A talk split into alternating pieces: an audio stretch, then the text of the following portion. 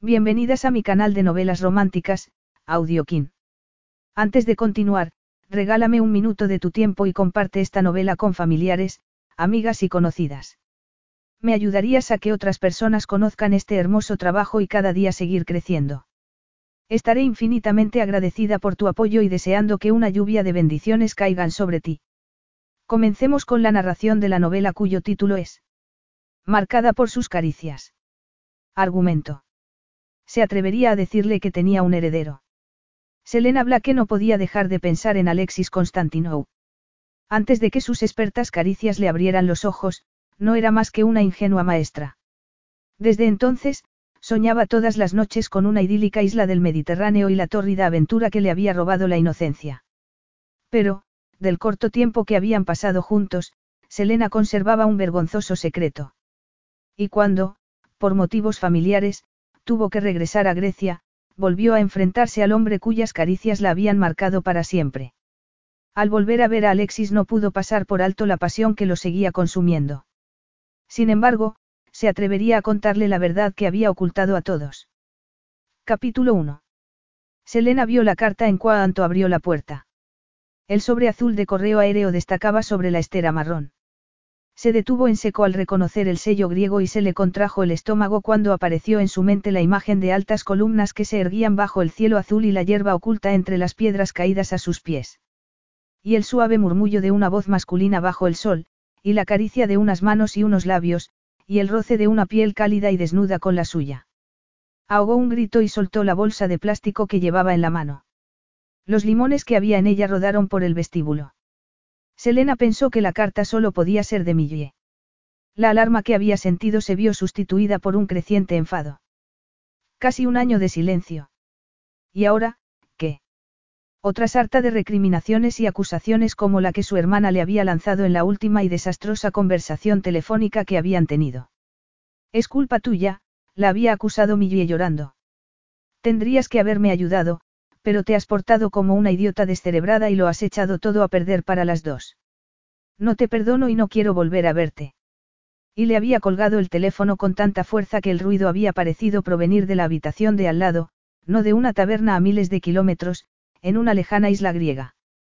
Y Selena sabía que no hubiera podido alegar mucho en su defensa, suponiendo que su hermana hubiera estado dispuesta a escucharla, ya que, en efecto, se había portado como una idiota. Sin embargo, había sufrido por su comportamiento de un modo que Millie no podía imaginarse, porque, desde aquella llamada, no había habido ningún intento de comunicación hasta ese momento. Estuvo tentada de dejar la carta donde estaba, pisarla y entrar en el salón para comenzar la nueva vida en la que había estado pensando mientras volvía a su casa en autobús. Pero la carta no se desintegraría ni se evaporaría. Y, a pesar de todo, le picaba la curiosidad. Se agachó y la recogió, cruzó el salón y la dejó en la encimera de la cocina antes de llenar el hervidor para calentar agua. Pensaba haberse preparado una jarra de limonada fría y tomársela en el pequeño patio para celebrar tranquilamente que iba a comenzar de cero. Sin embargo, lo que necesitaba en aquel momento era cafeína, se dijo, al tiempo que sacaba el paquete de café del armario. Mientras el agua se calentaba, volvió al vestíbulo a recoger los limones y los puso en el frutero. Había sido una estúpida al asustarse de aquella manera. Había pensado ni por un momento que. No sigas por ahí, se dijo con dureza. Ni ahora ni nunca. Se preparó un café y salió al patio. Se sentó en el viejo banco de madera mientras recapitulaba los sucesos de la mañana e intentaba recuperar el optimismo. Se había quedado sola en el aula de la señorita Forbes pensando, angustiada, en que iba a ocupar las vacaciones de verano de seis semanas sin sueldo que la esperaban, cuando entró la señorita Smithson, la directora del colegio. Lena, la semana pasada nos enteramos de que Megan Gray ha decidido no reincorporarse cuando acabe la baja por maternidad. Su puesto de profesora de apoyo ha pasado a ser permanente, en vez de temporal, y hemos decidido ofrecértelo, sonrió. Has trabajado mucho y te has convertido en un miembro del equipo. Todos queremos que continúes con nosotros y esperamos que lo hagas. Pues claro, Selena estaba aturdida, ya que esperaba volver a estar sin trabajo y, probablemente sin casa cuando llegara la Navidad. Me parece estupendo. La señorita Smithson sonrió aliviada. Entonces, todos contentos. La semana que viene recibirás la confirmación oficial. Nos vemos el trimestre que viene. La euforia le había durado a Selena mientras volvía a casa y hasta que había abierto la puerta. No le apetecía que su hermana le echara otro sermón ni, la otra posibilidad a tener en cuenta, que le pidiera dinero. Si era así, Millie se llevaría una desilusión, ya que estaba sin Blanca. Además, pensó, tengo que considerar cuáles son mis prioridades, como, por ejemplo, buscar otro sitio para vivir donde se permita tener niños y animales.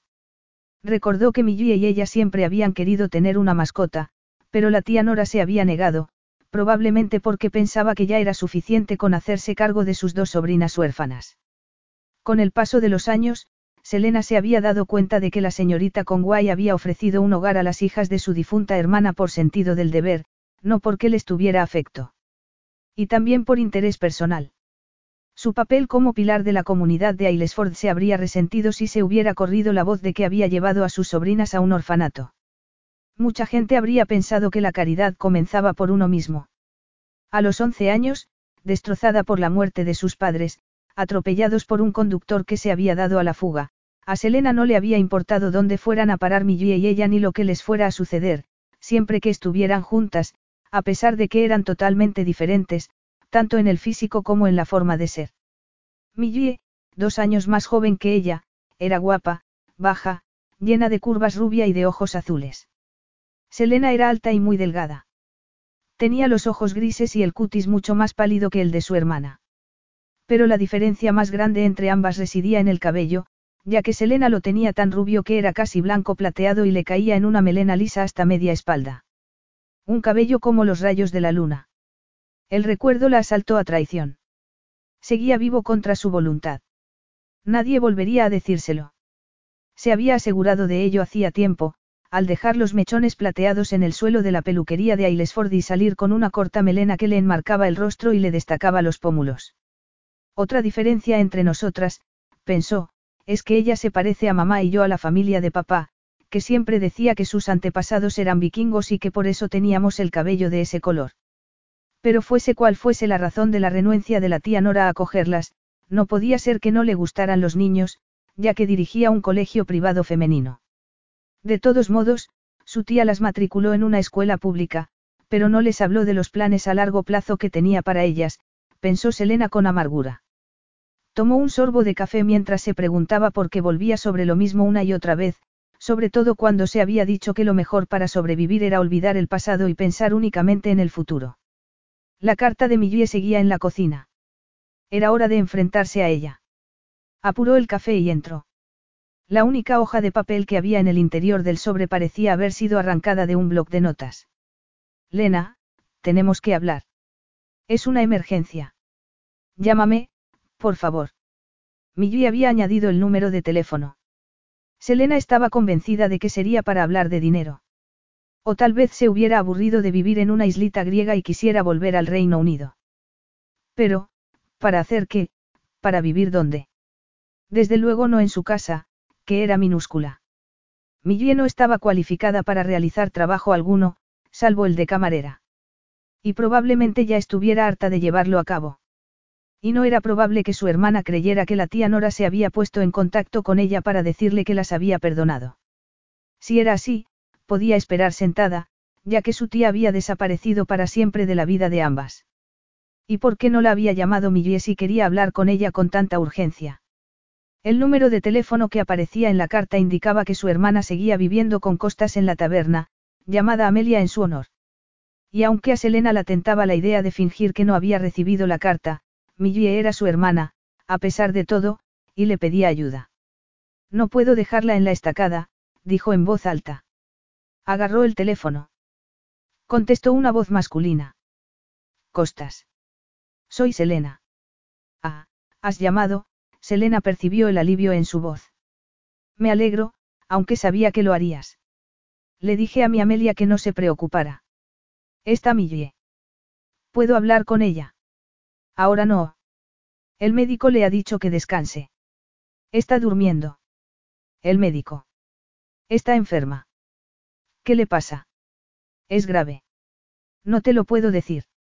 Es cosa de mujeres, y está asustada. Se siente muy sola.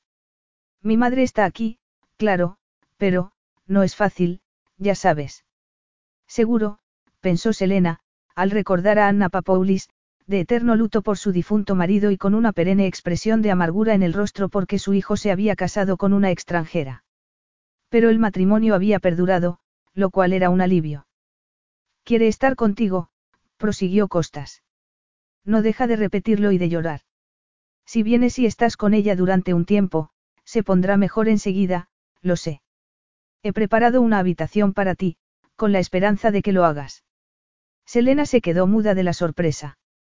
¿En serio cree que voy a volver a Rimnos? Después de lo que pasó. Debe de haber perdido el juicio. No, es imposible, dijo por fin. Me necesitan aquí.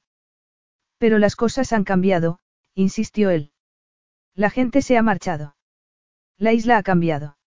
Estarás a salvo con nosotros. Creí estar a salvo y que Millie era la que corría peligro. Pero fue a mí a quien traicionaron. Aún tengo las cicatrices. Y mi Amelia está deseando verte y estar contigo. Y yo no soportaría que la decepcionaras. Así había comenzado todo, porque no había que decepcionar a Millie. Porque dos de sus compañeras de clase, Daisy y Fiona, se iban de vacaciones a Grecia por primera vez sin sus padres y le pidieron que las acompañara. La tía Nora se había negado en redondo a darle permiso porque solo tenía 17 años. Sin embargo, la señora Raymond, la madre de Daisy, de quien había partido la idea del viaje, le dijo a su tía que había que conceder a las chicas cierta independencia y demostrarles que confiaban en ellas, ya que, al año siguiente, se marcharían para ir a la universidad. Al oírla, Selena había pensado que tal vez lo hicieran Daisy y Fiona, pero que Millie solo lo conseguiría si se ponía a estudiar en serio. La señora Raymond había añadido que Rimnos era una isla pequeña y tranquila en la que no había discotecas, que el hotel era un negocio familiar que tenía buena reputación, que las chicas estaban deseando que Millie las acompañara y que ésta se sentiría muy decepcionada si no lo hacía. Aunque de mala gana, la tía Nora acabó accediendo. Selena se encogió de hombros pensando que no era asunto suyo. No sabía lo equivocada que estaba porque, de repente, puso su vida patas arriba. Costas volvió a hablar. Si el coste es un problema, te pagaré gustosamente el billete a Miconos y el viaje en el ferry hasta Rimnos. Te pido que vengas por Amelia. Está deseando verte. No es la impresión que me dio la última vez que hablé con ella por teléfono, dijo Selena en tono seco. En todas las familias se dicen cosas, cuando se está enfadado, que luego se lamentan. Apelo a tu compasión por tu hermana enferma. Dicho así, Selena se dio cuenta de que no podía negarse. Sin embargo, se sentía intranquila, a pesar de que Costas le había dicho que las cosas habían cambiado. Pero yo no, pensó. Ahora lo sé. Y no lo haré hasta que reúna el valor para enfrentarme a mis miedos. Tal vez haya llegado el momento. Muy bien, Costas, dijo lanzando un doloroso suspiro. Saldré en el primer vuelo que encuentre, que me pagaré yo misma. Gracias, de todos modos. Te llamaré cuando sepa algo. Y dile de mi parte a Millie que espero que se recupere. Empleó el resto del día haciendo tareas domésticas al tiempo que intentaba no prestar atención a la vocecita en su interior que le decía que no había aprendido nada de los errores pasados y que volvía a comportarse como una idiota, porque sabía que era muy improbable que Millie hubiera hecho lo mismo por ella si la situación hubiera sido la opuesta. Pero ella podría seguir viviendo como si tal cosa, mientras que a mí me sería imposible, sobre todo si su enfermedad se agrava. En ese caso, ¿qué atención médica podría recibir en un lugar tan pequeño? Si tiene que volverse a Inglaterra conmigo, tendré que arreglármelas y buscar una casa más grande para vivir. Decidió acostarse pronto debido a todo lo que debía hacer al día siguiente y, también, con la esperanza de acallar temporalmente la vocecita interior. Mientras se desnudaba fue elaborando una lista mental de lo que tendría que llevarse a Rimnos teniendo en cuenta el calor que hacía allí en verano. Mientras agarraba el camisón se miró al espejo preguntándose si los acontecimientos del año anterior la habrían cambiado de forma significativa. Pero, aparte del corte de pelo, no observó ningún otro cambio reseñable. Sus senos seguían erguidos y redondos, su cintura estrecha, el estómago liso y las caderas suavemente curvadas. Parece que estoy sin estrenar, se dijo con ironía. Y la risa se le transformó en un sollozo. Pasó una mala noche y, cuando sonó el despertador, estuvo tentada de apagarlo, taparse con las sábanas y quedarse donde estaba. Era la salida de los cobardes, pensó, mientras se levantaba y se dirigía a la ducha. Primero fue a la agencia inmobiliaria para hacerle saber sus requisitos para la nueva vivienda y, después, a comprarse varios pantalones cortos de algodón, camisetas y un bañador. Como no sabía cuánto tiempo se quedaría ni si volvería sola, reservó un vuelo solo de ida en la agencia de viajes y compró euros, que tendría que gastarse con cuidado, ya que no disponía de fondos para comprar más. Pero aún tenía pendiente la tarea más difícil, pensó al volver a salir a la calle, que la sometería a más presión. Sin embargo, esa vez, tenía una respuesta positiva que ofrecer, un plan de futuro factible. En la calle, oyó que la llamaban. Era Janet Forbes, la profesora a la que ayudaba en la escuela, que se acercaba a ella sonriente. Me alegro de verte. Quería llamarte para charlar contigo. ¿Tomamos un café o tienes prisa? No, me parece estupendo. Fueron a un café con terraza que daba al río.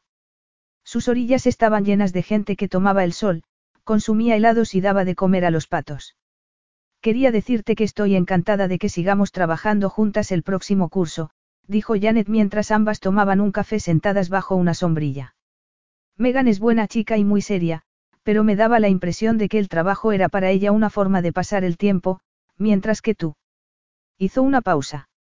Nunca te has planteado sacarte el título de maestra. Creo que tienes cualidades.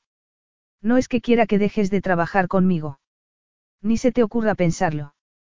Selena estaba dispuesta a afirmar que estaba contenta con su suerte. Pero, ¿cuál no sería su sorpresa cuando se oyó decir? Comencé a estudiar, pero no pasé del segundo año, se obligó a sonreír. Por problemas familiares. Qué lástima. Siempre puedes retomar los estudios. Nunca es tarde para volver a comenzar. Tal vez algún día. Me encantaría, pero, en estos momentos, tengo otras prioridades. Pues piénsatelo para el futuro, la señorita Forbes se levantó. Detesto que el talento se desperdicie. Tal vez cuando tus problemas familiares se hayan solucionado. Mientras la veía alejarse, Selena pensó, no te imaginas cuáles son. Y no puedo contarle ni a ti ni a nadie lo que pasó hace dos años. Ni que sigo luchando con las consecuencias. Capítulo 2. Selena pensó que debiera marcharse del café y volver a la tienda a comprarse más ropa, pero tendría que contentarse con lo mínimo, ya que era lo único que se podía permitir. El hecho de estar acostumbrada a vivir con poco la ayudaría si su vida cambiaba en la dirección que esperaba. No, si su vida cambiaba, sino cuando su vida cambiara. Para celebrarlo, pidió otro café con hielo. Era curioso que, mientras ella se había dedicado a observar con atención a Janet Forbes y a admirar su forma de dar clase, su paciencia y su habilidad para motivar a los niños, ésta la hubiese estado observando y hubiera decidido animarla a que estudiara. Selena tenía 16 años y estaba encantada con sus notas cuando la tía Nora dejó caer la bomba, pagaría sus gastos en la universidad, y los de Milliesi acababa yendo, con la condición de que ambas dieran clase en, Mea de House, su escuela privada, cuando acabaran los estudios. En caso contrario, Selena podía olvidarse de ir a la universidad. Tendría que dejar el instituto y ponerse a trabajar. Tengo que saldar las últimas deudas de tus padres y compensar los gastos que he tenido en vuestra educación, dijo su tía con frialdad. Espero que tanto Amelia como tú me los devolváis. Hizo una pausa para dejar que lo asimilara y añadió. No pongas esa cara, porque no te he condenado a muerte. En Mea de House, tu hermana y tú tendréis garantizadas casa, carrera y seguridad. No te vendría mal mostrarte un poco agradecida. Selena se había preguntado qué cara pensaba su tía que iba a poner cuando todos sus sueños y planes de marcharse de Aylesford y valerse por sí misma se habían evaporado. Estuvo tentada de mandar todo a la basura y arriesgarse, pero sabía que no podía tomar decisiones que afectaran el futuro de Millie, que entonces tenía 14 años. Sería injusto. Una vez que hubo aceptado, el estricto régimen de la tía Nora se relajó, lo que, al final, se tradujo en el permiso que dio a Millie, años después, para irse de vacaciones con sus amigas. Selena había encontrado trabajo durante las vacaciones de verano en un café, donde no estuvo mucho tiempo porque su tía se resbaló en el jardín, un lluvioso día de julio, se cayó y se rompió una pierna. La tía Nora la recibió en el hospital con gesto agrio. No me dejarán volver a casa hasta que no aprenda a usar las muletas. Pero, incluso con ellas, necesitaré ayuda. Y Amelia se marcha a Grecia dentro de diez días. Qué suerte tiene Millie, pensó Selena. Su tía era todo menos paciente y la tuvo de un lado para otro desde por la mañana hasta por la noche, con la ayuda de una campanilla que tenía en la mesilla. Además, Millie cambiaba continuamente de opinión sobre lo que meter en la maleta, por lo que había pedido que la dejaran usar la lavadora y la tabla de planchar de forma exclusiva, lo cual fue un nuevo motivo de queja para la tía Nora. Selena se sintió aliviada cuando la señora Raymond llegó con Daisy y Fiona para llevarlas al aeropuerto. El doctor Bishop dice que necesitaré sesiones de fisioterapia cuando me quite la escayola, le anunció su tía a la semana siguiente. Me ha dado una lista de fisioterapeutas que atienden a domicilio. No pueden dártelas en la seguridad social. No de la forma que necesito, dijo su tía. El doctor Bishop afirma que la fractura ha sido tan grave que probablemente tendré que volver a aprender a andar. Selena pensó que el doctor Bishop decía a su tía lo que quería oír. Esperaba que el fisioterapeuta fuera más sensato. Millie, salvo una postal en la que decía que Rimnos era estupenda, no había vuelto a dar señales de vida. La tarde en que las chicas volvían, ella tuvo que ir al centro a pedir prestados en la biblioteca unos libros para su tía. Cuando volvió, esperaba que Millie hubiera llegado, pero el equipaje no estaba en el vestíbulo. Pensó que el vuelo se habría retrasado. Oyó que su tía la llamaba a gritos. Parecía enfadada. La encontró sentada en la cama, con las mejillas arreboladas. A Selena la asaltó el terrible recuerdo del accidente de sus padres, y el estómago se le contrajo de miedo. Ah, ¿ha pasado algo? Pues sí, respondió su tía temblando de furia. Parece que tu hermana se ha aliado con un gamberro de esa isla y ha decidido quedarse. No puedo hacer nada al respecto, así que tendrás que irte y traerla de vuelta antes de que el mal sea irreparable. Selena se dejó caer en la silla más cercana. Era típico que su tía contemplara la situación en términos de la vergüenza que le supondría personalmente en vez de pensar en el peligro que suponía para Millie y su futuro. ¿Quién es ese hombre? Lo conocen Daisy y Fiona. Es el barman del Hotel Olimpia, que es donde se alojan. Se llama Costas, la tía Nora pronunció su nombre con disgusto al tiempo que le tendía un papel que había arrugado con la mano. Tu hermana nos manda esta nota. La señora Raymond ha sido incapaz de mirarme a los ojos. Toda la culpa es suya por, en primer lugar, permitir ese viaje y por insistirme en que dejara ir a Amelia. Pero eso, desde luego, no le impedirá contar a toda la ciudad lo ocurrido. Seguro que ya ha empezado. Selena leyó la nota con el ceño fruncido. Millie se limitaba a decir que no iba a volver a Inglaterra porque quería a Costas y se iba a quedar con él. Como ves, no hay tiempo que perder. Así que tienes que marcharte, encontrarla y traerla de vuelta. No hay más que hablar. Sin embargo, añadió. No voy a consentir que un encaprichamiento infantil arruine mis planes para el futuro de la escuela. Deberían encarcelar a los hombres como ese barman. Selena intentó razonar con ella diciéndole que Millie no era una niña y que sería mejor dejar que se diera cuenta por sí misma de su error y que regresara por voluntad propia. Además, ¿cómo iba su tía a arreglárselas sin ella? Esta le dijo que ya había contratado a una persona para cuidarla. Me va a salir muy cara. Espero que Amelia se dé cuenta de las molestias que me causa. Dos días después, Selena se hallaba a bordo del ferry al que había subido en Miconos contemplando el puerto de la isla de Rimnos. No estaba de humor para apreciar la vista. En lo alto de la colina que descendía hasta el puerto divisó el Hotel Olimpia. Agarró la bolsa de viaje y se la echó al hombro. Al desembarcarla recibió un coro de silbidos de los jóvenes que remendaban las redes de pesca o estaban sentados en las tabernas. Selena pensó que no era de extrañar que Millie, liberada de la reclusión a la que la sometía su tía, hubiera sido presa fácil de un lugareño sin escrúpulos. Daisy y Fiona le habían dado, de mala gana, algunos detalles sobre él, se llamaba Costas Papoulis, era joven, guapo, pagado de sí mismo y sexy. Además, Daisy había añadido con malicia que no creía que estuviera interesado por Millie, sino que para él era un simple pasatiempo. Selena hubiera querido abofetearla. Por otro lado, si Millie ya se había dado cuenta, la tarea de Selena sería mucho más fácil. El corto camino cuesta arriba hasta el hotel le hizo desear tomarse un vaso de agua helada, debido al calor asfixiante que hacía. El vestíbulo era espacioso y aireado, con el suelo de mármol y un mostrador de recepción en el que no había nadie. Selena se dirigió hacia la puerta en que se leía, bar, suspiró y entró. También parecía desierto. ¿Dónde estaba todo el mundo? Mientras vacilaba, oyó el borboteo de una cafetera al otro extremo de la barra y un inconfundible tintineo de botellas que procedía de detrás de una cortina al fondo del bar. Se acercó a la barra, dejó la bolsa de viaje en el suelo y tosió con fuerza. Como no obtuvo respuesta alguna, dijo en voz alta. ¿Hay alguien? Un hombre con una tablilla en la mano apartó la cortina y la miró con impaciencia y el ceño fruncido. Selena deseó que no se diera cuenta de su sorpresa al mirarlo, ya que no se parecía al joven y arrogante semental que Daisy le había descrito ni a los jóvenes sonrientes del puerto. En primer lugar, era mayor, cerca de la treintena, alto, de tez morena, necesitaba un corte de pelo y un afeitado y tenía un cuerpo musculoso que cubrían unos vaqueros y un polo rojo descolorido que realzaba la fuerza de su pecho y sus hombros.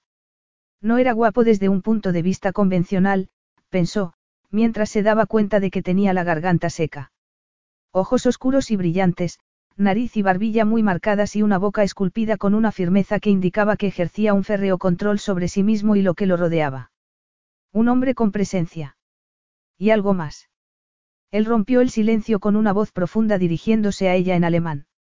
No le entiendo, dijo Selena y vio que él la examinaba con más detenimiento. Si crees que podría causarte problemas, estás en lo cierto, lo informó ella en silencio. Su inglés era excelente, con un leve acento extranjero. Discúlpeme, me he equivocado por su cabello, su mirada se posó en la melena que le caía por los hombros y, durante unos segundos, a ella le pareció que se la había acariciado. Le decía que el bar está cerrado a esta hora, a menos que desee un café. Ella alzó la barbilla. No, gracias. Solo he venido a buscar a mi hermana. Entonces, tendrá que buscar en otro sitio. La mayor parte de nuestros huéspedes está en la piscina o en la playa. ¿Está su hermana alojada aquí? Dígamelo usted. Al fin y al cabo, es usted el único que puede decirme dónde se encuentra. Selena consultó su reloj. ¿Y si nos dejamos de jueguecitos? Lléveme a donde esté y se librará de ella. Nos marcharemos a Miconos en el próximo ferry. Un plan excelente. Pero hay un problema, no sé quién es su hermana ni dónde está. Es evidente que aquí no. Selena se quedó sin aliento. Es que se ha marchado ya. Está volviendo. Lo fulminó con la mirada. Debiera estarle agradecida, pero me resulta difícil. No es necesario. No sabía que estuviera aquí ni que se hubiera marchado. Le sugiero que pregunte en otro sitio, dijo él resueltamente al tiempo que se giraba para volver a entrar al almacén. Y yo le sugiero que responda a mis preguntas, Selena fue tras él, consciente de que temblaba internamente, y no porque la hubiera despedido de aquella manera. Si no lo hace, iré a la policía y les diré que se ha aprovechado de una muchacha de 17 años, que la ha retenido aquí para acostarse con ella, que ha obligado a sus amigas a volver al Reino Unido sin ella y que ha causado una enorme preocupación a su familia. Creí que los griegos respetaban a los turistas, añadió con desprecio. Lo hacemos, aunque sus compatriotas femeninas no siempre nos lo ponen fácil, respondió él con el mismo desprecio y el ceño fruncido. Su hermana y sus amigas se alojaban aquí. ¿Cómo se apellidan? Raymond, Marsden Blake, replicó ella con un leve temblor en la voz. Sí. Recuerdo haber oído algunos comentarios del personal sobre ellas, afirmó él en un tono que indicaba que no habían sido precisamente elogiosos. Fueran cuales fueran esas opiniones, nada justifica su conducta, señor Papoulis, apuntó ella. E iba a añadir que le dijera dónde estaba Millie cuando él comenzó a reírse. Me alegro de que lo encuentre divertido. Tal vez la policía no comparta su sentido del humor. Puede que sí, cuando se enteren de que me ha confundido con mi barman. Y estoy seguro de que le dirán que, al entrar aquí, con las pistolas listas para disparar, tendría que haber estado segura de que apuntaba al blanco correcto, le tendió la mano. Permítame que me presente. Soy Alexis Constantinou, el dueño del hotel. Costas es uno de mis empleados. Al menos esta vez sé por qué no está trabajando y que no puede ponerme la excusa de que está enfermo. Profundamente avergonzada y consciente del brillo burlón de sus ojos oscuros, Selena le estrechó brevemente la mano. Así que Costas ha engatusado a su hermana para llevársela a la cama, prosiguió él en tono divertido. Es raro, ya que normalmente centra su atención en mujeres mayores, solteras o divorciadas, así que debe de haberle causado una honda impresión. No me sirve de consuelo, dijo ella en tono seco. A mí tampoco me serviría, si fuera mi hermana. Se volvió hacia el estante sobre el que estaban las botellas. Creo que necesita un trago, y yo también, vertió un líquido de color ámbar en dos vasos y le dio uno a ella. Es un excelente metaxa, un remedio universal, sobre todo para los estados de shock. Pues usted no parece muy sorprendido por la conducta de su empleado. No, aunque resulta irritante. Salió de detrás de la barra y llevó los vasos a una mesa al tiempo que le hacía un gesto para que lo siguiera. Ella lo hizo de mala gana y se llevó la bolsa consigo. Alexis Constantinou la miró divertido. Viaja usted ligera de equipaje, señorita Blake. Va a ser una visita corta, señor Constantinou. Mi intención es buscar a mi hermana y convencerla de que abandone a ese Casanova de medio pelo y vuelva conmigo a casa. Es una buena definición de costas, señorita, afirmó él, que parecía estarse divirtiendo cada vez más. Gracias, contestó ella con sequedad. Y si no le importa que se lo diga, debiera vigilar más las actividades extralaborales de sus empleados. Me aseguro de que hagan su trabajo. No soy el guardián moral de nadie. Tal vez su hermana y sus amigas sean las que necesiten orientación. ¿Cómo se atreve? Explotó ella. Millie carece de experiencia por completo. Ese tipo se ha aprovechado de su inocencia. Una historia muy emotiva, replicó él, sin dar señal alguna de que lo hubiera emocionado. Bebamos, alzó el vaso y lo hizo chocar contra el de ella. Llamas, ¿qué significa, a nuestra salud? A ella no le gustó que el brindis pareciera unirles, pero tomó un sorbo con precaución y reprimió la tos cuando se lo tragó. ¿Qué es? Preguntó cuando pudo hablar. Coña, para darle fuerza y tranquilizarla. Estoy muy tranquila, gracias, y deseo que fuera cierto. Porque, de repente, fue consciente de que él la miraba. Desvió la vista y la posó en la mano masculina que sostenía el vaso, en los largos dedos de uñas cuidadas y en el modo en que el pulgar jugueteaba con el vaso. Incluso aunque la mesa se hallara entre ellos, Selena pensó que él estaba demasiado cerca. Prosiguió apresuradamente. Si me da la dirección del señor Papoulis, me marcharé y dejaré que siga haciendo lo que estuviera haciendo cuando he llegado. Estaba haciendo inventario. En cuanto a la dirección de costas, dudo que le sirva de mucha ayuda. Como el resto de los empleados, tiene una habitación aquí para cuando trabaja, pero me han dicho que lleva días sin usarla. Era evidente lo que implicaban sus palabras. Selena tragó saliva. ¿Y cuando no trabaja? Vive con su madre viuda. Pero es muy piadosa, por lo que dudo que vaya usted a encontrar a Millie allí. Entonces, ¿qué voy a hacer? Estoy seguro de que no me está pidiendo consejo. Pero se lo voy a dar de todos modos. Vuelva a casa y espere a que su hermana recupere la cordura.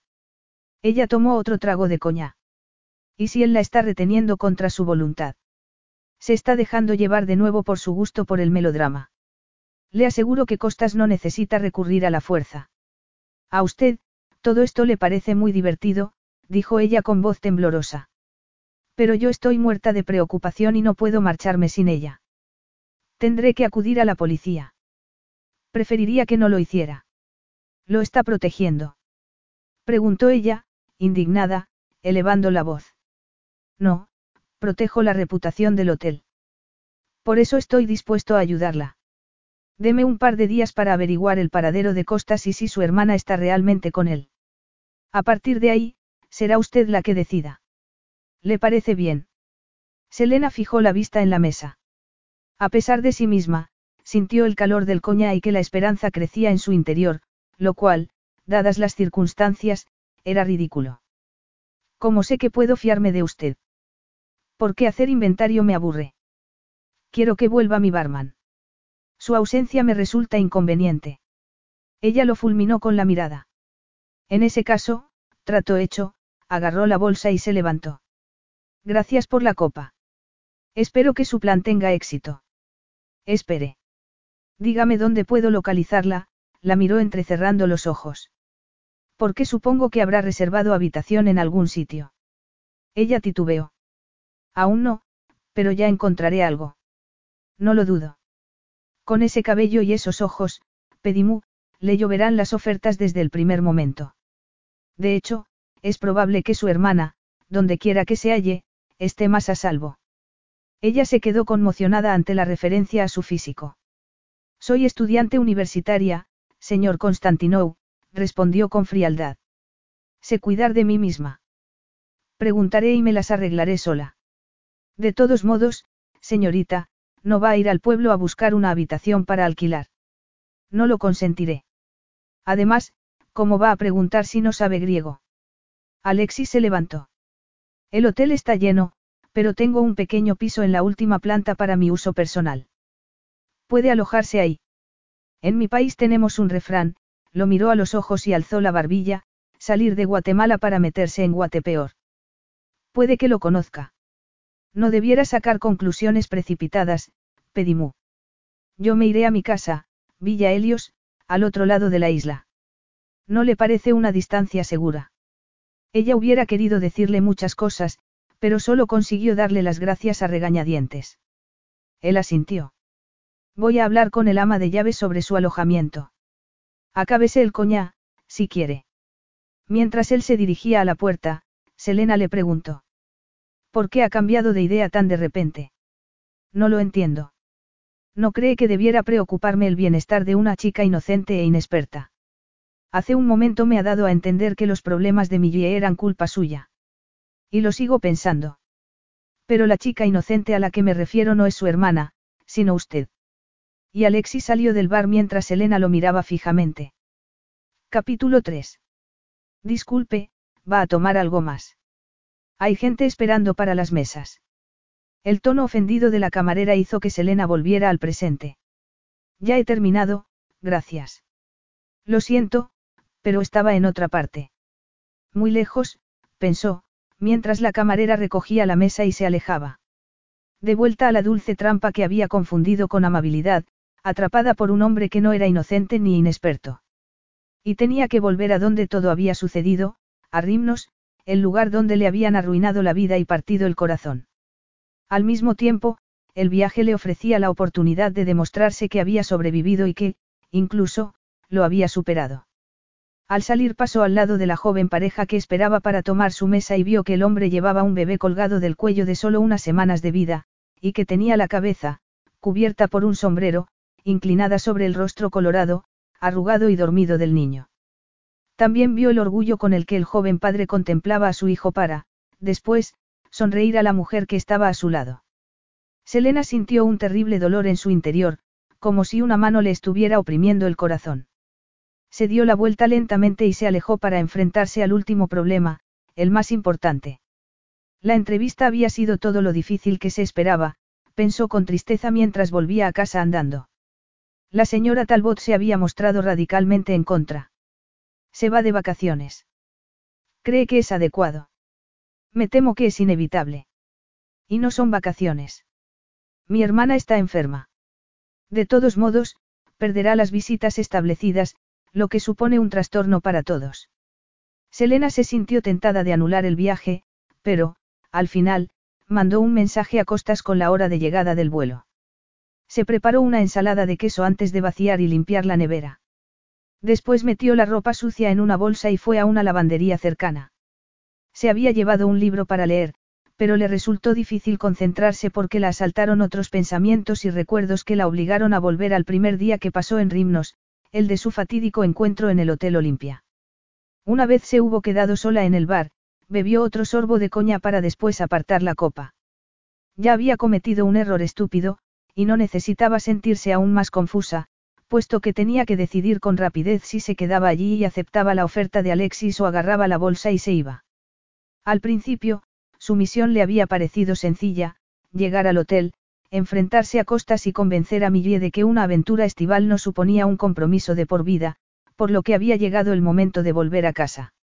No se le había ocurrido, ni posiblemente tampoco a la tía Nora, que la pareja hubiera desaparecido. De todos modos, ¿a dónde iba a ir ella? Si el hotel estaba lleno, Tal vez no fuera fácil encontrar una alternativa respetable, aunque el ofrecimiento que le había hecho Alexis Constantinou de su piso no se podía calificar de tal, a pesar de sus intentos de tranquilizarla. Y fiarse únicamente de su diccionario de griego no le iba a servir de mucho para seguir la pista de los fugados. Y puesto que estaba allí y que su preocupación principal era encontrar a Millie, probablemente necesitaría la ayuda de Alexis, por mucho que la mortificara. Da igual, se dijo. Cuanto antes encuentres a Millie, antes podrás marcharte. Se levantó y se dirigió a las puertas de cristal que había en uno de los lados del bar y salió a la terraza desde donde unos escalones conducían a una zona ajardinada llena de flores. Más allá se extendía el azul infinito del Egeo. Si me hallara aquí por un motivo distinto, si fuera un huésped más, probablemente no querría marcharme, pensó. Se quedó donde estaba dejando que la sensación de paz la invadiera hasta que un ruido procedente de la barra del bar detrás de ella hizo que se girase a toda prisa. Vio a un hombre alto y delgado, con un gran bigote negro, que depositó una bandeja con una cafetera y un aperitivo en la mesa a la que se había sentado. Para usted, señorita. El señor Alexis dice que falta mucho para la cena. Ah, dijo Selena desconcertada. Gracias, recordó inmediatamente una de las palabras que había aprendido en el avión y dijo, Efjaristo. El hombre inclinó la cabeza. Para Caló, contestó. Me llamo Estelios y dirijo el hotel para el señor Alexis. Si desea algo, no dude en pedírmelo. Probablemente, eso no incluyera una hermana desaparecida, penó Selena mientras el hombre se alejaba. El café estaba muy cargado y el aperitivo eran deliciosas tartaletas de queso recién sacadas del horno. Selena no dejó ni las migas. Acababa de tomarse la última taza de café cuando llegó una mujer de mediana edad vestida de negro y con una pose de una inconfundible autoridad. Soy Androula, señorita, el ama de llaves. Su cuarto la espera.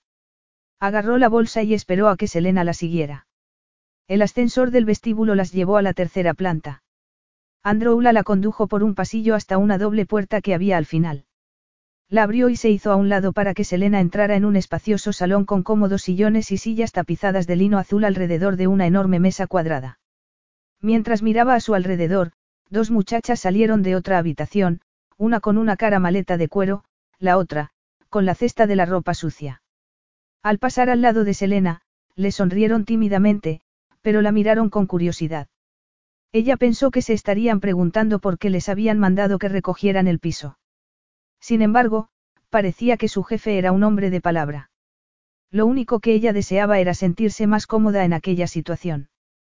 El dormitorio era muy masculino, con contraventanas en vez de cortinas, muebles oscuros y una enorme cama con sábanas de lino y, a los pies, una colcha marrón y dorada con un dibujo griego.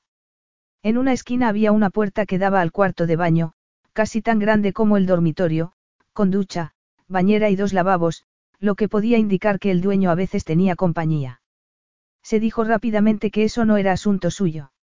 De todos modos, parecía que su breve estancia allí estaría rodeada de lujos, aunque tendría que dejar claro al señor Constantinou, cuando volviera a verlo, que pagaría el alojamiento. La tía Nora le había dado dinero para ello, por lo que no tendría que deberle más de lo necesario. Se volvió hacia Androula. Gracias, es muy bonito. El ama de llaves hizo una cortés inclinación con la cabeza.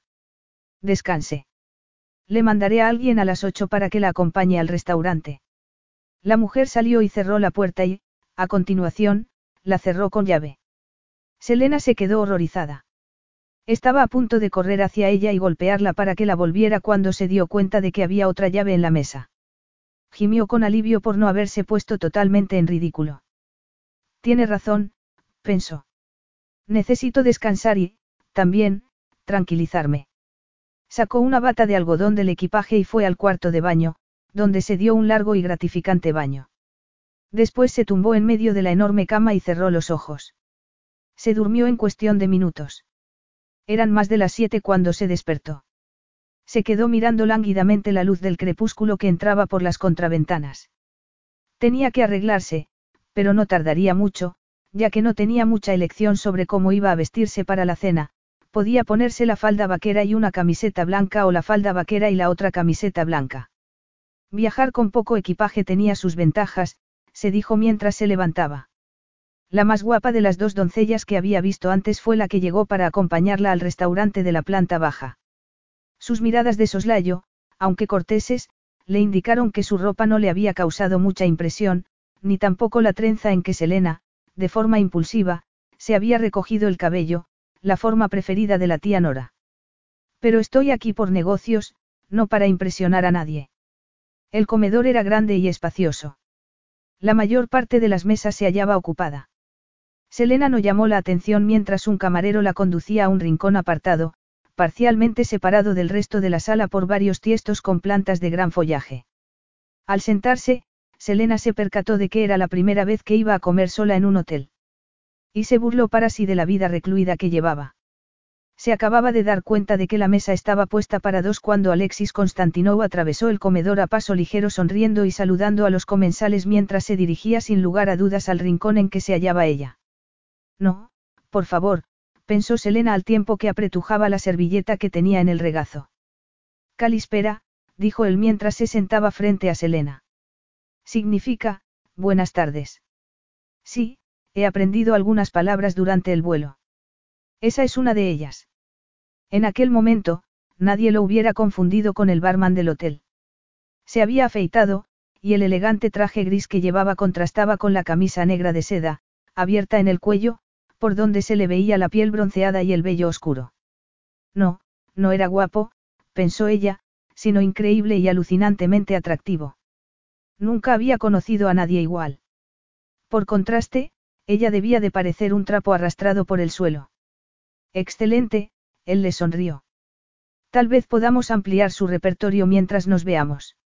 Dudo que haya tiempo, contestó ella al tiempo que colocaba un tenedor perfectamente colocado y, disgustada, sentía que la cara le ardía.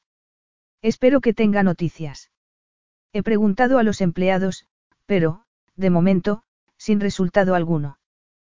Puede que lo estén protegiendo. No creo que se le tenga tanta simpatía, observó él en tono seco. Parece que, esta vez, se ha tomado la molestia de obrar con discreción. Esta vez, repitió ella casi para sus adentros al tiempo que se estremecía.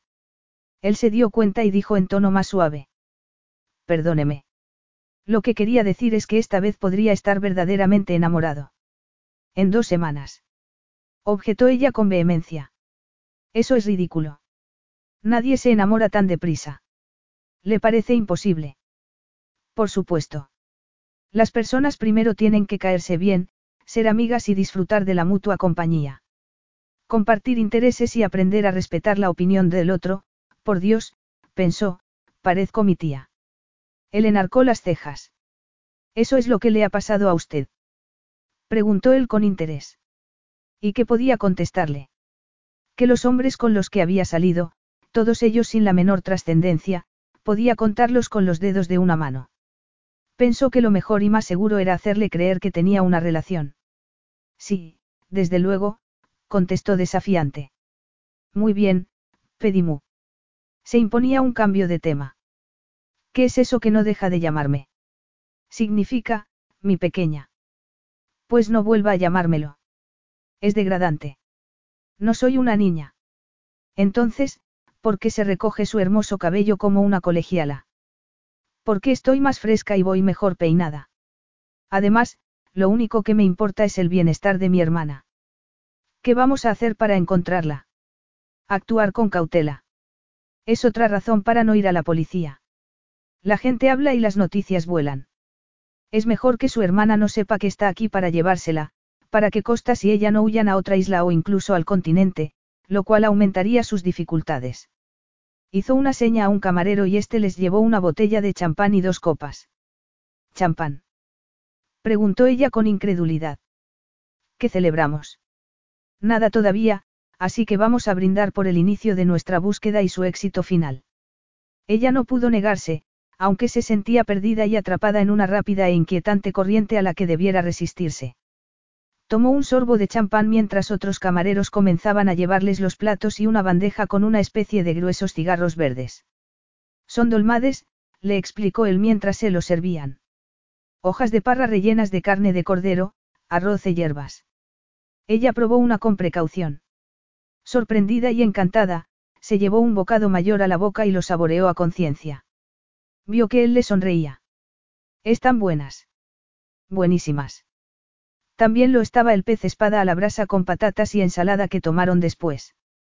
Y, por supuesto, el champán, cuyas burbujas parecían bailar en el interior de Selena.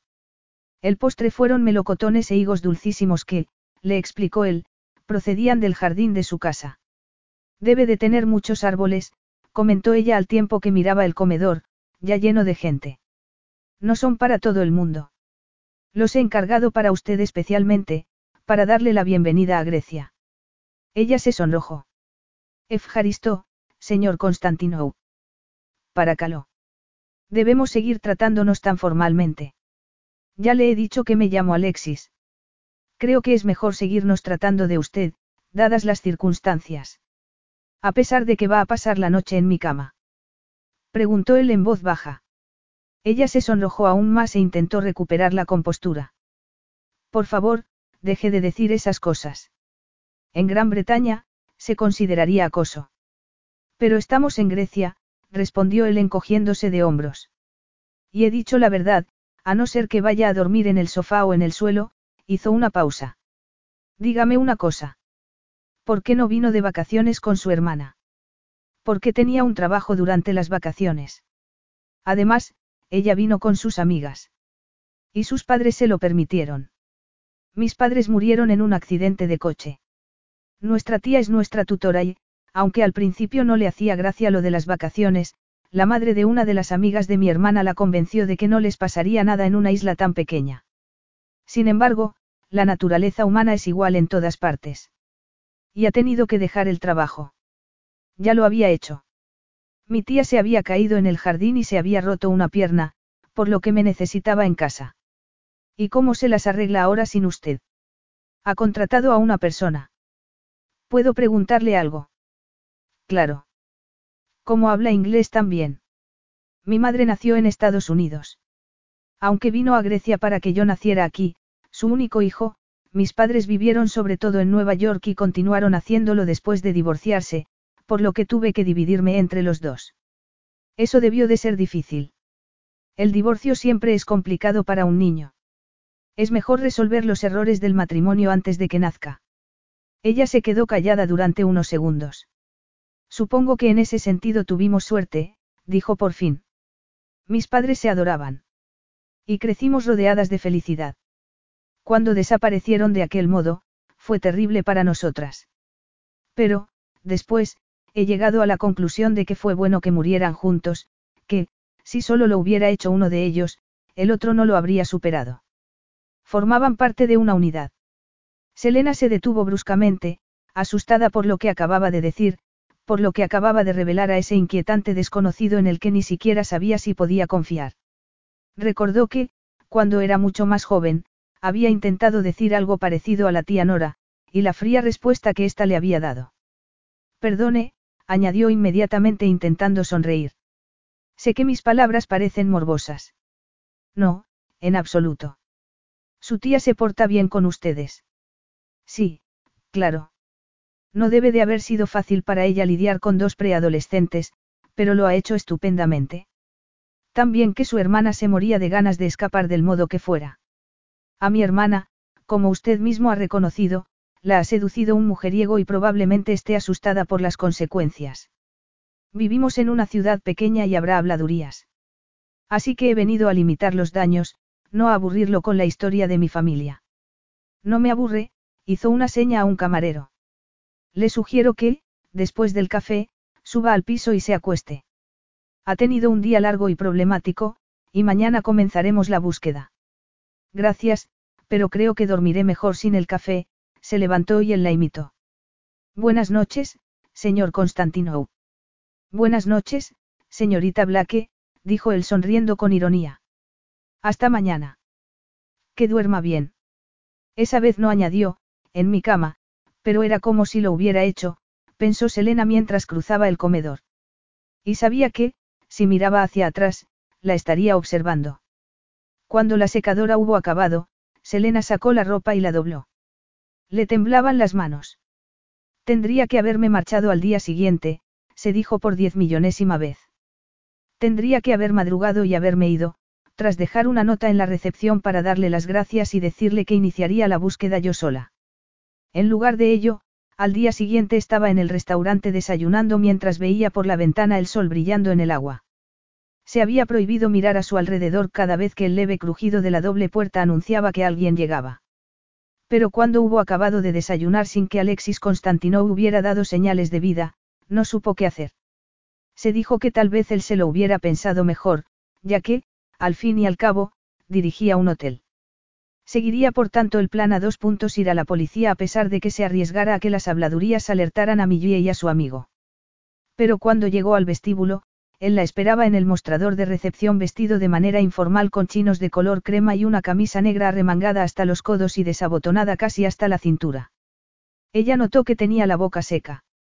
Calimera, él le miró los pantalones cortos blancos y la blusa azul oscuro y luego se fijó en su cabello, una vez más recogido, a propósito, en una larga trenza. Pero no hizo comentario alguno. ¿Ha dormido bien? Sí, gracias. Y ya ha desayunado, así que podemos irnos. Salieron del hotel, cruzaron el jardín y se dirigieron a un todoterreno aparcado en la puerta. ¿A dónde vamos? A buscar a Don Mandaki, un pescador que es amigo de Costas, la ayudó a subir al vehículo y se sentó al volante. Anoche oí en un bar que su barco no estaba, pero que a él lo habían visto en el pueblo bebiendo, como si su ausencia no lo inquietara y no tuviera que ganarse la vida con él. Un barco, cree que Costas y Millie se han marchado de la isla. Eso es lo que espero que nos diga, respondió él mientras se dirigían, colina abajo, al puerto. Entonces, después de mandarme a la cama, anoche se dedicó a hacer indagaciones sobre mi hermana. No se le ocurrió que me hubiera gustado estar presente para oír las respuestas. E incluso para hacer preguntas. Se me ocurrió, pero no me pareció buena idea. Así que descartó mi derecho a estar presente. ¿Y qué hubiera hecho? Gritarle a todo el mundo en inglés hasta que le dijeran lo que quería oír. Créame, no habría servido de nada. Y pensé que necesitaba descansar.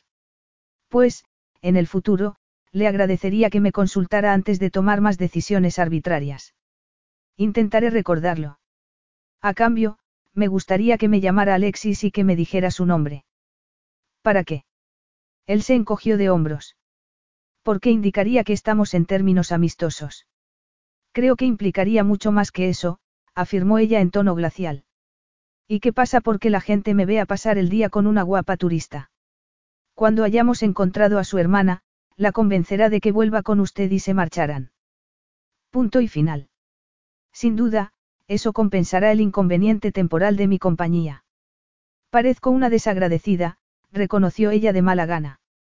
No, lo que creo es que está asustada, y tiene motivos para estarlo. No es fácil lo que le han encargado, ir sola a un lejano país extranjero, sin saber el idioma ni dónde buscar. Lo entiendo y sé que debiera ser más paciente. Pero usted debiera intentar confiar en mí. Sí, gracias, Alexis, titubeó. Me llamo Selena. Selena, repitió él. En nuestra lengua, se dice Selene, que es la diosa de la luna. Pero me suelen llamar Lena. Qué sacrilegio para alguien que tiene el cabello del color de la luz de la luna. Ella se sobresaltó y se puso colorada. Y mi se llama Amelia. Puede que también sea un nombre de diosa. Pues no. Pero tal vez para Costa sea la propia Afrodita. Pronto lo sabremos. Eso espero, dijo ella con sinceridad. Porque se acababa de dar cuenta de que, por muy asustada que estuviera por Millie, también ella se hallaba en peligro y necesitaba marcharse de allí con la misma urgencia. Capítulo 4.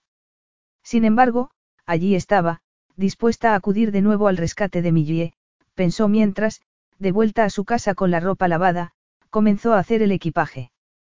Pero esa vez la situación era muy distinta, porque no tendría la angustiosa posibilidad de volver a ver a Alexis. Como Costas le había confirmado, se había ido para siempre, tal y como le habían dicho en aquella horrible entrevista de muchos meses atrás. Y, sin duda, ella podría mirar el futuro con esperanza, no con pesar. Qué estúpida fui, pensó con amargura. Me dijo que confiara en él y fui tan ingenua que lo hice. Y no era una excusa decirse que, en aquel momento, no había tenido más remedio. ¿Por qué? incluso la primera mañana en que condujeron por el muelle en busca de Adoni, podría haber cambiado de idea y decir a Alexis que la llevara a la comisaría. Pero no lo hizo porque comenzaba a luchar por mantenerse a flote en una vorágine de emociones desconocidas. Al mismo tiempo, el bullicio del puerto resultaba fascinante. En el aire aún se percibía el aroma de las parrilladas de la noche anterior. Los pescadores descargaban la pesca entre gritos y risas. Los dueños de las tiendas de recuerdos y de ropa bajaban los toldos y sacaban el género a la calle, y en las tabernas se ponían los manteles en las mesas, se regaban los suelos de baldosas y los tiestos de geranios. Mientras el todoterreno avanzaba, la gente sonreía y saludaba a Alexis, que, a su vez, devolvía los saludos con la mano. Como en un desfile real, pensó ella. ¿Siempre te reciben así? preguntó. Él se encogió de hombros. Solo cuando he estado un tiempo fuera.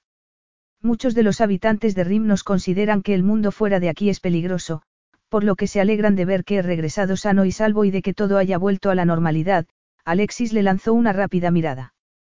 ¿Te parece extraño? Todo en esta situación me lo parece. Pronto te acostumbrarás, te lo prometo. Pero no quiero acostumbrarme a este lugar, ni a esta forma de vida, se dijo ella. No puedo permitírmelo. Llegaron a un destartalado almacén que tenía las puertas abiertas. Alexis aparcó con habilidad entre dos camiones y apagó el motor. Adoni duerme a veces aquí cuando no está en el barco. Espérame mientras voy a ver si está lo bastante sobrio para hablar. Quiero ir contigo, protestó ella. Pero yo quiero que te quedes. Tengo mis motivos.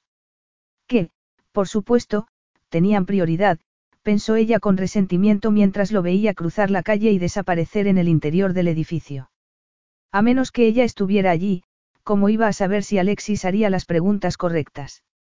Por otro lado, no tenía ganas de conocer a un pescador griego con resaca. El calor iba aumentado. Sería un día abrasador. Selena se quitó el sombrero y se abanicó lánguidamente con él. La blusa ya se le estaba pegando al cuerpo. Esperaba que el interrogatorio de Alexis no durara mucho, porque, en caso contrario, se derretiría. En ese momento, él salió del almacén acompañado de un hombre robusto y barbudo, vestido únicamente con unos pantalones cortos caídos. Vaya Adonis, pensó ella.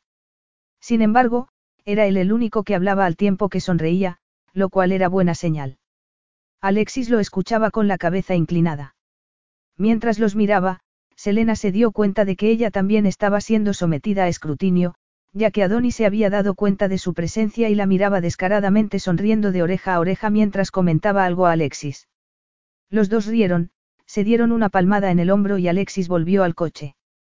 Al montarse se volvió hacia ella y se encogió de hombros al tiempo que extendía las manos. Finge que estás decepcionada, Selene, le susurró con urgencia. Decepcionada. Lo miró consternada. Se había negado a Donnie a ayudarlos alegando no saber nada. Tan pronto se hallaban en un punto muerto. Alexis le puso la mano en la nuca y le acarició suavemente la piel bajo la trenza.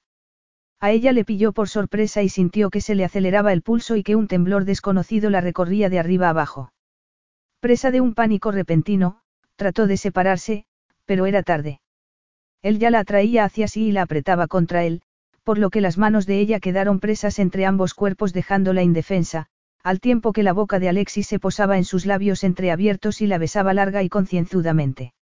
Fue un beso para lo que nada de lo que hasta entonces había vivido la había preparado. La presión de aquella boca moviéndose en la suya la conquistaba y consumía mientras su aliento fresco se mezclaba con el de ella y su lengua se deslizaba por la suya. Medio atontada por los rayos del sol sobre sus párpados cerrados y por el aroma masculino de la piel de Alexis, fue presa de sentimientos y deseos que no sabía que existieran. Pensó, aturdida, tengo que hacer que se detenga. Y después, no quiero que pare nunca. Porque una sensación comenzaba a crecer en su interior lanzándole sus zarcillos de placer, que crecían y se extendían por todo su cuerpo, y que, le indicó su instinto, podían llegar a abrumarla. De pronto, se vio libre, y fue como si le hubieran dado una bofetada. Alexis volvió a sentarse a una distancia decorosa mientras la observaba con una expresión indescifrable. Espero no haberte estropeado el sombrero, Agapimu, dijo con despreocupación. Atontada, ella lo miró aplastado en su mano y, de pronto, la invadió un sentimiento de vergüenza por haberle consentido aquel asalto a la vista de cualquiera que hubiera querido mirar. Y aunque él no lo había hecho de manera brutal, tenía la boca caliente e hinchada. ¿Cómo te atreves? Dijo con voz ahogada al tiempo que cerraba los puños. Tranquilízate, la agarró de las muñecas y continuó con voz risueña. Como creí haberte dejado claro, Selene, quiero que Adoni te vea decepcionada, no que crea que eres peligrosa. Querías que viera esta repulsiva representación. Quería que viera cómo te consolaba por no poder realizar un viaje romántico en su barco. Pero si el barco no está. Pues claro.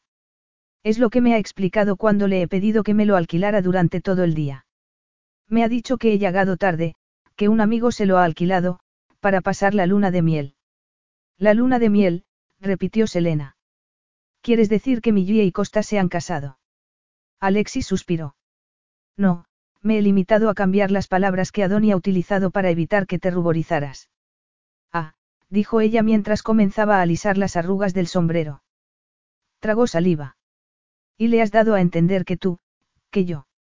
Queríamos disfrutar del mismo placer, apuntó él con cortesía cuando ella se detuvo. Te ha dicho que ha sido Costas el que ha alquilado el barco. No, porque sabe que Costas debiera estar trabajando en el hotel, no disfrutando en algún lugar de su nueva amante, y supone que no me he enterado de su ausencia. Me ha dicho que la chica era toda una belleza, rubia y con unos ojos preciosos. Un bombón inglés. Por Dios. Exclamó Selena llevándose las manos al rostro. Si vas a llorar, no puedes esperar a que tengamos algo más de intimidad. No quiero que todo Rim nos crea que te maltrato. Ella se enderezó y lo miró desafiante. Estoy demasiado enfadada para llorar. ¿Cómo crees que me siento al saber que se habla así de Millie, que se la mira con lascivia, cuando no se lo merece? Porque sea lo que sea lo que Daisy y Fiona hayan hecho, estoy segura de que ella no habrá tomado parte. Él se quedó en silencio durante unos segundos antes de decir. Estás en la universidad, ¿verdad? Y trabajas durante las vacaciones. La mayor parte de los estudiantes lo hace, contestó ella a la defensiva.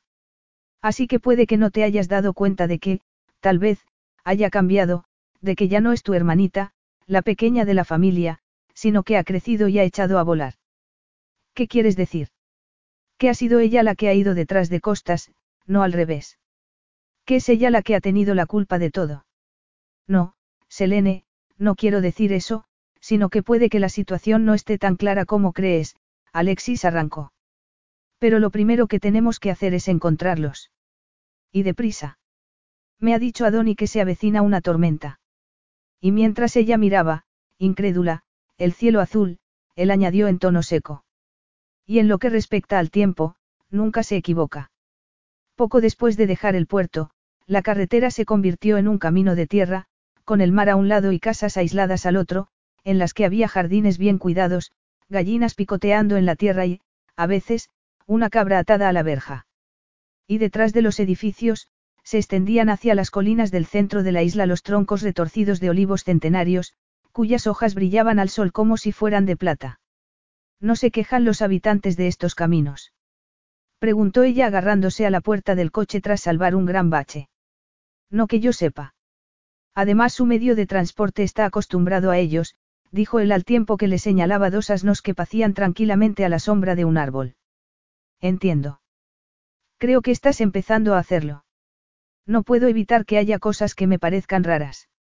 Es la primera vez que salgo al extranjero. Y ha sido por obligación, no por placer. Y sola. Eso es lo que a mí me resulta raro. No ha sido por propia voluntad, respondió ella. Y añadió, ¿a dónde vamos? A buscar el barco de Adoni.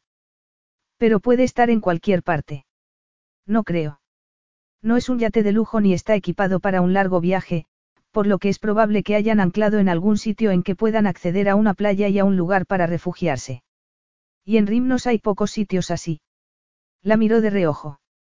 Intenta tranquilizarte, Selene. Te prometo que los encontraremos pronto. Ella asintió y dijo con voz ahogada. Todo esto me parece una pesadilla de la que estoy a punto de despertar para encontrarme en Aylesford de nuevo, con Millie durmiendo en la habitación de al lado. ¿En serio? ¿Tanto te gusta el sitio en que vives? No, se dijo ella. Y nunca me gustará, pero ahora mismo representa para mí cierta seguridad. Por supuesto, se apresuró a afirmar. Es mi casa. Tú debes sentir lo mismo por Rimnos. Se produjo un extraño silencio, que él acabó rompiendo con brusquedad. Sí, claro. Ella lo miró, sorprendida por su tono y por la repentina expresión sombría de su rostro. Y se asustó al darse cuenta de que quería ponerle la mano en el brazo y decirle, dime qué te pasa. ¿Qué te preocupa? Y pensó que tenía que estar perdiendo el juicio, ya que eso era lo último que debía hacer. Mantén las distancias, se previno a sí misma. Sé amable ahora, muéstrate agradecida cuando recuperes a mi y no vayas más allá. Se volvió a mirar el mar y vio que se había calmado y parecía una lámina de cristal, y que, en el horizonte, se empezaban a acumular nubes. Parecía que la predicción de Adonis sobre el tiempo se iba a cumplir, pensó con inquietud. Después se fijó en los olivos que crecían al otro lado del camino. La gente de aquí debe de usar mucho aceite de oliva. Usan lo que necesitan. La mayor parte se exporta. Desde un sitio tan pequeño como este. Sí. Hasta hace poco, en cada casa se recogían y prensaban sus aceitunas y se almacenaba el aceite. Pero los isleños pensaron que necesitaban un mercado más amplio, por lo que formaron una cooperativa y, ahora, las aceitunas se recogen y procesan en una planta nueva y moderna que está al otro lado de la isla, y el aceite se vende en todo el mundo con la etiqueta del nombre de la isla. Creo que lo venden en el supermercado que hay cerca de la universidad. En la etiqueta aparecen tres columnas de piedra. Él sonrió levemente. Las tres columnas de Apolo, que, por desgracia, son lo único que queda del templo. Me gustaría enseñártelas. Me temo que no tendremos tiempo, se apresuró a decir ella. Millie y yo tenemos que volver a Inglaterra en el primer vuelo disponible. Desde luego. Casi se me había olvidado, debido al placer de tu compañía, Selene. Ella volvió al tema, menos comprometido, del aceite de oliva. Por causalidad, fuiste tú quien convenció a los isleños de que formaran una cooperativa. No solo yo. Nuestro párroco, el padre Estefanos, también era partidario, así como los alcaldes de la mayoría de los pueblos, que sabían que la pesca y el turismo no bastaban. Por suerte, yo tengo contactos en Estados Unidos en el campo de la publicidad, la mercadotecnia y la distribución, lo que suponía un incentivo. Alexis esbozó una leve sonrisa. Pero no fue fácil. La idea de la cooperativa no atrajo a los isleños al principio. Ahora se enorgullecen de su éxito. Y también te están agradecidos, pensó ella. Eso explica el desfile real de antes. Y tal vez signifique que me puedo fiar de ti, que es positivo que estés de mi lado, aunque lo que más te preocupe sea el buen nombre del hotel, no Millie. El viaje continuó en silencio. El mar se había convertido en una lámina de acero bruñido y el cielo casi había desaparecido tras un velo gris, detrás del cual el sol brillaba pálidamente. Selena se dio cuenta de que el coche disminuía de velocidad. Alexis se detuvo en la hierba que crecía al lado del camino y aparcó a la sombra de un olivo. ¿Has visto el barco? Él la miró con el ceño levemente fruncido. No, pero este es el único sitio donde hay una playa, además de una cueva seca. Voy a bajar a comprobar si Costas y Millie han estado ahí, porque, si es así, puede que vuelvan. Ella descendió del vehículo a toda prisa. Voy contigo. Sería mejor que te quedaras. El camino es difícil. ¿Crees que me importa? Si hay algo en esa cueva, quiero verlo. Se produjo una tensa pausa hasta que él dijo con suavidad. Olvídate de todos los horrores que te estés imaginando, Agapimu. Lo máximo que espero encontrar es agua, restos de comida y, tal vez, una manta. Me da igual. Quiero verlo. Cuando Selena contempló la pendiente que había para bajar a la playa, comenzó a arrepentirse de su intransigencia, y cuando Alexis se detuvo al borde del acantilado y le tendió la mano, se la agarró sin vacilar. Descendieron con lentitud y precaución. Ella se dio cuenta de que era mejor concentrarse en las piedras sueltas para no resbalar que en mirar la playa. Cuando llegaron al pie del acantilado, notó que había estado conteniendo la respiración y, al soltar el aire, se preguntó si se había debido a la pendiente o a sentir los dedos masculinos en torno a los suyos agarrándola con firmeza. Se soltó y dijo. No veo ninguna cueva. Él le indicó una enorme roca. La entrada está detrás. Él se dirigió hacia allí por la playa y ella lo siguió. Miró hacia arriba y contempló con aprensión que el sol había desaparecido por completo tras el cielo encapotado. Parecía que el mundo se hubiera inmovilizado y estuviera a la espera. Y ella recordó una frase, la calma que precede la tormenta. Al llegar a la roca vio la estrecha entrada a la cueva y la oscuridad que había en su interior. No padecía claustrofobia, pero para todo había una primera vez. Y, a pesar del calor agobiante, sintió un escalofrío. Al mismo tiempo, un relámpago rasgó el cielo, seguido del retumbar del trueno y las primeras gruesas gotas de lluvia. Alexis le hacía gestos con impaciencia desde la entrada de la cueva. Date prisa, le gritó. Corre. Cuando ella llegó a su lado, él la tomó por los hombros, la giró, la lanzó hacia adentro y fue detrás de ella, mientras la lluvia se transformaba en diluvio.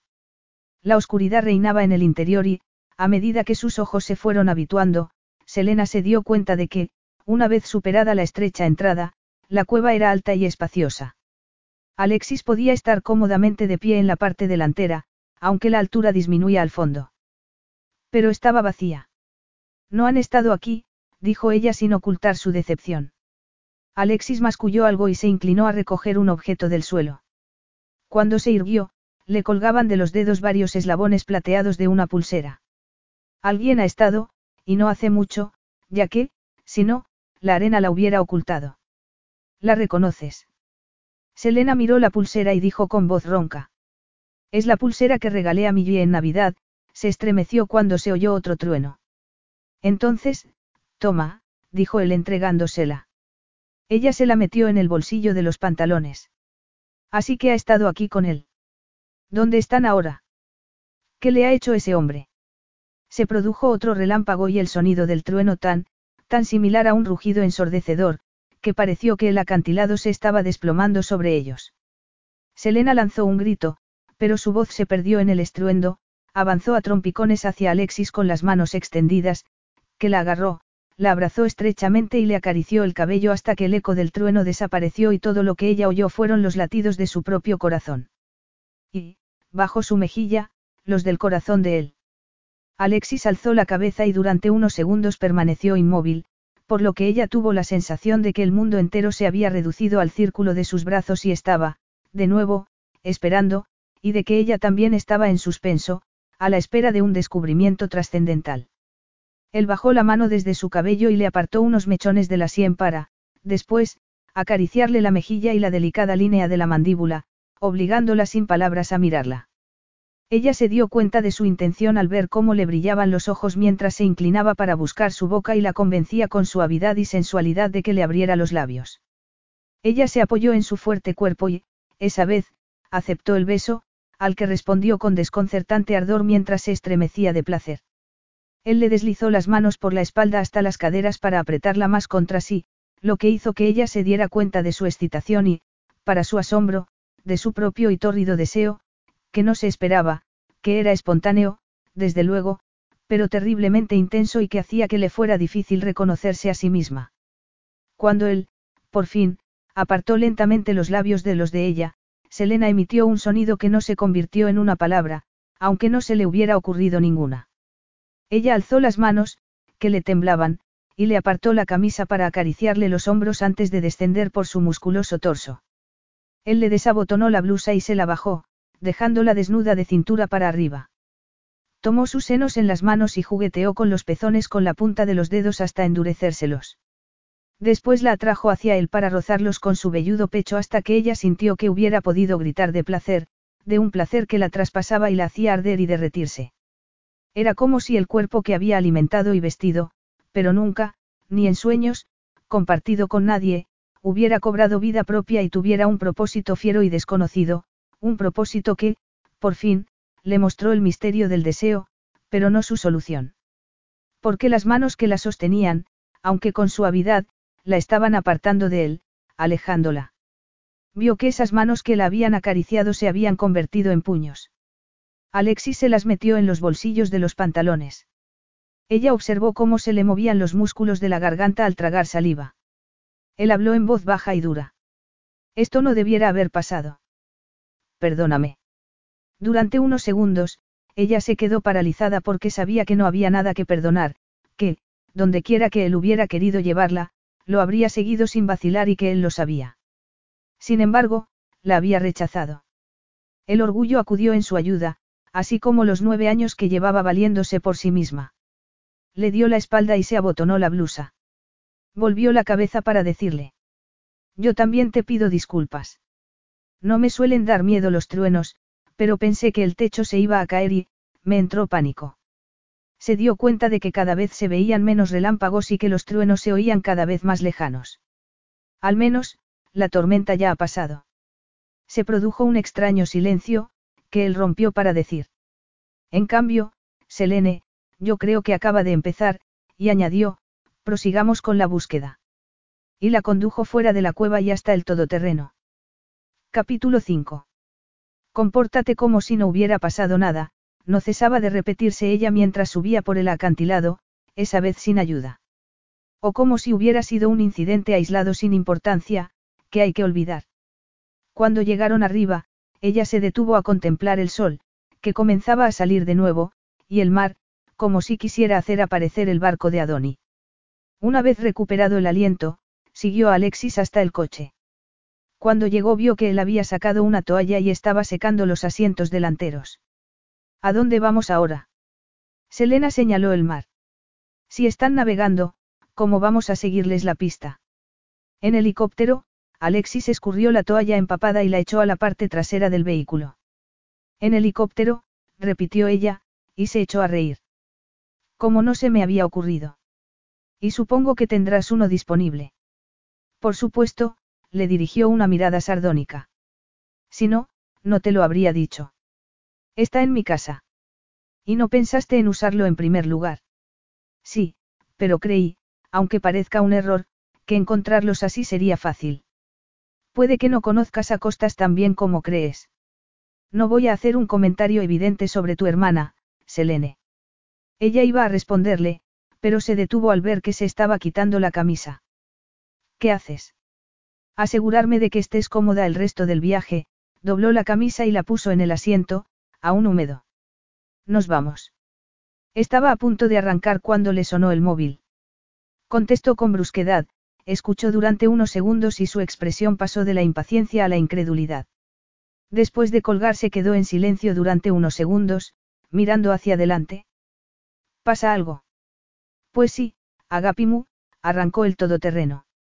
Parece que, al final, no necesitaremos el helicóptero. El barco de Adoni ha vuelto al puerto y Costas y tu hermana están en mi casa, acompañados de la madre de él, que tiene la misma opinión que tú sobre su relación y no deja de proclamarlo a los cuatro vientos. Mis empleados han tenido una mañana movidita. Lo siento, se disculpó ella. Solo esperaba que fuera la señal de que Costas y Millie seguirían cada uno su propio camino y de que su hermana estaba dispuesta a olvidarse de Rimnos y de su error y a volver a Inglaterra. Y no sería la única, se recordó sin alegría. Pensé que no cabrías en ti de gozo, comentó él. Ella se miró las manos, que tenía unidas en el regazo. Estaba pensando en qué les voy a decir. Solo tienes que hablar con tu hermana. De Costas y su madre me encargo yo. Gracias. Se siguen hablando Millie y Costas. Se siguen hablando, están agarrados de la mano y se niegan a separarse. Todo ello también a voz en grito, la miró con el ceño fruncido. Esperabas que ella se marchara sin discutir. Pues claro. Eres muy optimista, Selene querida.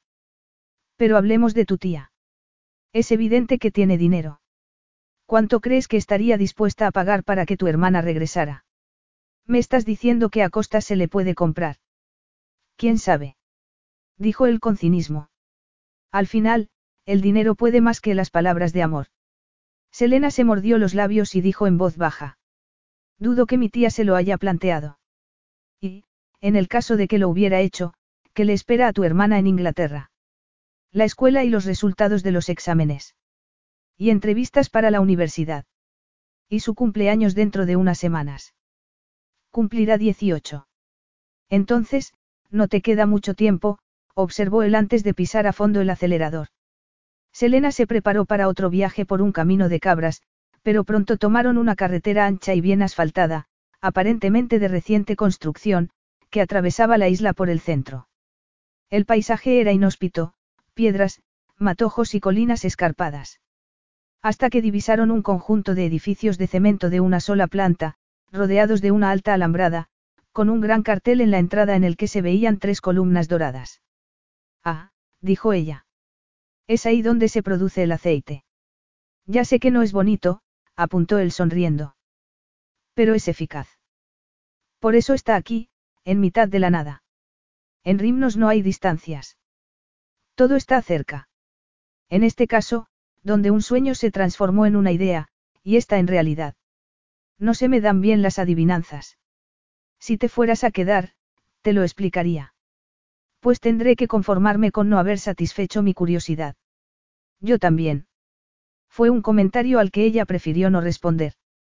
La carretera se extendía ante ellos serpenteando al pie de las colinas. El paisaje yermo iba dando paso a olivos y huertos en los que crecían limoneros, melocotoneros e higueras. Y más allá, en un espacioso terreno, se erguía Villa Helios, de piedra blanca, con un tejado de tejas verdes y situada frente al mar. Qué bonita, pensó Selena conteniendo el aliento. Se dio cuenta de que Alexis la miraba y sonreía al contemplar su reacción. Él se dirigió a la parte de atrás y aparcó en un patio lleno de pollos. Entraron por una puerta a un pasillo a cuyos lados había almacenes y lavaderos, por el que llegaron a otra puerta que conducía a una gran cocina llena de gente. Se hizo un silencio entre todos los presentes. Selena se dio cuenta de que Millie no estaba entre ellos. El silencio lo interrumpieron los gritos de una delgada mujer vestida de negro de los pies a la cabeza que se hallaba sentada a la gran mesa que había en el centro. Selena, involuntariamente, retrocedió y dio un traspiés. Alexis la sujetó por los hombros. De inmediato, los gritos subieron de tono, y una mujer de mediana edad vestida de gris se adelantó con las manos extendidas murmurando algo en griego. Era entrada en carnes, tenía el cabello negro, en el que aparecían algunas canas, y lo llevaba recogido en un moño. Su rostro indicaba que su expresión habitual era de alegría y que sus ojos negros brillarían si se les daba la oportunidad. Alexis masculló algo y después hizo una seña a una joven vestida con un uniforme de criada para que se acercara. Penélope te llevará con tu hermana, le dijo a Selena. Me reuniré contigo cuando haya hablado con Costas. Selena siguió a la muchacha. Salieron de la cocina y, por un corto pasillo, llegaron a un impresionante vestíbulo, que atravesaron para llegar a otra puerta. Cuando la muchacha fue a abrirla, Selena la detuvo. ¿Hablas inglés, Penélope? Sí, señorita, de niña viví en Estados Unidos. Entonces, ¿puedes decirme por qué ha empezado a gritar esa mujer cuando hemos llegado? La hermosa cara de Penélope se iluminó con una sonrisa. La señora Papoulis es muy devota y modesta, y se sintió ofendida porque el señor Alexis no llevaba camisa. Selena la miró con los ojos muy abiertos. Pero ha estado casada. No puede sorprenderla tanto. Penélope se encogió de hombros. Hay muchas clases de matrimonios, señorita.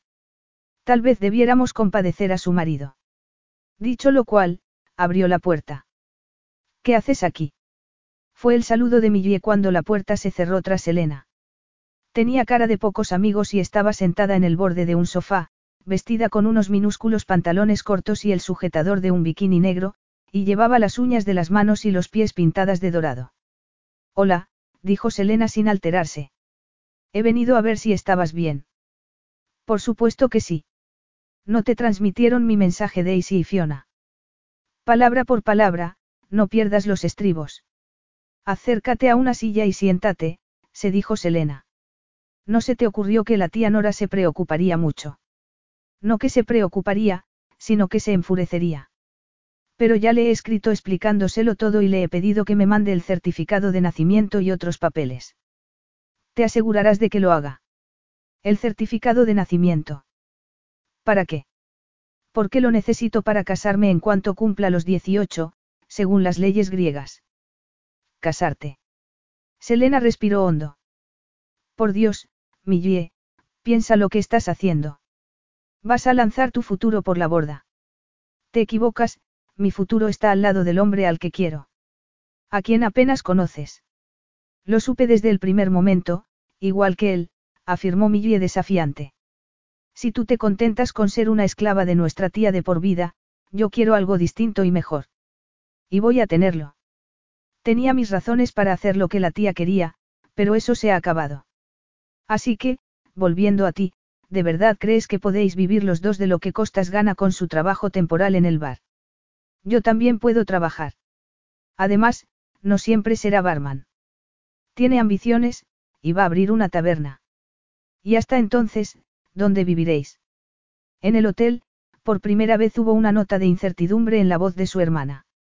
Costas tendrá que aclararlo con su jefe, pero eso no será un problema. Y yo puedo trabajar de doncella allí, o algo así, añadió con gesto vago. Era una afirmación atrevida para alguien incapaz de hacerse la cama. Yo no estaría tan segura, Millie. Si hay puestos vacantes, se los ofrecerán a la gente de la isla. De todos modos, eres muy joven para tomar semejante decisión. Tienes que vivir más, conocer a otros hombres, antes de sentar la cabeza. Por favor, Lena. Su hermana lanzó un suspiro. No soy virgen. Llevo tomando la píldora desde los 16, así que probablemente sepa más de la vida que tú. Vine aquí a divertirme con un par de amigas y, desde luego, no esperaba enamorarme. Ni tampoco lo esperaba Costas, para que lo sepas. Pero ha sucedido y, pienses lo que pienses, no va a cambiar. Y confío en que tú convenzas a la tía Nora, añadió. Espero que le hagas entender que tengo derecho a vivir mi vida. Y a solucionar el problema del hambre en el mundo, pensó Selena con desesperación. Mientras trataba de poner en orden sus argumentos para intentar de nuevo persuadir a su hermana, llamaron a la puerta y entró Alexis, ya totalmente vestido, seguido de un joven que, a pesar de su expresión malhumorada, era increíblemente guapo y poseía el físico de un héroe de Hollywood. Selena se percató de su atractivo, lo que la intranquilizó aún más. Costas, cariño, Millie se levantó de un salto y se abalanzó sobre él. Se ha solucionado ya todo. No, contestó él suspirando. El señor Alexis dice que tienes que volver a Inglaterra con tu hermana. Pero ya le he dejado claro que no voy a marcharme de la isla, afirmó Millie mirando a Alexis con los ojos muy abiertos y una hermosa sonrisa. Él no pareció conmoverse. Seguro que entiende que queramos estar juntos y que podrá buscarme un rincón para vivir hasta que nos casemos, añadió Millie. Le prometo que no le causaré ningún problema. Alexis habló con gravedad. Perdone, señorita, pero ya ha causado más de los que se imagina. En el hotel solo se pueden alojar los trabajadores de manera individual, y no hago excepciones. Además, su presencia distraerá a costas de su trabajo. Y supongo que deseará que conserve su puesto, ¿verdad? Sí, por supuesto, los ojos azules de Millie comenzaron a llenarse de lágrimas. ¿Por qué es usted tan cruel? Tal vez para hacerle un favor, la miró con dureza. El matrimonio es un asunto muy serio, y esto no ha comenzado con buen pie. Los dos necesitáis tiempo para reflexionar. Cuando se comete un error, no es fácil enmendarlo. Pero no se trata de un error, Costa se volvió hacia él. Amelia es la única mujer a la que querré, se golpeó el pecho con el puño. No puedo vivir sin ella. Alexis apretó los dientes. Muy dramático, afirmó con frialdad. Debieras buscar trabajo en el Teatro Nacional, hizo un gesto con la cabeza hacia la puerta.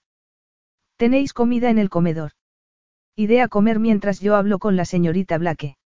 Y usted, señorita, debiera ponerse algo más discreto antes de que la vea la madre de su novio. Se marcharon a regañadientes.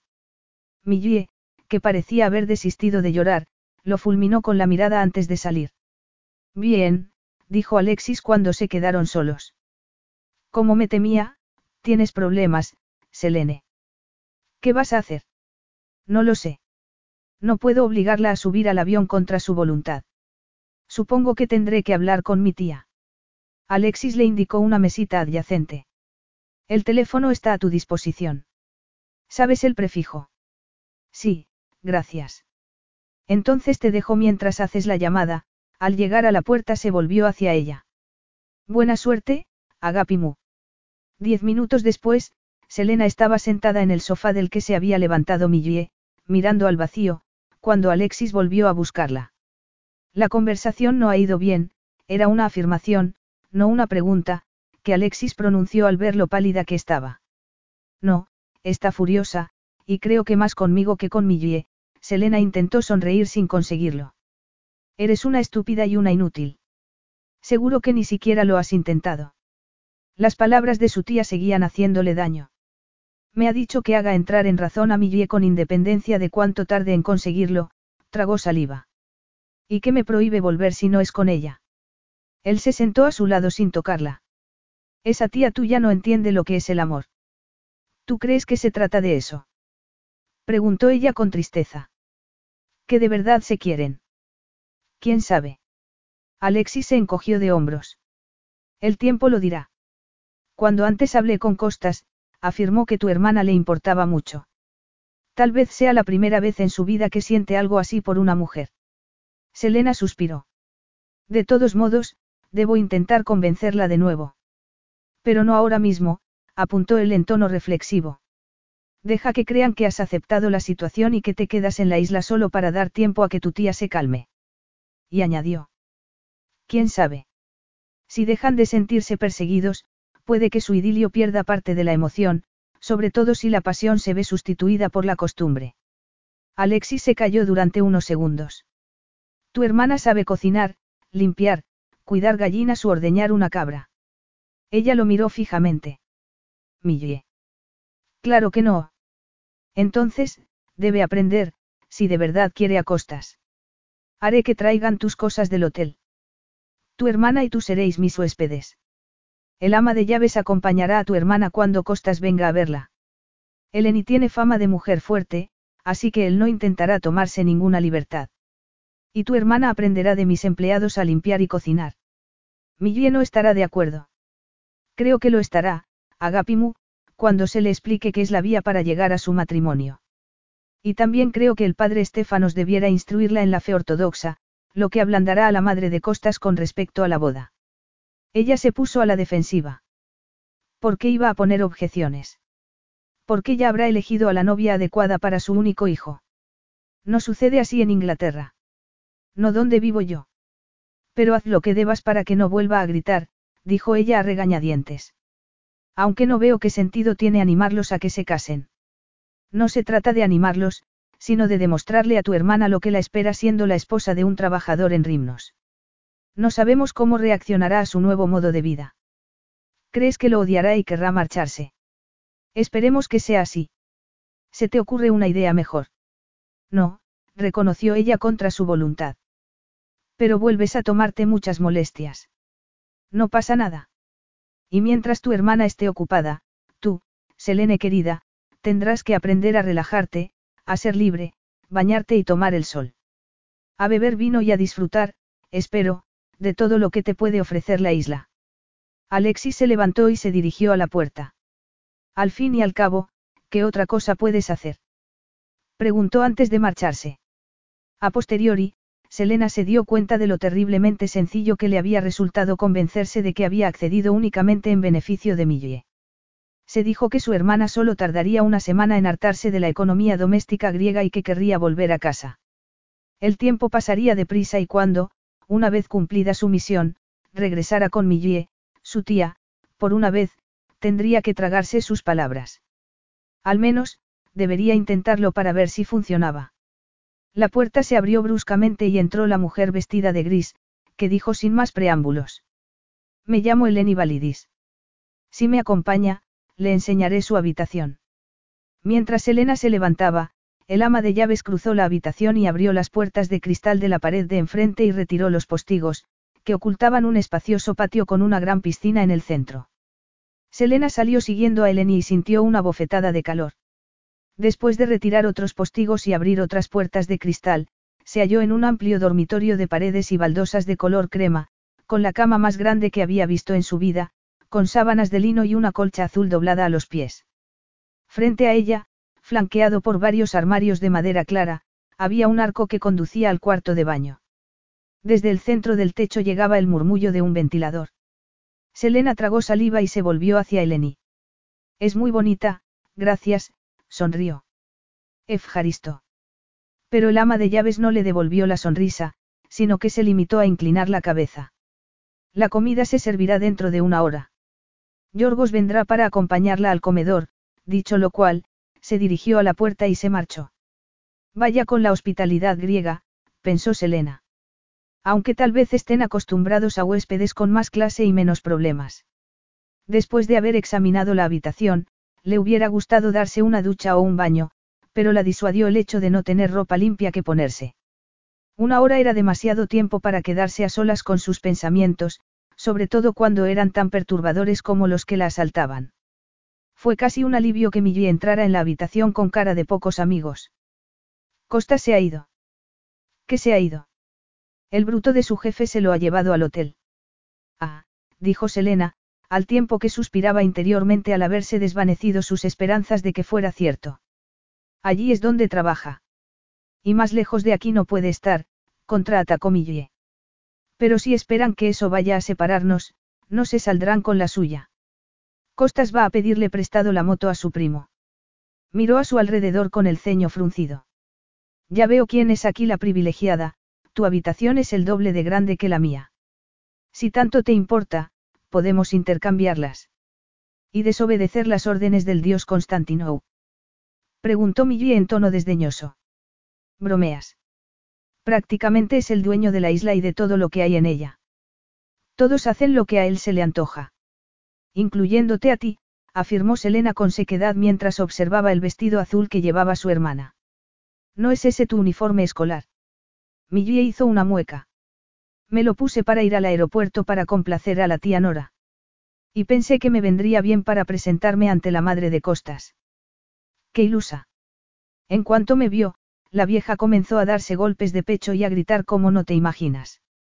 Eso es lo que tú crees, se dijo Selena. Costas y yo vinimos aquí con la esperanza de que su jefe le hablara en nuestro favor, prosiguió Millie con enfado y le pidiera que diera su consentimiento a la boda. No sabíamos que ella había llegado primero. Probablemente estuviera preocupada por la desaparición de su hijo.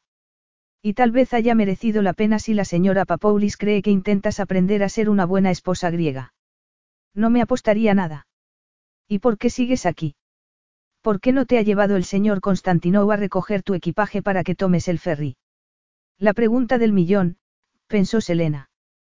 Contestó midiendo sus palabras. Porque también yo intento que la tía no sufra. Está enfadada porque no quieres volver a casa conmigo. Pues lo siento, pero Rimnos es mi hogar, por lo que no me voy a marchar ni ahora ni nunca. Así que te aguarda una larga espera. Que te diviertas. Dicho lo cual, se marchó dejando a Selena de pie en medio de la hermosa habitación que ella misma había convertido en una trampa. O tal vez hubiera sido él. Y se estremeció. Capítulo 6. La comida fue sencilla, pollo a la parrilla con ensalada griega, acompañado de vino blanco, y fruta de postre. Selena, sorprendida, se dio cuenta de que estaba hambrienta y devoró todo lo que había en el plato. No es precisamente un banquete, comentó Millie con acritud mientras se tomaban un café griego, espeso y dulzón. Ni tampoco esta casa es una mansión, añadió mientras miraba con desdén el comedor. Y la piscina no es muy grande. Se diría que la familia Constantinou no es multimillonaria. Selena dejó la copa sobre la mesa. Se había quedado repentinamente sin respiración, como si le hubieran dado una patada en las costillas. Eso es una tontería, pensó. Alexis posee un hotel, eso es todo. Aunque incluso eso podría suponer una fortuna en esta isla tan pequeña. Y sin embargo, como si hubiera vuelto a enfrentarse a un rompecabezas a medio hacer, las piezas comenzaron a ocupar su lugar. Aunque un multimillonario no solía dedicarse a hacer inventario, tenía dinero para construir carreteras y plantas de producción de aceite, y para lanzar un nuevo producto a un mercado muy competitivo. Además, Alexis le había mencionado de pasada sus contactos en Estados Unidos, así como que poseía un helicóptero, como si ese fuera el medio de transporte más habitual. Por no hablar del modo en que, sin esfuerzo aparente, se había hecho cargo de la situación. Además, había supuesto que ella seguiría su consejo, le permitiría resolver el problema y aceptaría su hospitalidad. Era un hombre poderoso, acostumbrado a hacer lo que deseaba, a utilizar su poder y ser obedecido. A utilizar a la gente. De cualquier forma. No sigas por ahí, se dijo Selena con fiereza. Tal vez no les guste alardear de su dinero en la actual situación económica, si es verdad que son tan ricos. Claro que lo son. Costas dice que, además de esta casa, tienen una en Atenas y otra en Nueva York. Eleni nació allí y por eso habla tan bien inglés. Era la doncella de la señora Constantinou y conoció a Yorgos cuando la familia estaba de vacaciones allí. Él no quiso marcharse de la isla después de la boda, por lo que se convirtió en el mayordomo, y ella, en el ama de llaves. Tienen más trabajo desde que Alexis volvió. Millie añadió en voz baja. Costas me ha contado que Alexis se peleó con su padre por sus planes para la isla. Es lo que piensa todo el mundo. Selena enarcó las cejas. Parece que Costas es una mina de información. Millie se encogió de hombros. Te digo que la familia Constantinou es muy importante en Rimnos. De todos modos, sigo pensando en casarme, por lo que necesitaré el certificado de nacimiento. Que no se te olvide. Harté todo lo que pueda. Y acabo de acordarme de otra cosa, se metió la mano en el bolsillo y sacó la pulsera de plata. Me la he encontrado mientras recorría la isla. Me preguntaba dónde estaría, Millie le sonrió débilmente. El cierre no ajusta bien, se terminó de beber el café y se levantó. Voy a quitarme este horrible vestido y a tomar el sol en la piscina. Mientras se dirigía a la puerta, ésta se abrió para dar paso a Eleni, que llevaba una bandeja y un delantal que entregó a Millie. El ama de llaves habló con voz agradable pero firme. Quite la mesa, por favor, y lleve la bandeja a la cocina. Ara, nuestra cocinera, le enseñará dónde va cada cosa y, después, la ayudará a preparar la cena. Millie ahogó un grito. Pero si acabamos de comer, protestó. Y hace un calor asfixiante. Aunque así sea, un hombre cansado y hambriento necesita alimentarse. Debe usted acostumbrarse, señorita Amelia. Selena se preparó para la rabieta del siglo, pero, en lugar de eso, Millie hundió los hombros, masculló su asentimiento de mala gana y comenzó a poner los platos y los cubiertos en la bandeja. Selena carraspeó. ¿Puedo ayudar? No sería adecuado, dijo Eleni con fría cortesía, ya que es usted huésped del señor Alexis, hizo una seña a Millie para que la siguiera. Selena se planteó si volver o no a su habitación, pero decidió que no era la única opción que tenía, ya que, en ese caso, acabaría pareciéndole una prisión. Así que abrió la puerta del patio y salió. Volvió a tener la sensación de toparse con un muro ardiente. Durante la comida habían puesto tumbonas con cojines y sombrillas alrededor de la piscina. Selena se acercó a una a la que le daba un poco la sombra, colocó una sombrilla para protegerla por completo del sol y se tumbó. Al cabo de unos minutos, la blusa y los pantalones se le pegaban a la piel empapada de sudor. Miró la piscina con deseo. Sabía que daría igual que hubiera llegado su maleta, porque había dejado el bañador en Inglaterra. Había hecho el equipaje para una rápida visita, no para bañarse y tomar el sol. Esa era una de las numerosas razones por las que no debía quedarse, sino volver a casa y enfrentarse a la ira de la tía Nora. Pero la fundamental era que debía evitar relacionarse más con Alexis Constantinou. No era que hubieran tenido mucha relación y, por supuesto, no había nada serio entre ellos, sobre todo por parte de él. Alexis se había limitado simplemente a divertirse jugando con alguien del que inmediatamente había reconocido la falta de experiencia. Toda una novedad, sin duda, en el mundo en que se movía. Toda una novedad también en el mundo de ella. Pero fuera por un tardío sentimiento de decencia o por la sospecha de que la falta de experiencia de ella no sería sexualmente satisfactoria, él había impedido que lo sucedido en la cueva llegara a su obvia conclusión. Pero ¿por qué no iba a haberlo impedido cuando podía elegir a la mujer que quisiera? Ella debiera estarle agradecida porque hubiera reflexionado y se hubiera detenido a tiempo. Además, todavía cabía la posibilidad de que Millie comenzara a tener dudas una vez que su idilio había chocado con la realidad. Su expresión en el comedor había sido una señal. Y si es así, se dijo Selena, debo quedarme para ayudar a inclinar la balanza en la dirección correcta. Lo único que espero es que no tarde mucho en recuperar el juicio. Al mismo tiempo, no hizo caso de la sospecha de que ella estaba empezando a perder el suyo. Pero a medida que transcurrían los días, Selena se vio obligada a concluir que tanto sus esperanzas como sus miedos eran infundados. Sorprendida, comprobó que las protestas de Millie sobre su nueva forma de vida no duraron mucho. Aceptó que solo vería a costas la tarde en que él libraba y que parte del tiempo que estuvieran juntos lo pasarían con el padre Estefanos, para que ella conociera la religión ortodoxa. Aún más sorprendente resultó que le gustara cocinar bajo la bondadosa dirección de Ara, la cocinera. De hecho, la musaca que Millie había preparado para una de las comidas de la semana anterior estaba deliciosa. Selena pensó que el plan no estaba funcionando. Y mientras tanto, a quien la había ayudado a urdirlo parecía habérselo tragado la tierra. En casi tres semanas, Alexis no había visitado Villa Helios ni una sola vez ni dado señal alguna de vida. No era que Selena deseara que estuviese allí, sino que, aunque al principio había supuesto una novedad estar en la piscina con el bikini que Millie le había dado diciéndole que era de Fiona y que lo había metido en su maleta por error, comenzaba a sentirse sola, lo cual era extraño en alguien muy acostumbrado a estar sin compañía. Además, aunque le gustaba ponerse morena, le resultaba difícil relajarse, ya que, día a día, crecía su convicción de que no era bienvenida en la villa. Eleni y Yorgo se portaban con fría cortesía y formalidad en tanto que Penélope, siempre que Selena intentaba charlar con ella, trataba de escabullirse. Había pasado un tiempo explorando la casa y los alrededores, conociendo el edificio, el patio que lo rodeaba, los jardines de la parte de atrás y, más allá, la pista de aterrizaje del helicóptero y el enorme hangar en que se guardaba.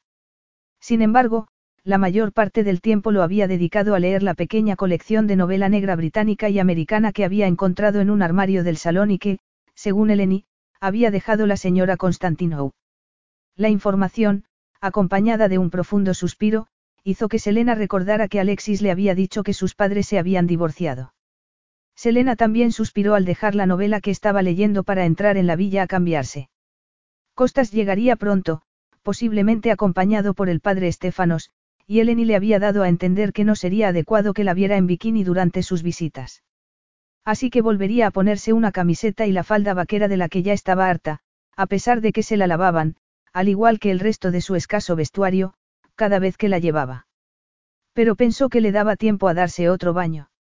Se acercó a la piscina y se dispuso a zambullirse. Aquel era el verdadero lujo de Villa Helios, pensó. No la enorme cama, ni la ducha con chorros de distinta presión, sino aquella agua turquesa de la que podía disfrutar a solas, no como la piscina pública de Aylesford, siempre atestada de gente y donde no se podía nadar ni unos cuantos metros sin que alguien te cortara el paso. La echaría de menos cuando se fuera. De hecho, sería lo único que echaría en falta, pensó, antes de tirarse al agua. Se hizo un largo nadando deprisa y sintiendo la frescura del agua en la piel caliente y, al darse la vuelta, tomó aire y se sumergió por completo. Fue entonces cuando se dio cuenta de que una sombra disminuía la luminosidad que había delante de ella, cambiando de forma debido a las ondas del agua, según se acercaba a ella. Selena salió a la superficie y se agarró al borde de la piscina con una mano mientras que con la otra se apartaba el cabello de la cara antes de alzar la cabeza. Vio que Alexis esperaba en silencio y la miraba.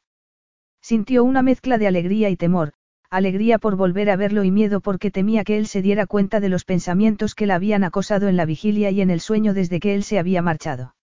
De los intensos e inolvidables deseos que había despertado en ella en unos segundos y que rápidamente había lamentado. Debería recordar eso y ocultar lo demás. Te he asustado, Selene.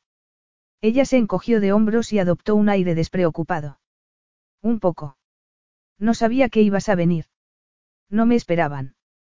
Y yo no esperaba molestar a una ninfa. Ah, fue la única respuesta, totalmente inadecuada, que a ella se le ocurrió. Se sintió estúpida, allí, en el agua, mirándolo como un pez en una pecera. Cuando tomó impulso para salir de la piscina, él la agarró por las axilas y la levantó sin esfuerzo para depositarla en el suelo. A continuación, se quitó la toalla que llevaba al hombro, que era la de Selena, y la envolvió en ella.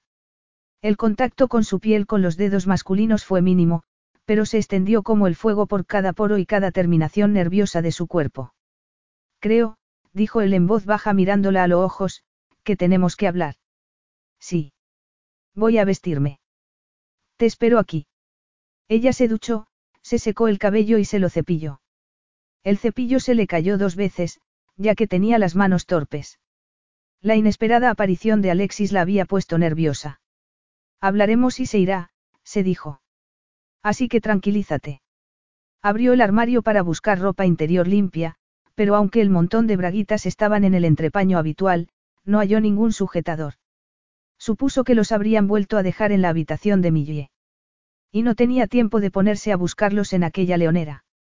Se puso una camiseta blanca con canalé, que le pareció que disimulaba bastante la ausencia de sujetador, y la falda vaquera con botones de arriba abajo y fue al encuentro de Alexis. Es evidente que tenemos que hablar de mi y de lo que vamos a hacer, porque el plan ha fallado y no tenemos un plan B, dijo ella. Se calló durante unos segundos y añadió. ¿Sabías que hace un par de días hizo queso feta? ¿Un queso feta? ¿Para qué Costa se lo llevara a su madre? suspiró. Reconocerás que está actuando con inteligencia. Con determinación, desde luego. Pero Anna Papoulis también es una mujer muy resuelta, y quiere una cuantiosa dote por su guapo hijo. Tal vez si tu tía no está dispuesta a darle nada, puedas convencerla para que venga a decírselo. La pierna ya se le debe de haber curado. Selena titubeó. Ya le han quitado la escayola, pero tiene que ir a fisioterapia todos los días. Y ya ha tomado una decisión, Millie debe volver a casa. No va a ceder. Él enarcó las cejas. Así que has hablado con ella. Brevemente.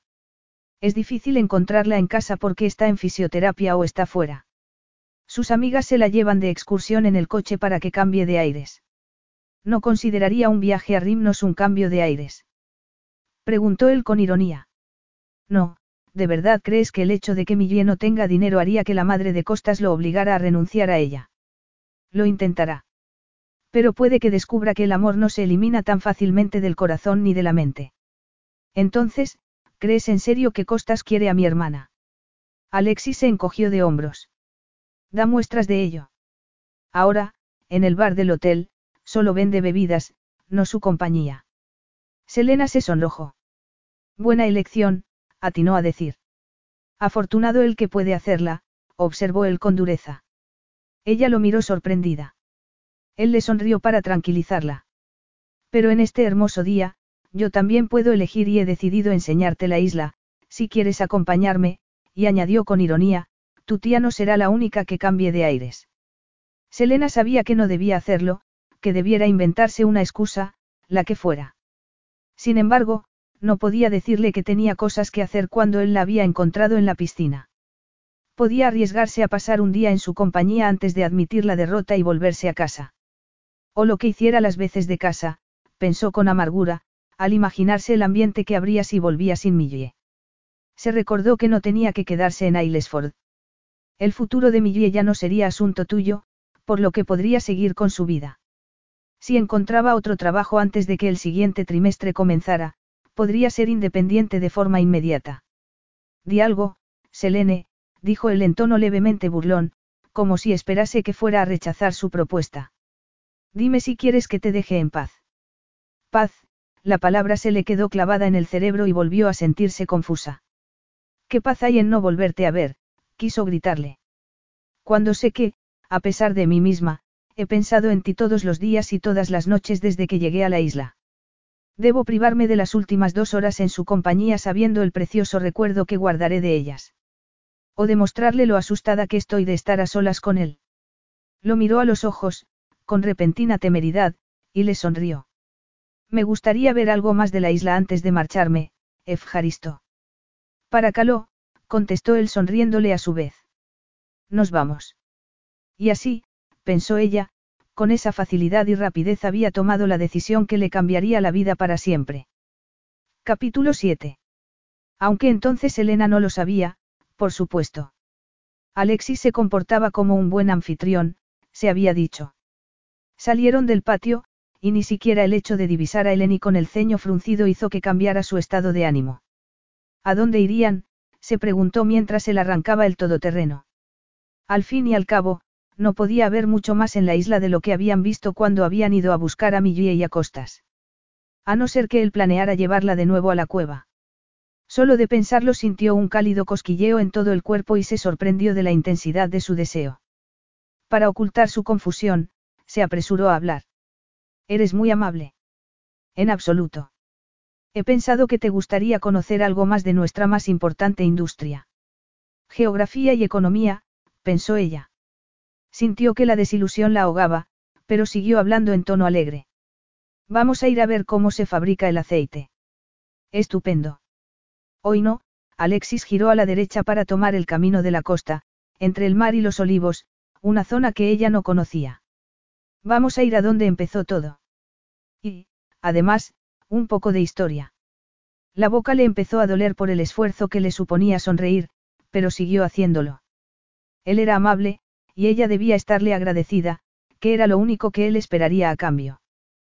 Pero su presencia la turbaba.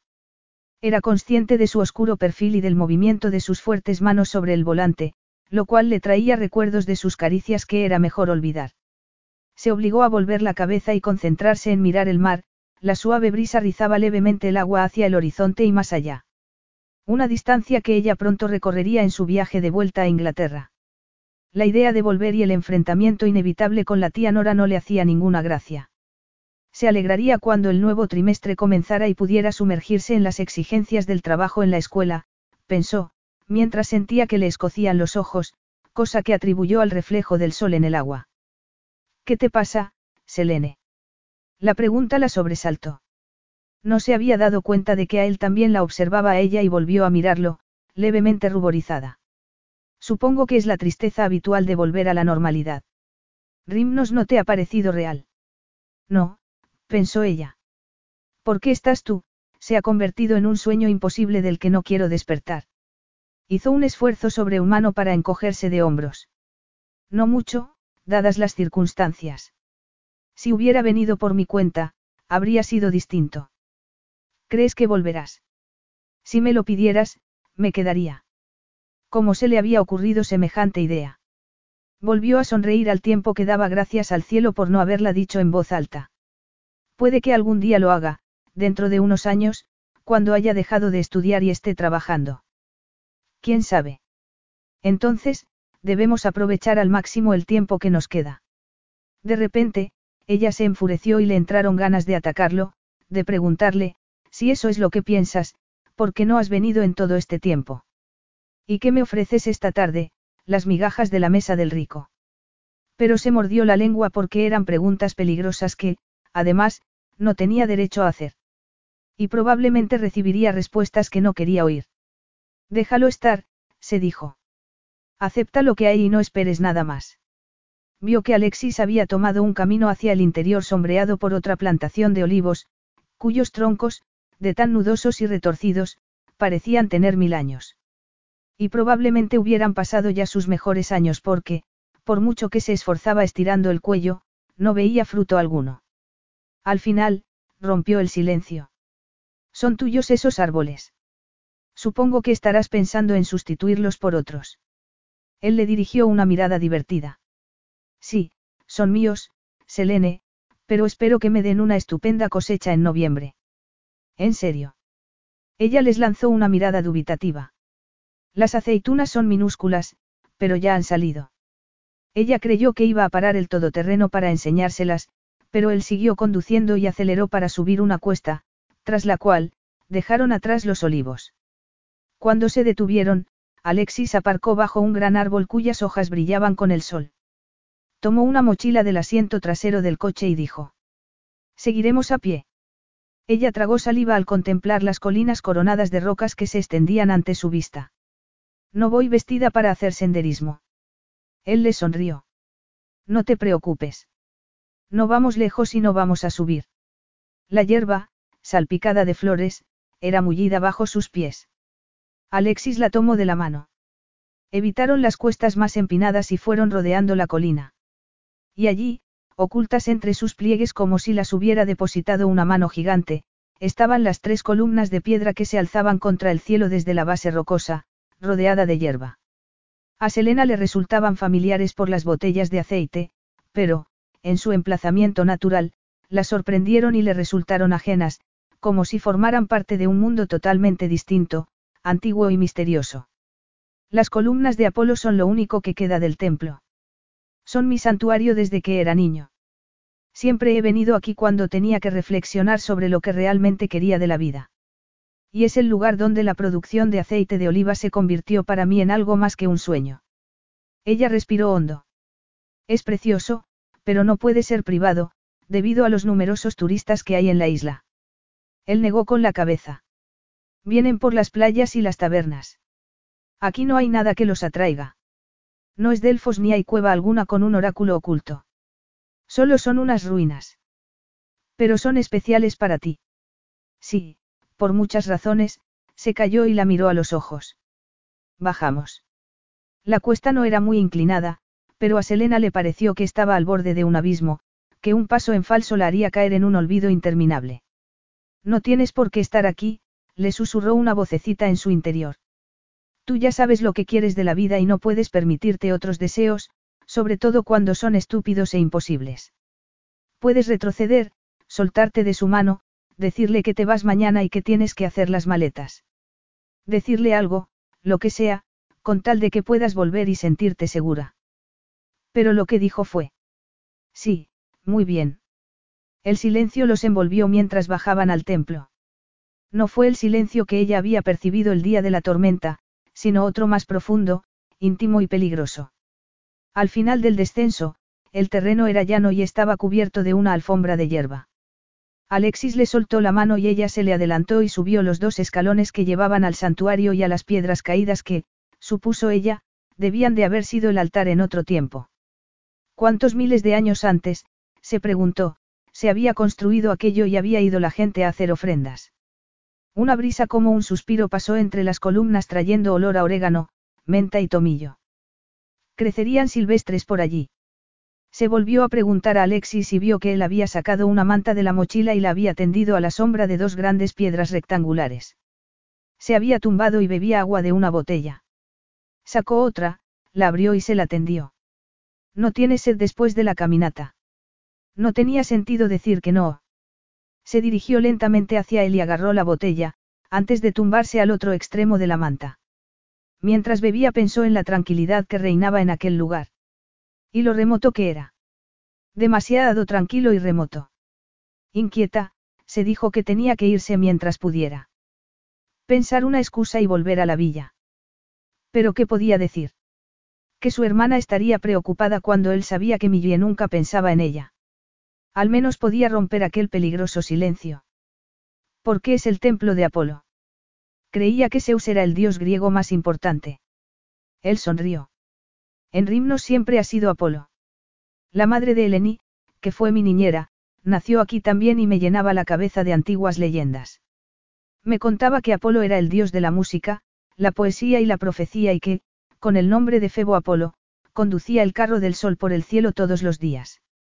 Vaya. Aquello estaba mejor.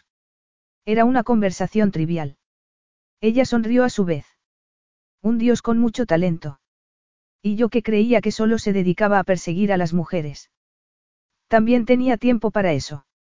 Si no, no hubiera tenido hijos. Y eso era importante para un dios. Creo que lo es para todo el mundo. Además, uno de sus hijos, Asclepio, fue el padre de la medicina, y otro, Aristeo, enseñó a los griegos la agricultura, la apicultura, la ganadería, el cultivo del olivo e incluso hacer queso. Por eso, debemos estarle agradecidos, concluyó él en tono ligero. Ella respondió en el mismo tono. Ahora sé quién es el verdadero responsable de la inesperada pericia de Millie en la cocina. Efjaristo. Creí que ibas a echarme la culpa a mí. Selena suspiró. Está empeñada en demostrar su valía, pero me sigue pareciendo que es demasiado joven para comprometerse de esa manera. Entonces, ¿no crees que a veces lo único que se necesita es una mirada, una palabra, para perderse para siempre. Ella tragó saliva. No, respondió en tono desafiante. Y añadió para sí, no puedo ni quiero creerlo. Tiene que ser imposible. Dime una cosa, Selene. ¿Cuántas veces has llamado a Inglaterra desde que llegaste a mi casa? Ella lo miró con recelo. Creo que unas seis veces. Y voy a pagarte todas las llamadas antes de marcharme, añadió a la defensiva. No es necesario, aseguró él en un tono que no admitía réplica.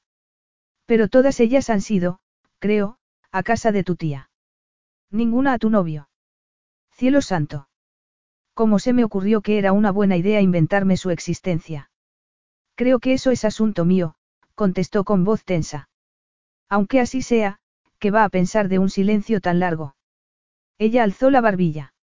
Lo entenderá. ¿Qué lo entenderá? repitió Alexis incrédulo. Si yo estuviera en su pellejo, habría venido a buscarte antes de que hubiera transcurrido una semana.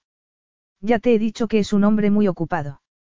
Tanto como para olvidarse de la suavidad de tu piel, el aroma de tu cabello y la dulzura de tu boca. Ella ahogó un grito al tiempo que se ruborizaba. No tienes derecho a decir eso, dijo sin aliento. Tengo todo el derecho del mundo, contestó él con intensidad mientras le quitaba la botella de la mano, la tapaba y la dejaba a un lado. ¿Por qué yo no me he olvidado nada? No puedo. Él no se había movido y, sin embargo, a ella le pareció que el espacio entre ambos había desaparecido. Alexis la había vuelto a tomar de la mano y le besó levemente la palma, lo cual la hizo temblar. Cerró los ojos para no ver su cabeza, tan cerca de la de ella. Por Dios, pensó. Tengo que hacer que se detenga. Pero el ruido sordo de su pulso parecía repetirle sin parar, ya es tarde, ya es tarde. Él le levantó la mano y se la puso en el hombro. Ella hubiera podido quitarla con facilidad, pero, en lugar de ello, se puso a recorrer sus músculos y huesos mientras él la atraía hacia sí. Alexis le metió las manos por debajo de la camiseta y le acarició la espalda desnuda, recorriéndole la columna hasta los delicados omóplatos. Ella, involuntariamente, arqueó su cuerpo hacia él y entreabrió los labios al recordar el placer de sus caricias. La boca masculina buscó la suya y sus lenguas se entrelazaron mientras él le rodeaba el cuerpo con las manos hasta llegar a los senos para acariciarle los endurecidos pezones con el pulgar hasta hacerla sentir un placer que casi era doloroso. Ella gimió levemente en su boca. Se derritió en aquel beso y respondió a sus exigencias mientras exploraba libremente su lengua. Tensó el cuerpo contra el de él como si quisiera que su calor y su fuerza la absorbieran. Pensó, olvidándose de la timidez y las reticencias que hasta entonces la habían protegido, que había nacido para aquello. Para esa hora, ese lugar y ese hombre. Cuando, por fin, él alzó la cabeza, vio que tenía los ojos borrosos, como si estuviera aturdido. Y habló con voz ronca. Sabes lo hermosa que eres, Selene, lo mucho que necesito verte entera. Ella lo miró con los ojos como platos al darse cuenta de lo que le pedía. Durante unos segundos, la asaltaron las dudas y se preguntó cómo se sentiría si la vez siguiente que lo mirara a los ojos viera en ellos su decepción. Te deseo tanto, cariño, sus palabras eran como una caricia, que transformaba cualquier resto de miedo en deseo. Dime que tú también me deseas. Selena se incorporó para sentarse. Le puso la mano en el rostro, le acarició la mejilla y descendió hasta la mandíbula. Respiró hondo, se quitó la camiseta, la echó a un lado y se tumbó en la manta sonriéndole. Él se inclinó sobre ella, le besó los senos, se los lamió suavemente y jugueteó con los endurecidos pezones con la lengua. Ella gritó con voz ronca, una voz que no reconoció, con la que expresaba un deseo tan profundo y urgente como el de él. Sí, dijo él. Te lo prometo. Le desabotonó la falda, empezando por abajo y se la abrió como si fuera a descubrir una valiosa obra de arte. A ella ya solo la cubrían las braguitas de encaje. Selena vio cómo le brillaban los ojos y la ternura y el placer de su sonrisa mientras la examinaba y volvía a acariciar. Sus dedos eran suaves y le rozaron los hombros y las axilas antes de volver a los senos. Sus labios siguieron el camino de sus dedos sobre cada curva y cada hueco. Se fue desplazando hacia abajo muy lentamente hasta llegar al estómago, donde jugueteó con el ombligo antes de llegar a las braguitas, que le quitó con rapidez y destreza. Ella lo oyó lanzar un profundo suspiro cuando la miró. La acarició desde la garganta hasta los empeines y volvió a subir a los muslos, que se paró con caricias como si supiera que el temblor de su carne lo provocaba tanto la excitación como la timidez. Confía en mí, Agapimu, susurró él. Déjame que aprenda a complacerte. Con la mano exploró los delicados pliegues de su feminidad hasta encontrar el minúsculo promontorio que escondían, que acarició lenta pero firmemente con la punta de los dedos, eliminando cualquier duda que a ella le quedara y conduciéndola, sin prisas, a una sensual y tumultuosa excitación física. El momento de resistirse, si hubiera sido posible, había pasado. Selena, con los ojos medio cerrados, se había rendido, y todos sus pensamientos y terminaciones nerviosas se hallaban centrados en la sorprendente reacción de su cuerpo a cada nueva y deliciosa sensación. Fue incapaz de controlar un gemido cuando los dedos masculinos presionaron su sensible centro para detenerse y esperar a que hubiera alguna señal de incomodidad, antes de penetrarla más profundamente y ofrecerle una primicia de lo que vendría. Ella se movió inquieta ante la embestida de sus dedos. Su instinto le indicaba que quería que el futuro se transformara en presente, que necesitaba sentir la piel desnuda de él en la suya, sentir su dura masculinidad en su interior y poseerlo a su vez. Extendió las manos hacia él y comenzó a desabrocharle torpemente los pantalones. Ah, no, Alexis la agarró de las muñecas y le colocó las manos a los lados. Esto es para ti, cielo, solo para ti. Y volvió a inclinarse hacia ella. Pero esa vez empleó la boca y la lengua sobre su ardiente centro, lo que hizo que ella se retorciera y se estremeciera sin poderlo evitar, abandonándose a aquella intimidad definitiva, al tiempo que percibía un extraño nudo que se tensaba en su interior de forma inexorable y la conducía al límite de lo que podía soportar. Ella gritó algo que podía haber sido el nombre de él y el nudo se deshizo. Se sintió libre, pero en medio de un caos palpitante en el que los dulces y agudos espasmos de placer apenas se distinguían del dolor. El temblor fue atenuándose y sus sentidos comenzaron a calmarse mientras ella volvía a la realidad de los brazos de Alexis que la estrechaba contra sí y le susurraba tiernamente en su lengua. Y Selena también se dio cuenta de que lo miraba a través de las lágrimas. Avergonzada, se sentó y se frotó los ojos como una niña mientras intentaba desesperadamente pensar en cómo reaccionar y vociferaba su falta de experiencia, que la había puesto en aquella violenta situación. Al final decidió que lo único que valía era decir la verdad. Tragó saliva. No, no sé qué decir. Creo que yo tampoco, observó él en voz baja. Ella se mordió el labio. De todos modos, creo que debiera vestirme, a no ser que tú, a no ser, desde luego, que quieras. Ya te he dicho que esto era solo para ti, Agapimu, le sonrió. Puedo esperar. Alexis se levantó, le dio la espalda y se alejó mientras ella se ponía la ropa. Y le estuvo agradecida, lo cual era absurdo después de lo que él acababa de hacer y ver. Pero se sentía tímida e insegura. Estoy lista, dijo. Y como él seguía donde estaba, repitió la frase en voz más alta. Él se volvió al instante sonriendo, pero de manera forzada. Perdona, estaba pensando. Pensando o lamentando lo que había hecho, se preguntó ella. Y esa pregunta continuó ocupando sus pensamientos durante todo el trayecto de vuelta a la villa. Capítulo 8. Selena pensó que debía de haber perdido el juicio o, mejor dicho, que se lo habían robado o que la habían seducido para conseguirlo. Pero el sentido común le indicaba que no había sido una seducción convencional en modo alguno. De hecho, no sabía bien cómo describirla ni cómo justificar el largo y dulce escalofrío que la recorría al recordarla. Y qué pensar del viaje de vuelta a la villa que había transcurrido en un silencio sepulcral. Por suerte, estaba sola. Millie, pendiente solo de costas, probablemente no se había dado cuenta de su ausencia, por lo que tenía tiempo de recuperar el equilibrio y entender lo sucedido. Porque, muy pronto, a la hora de cenar, vería de nuevo a Alexis y tendría que hacerlo sin ruborizarse ni tartamudear. Y le parecía importante que, cuando se vieran, ella no llevara la ropa que él le había quitado con tanta habilidad. No sigas por ahí, se dijo al tiempo que se llevaba las manos a las encarnadas mejillas. Mantén la cordura. Para cambiarse de ropa no tenía mucho donde elegir, así que se puso unos pantalones pirata y una blusa blanca que había comprado en su último año escolar. También debía hacerse algo en el cabello. Si se lo dejaba suelto, recordaría los dedos de Alexis acariciándoselo mientras la besaba, así que se lo recogió en una cola de caballo. Pero las precauciones que había tomado resultaron innecesarias, ya que Alexis no cenó allí, pues había regresado al hotel con costas, según la informó Millie. Selena cenó con el piloto automático puesto.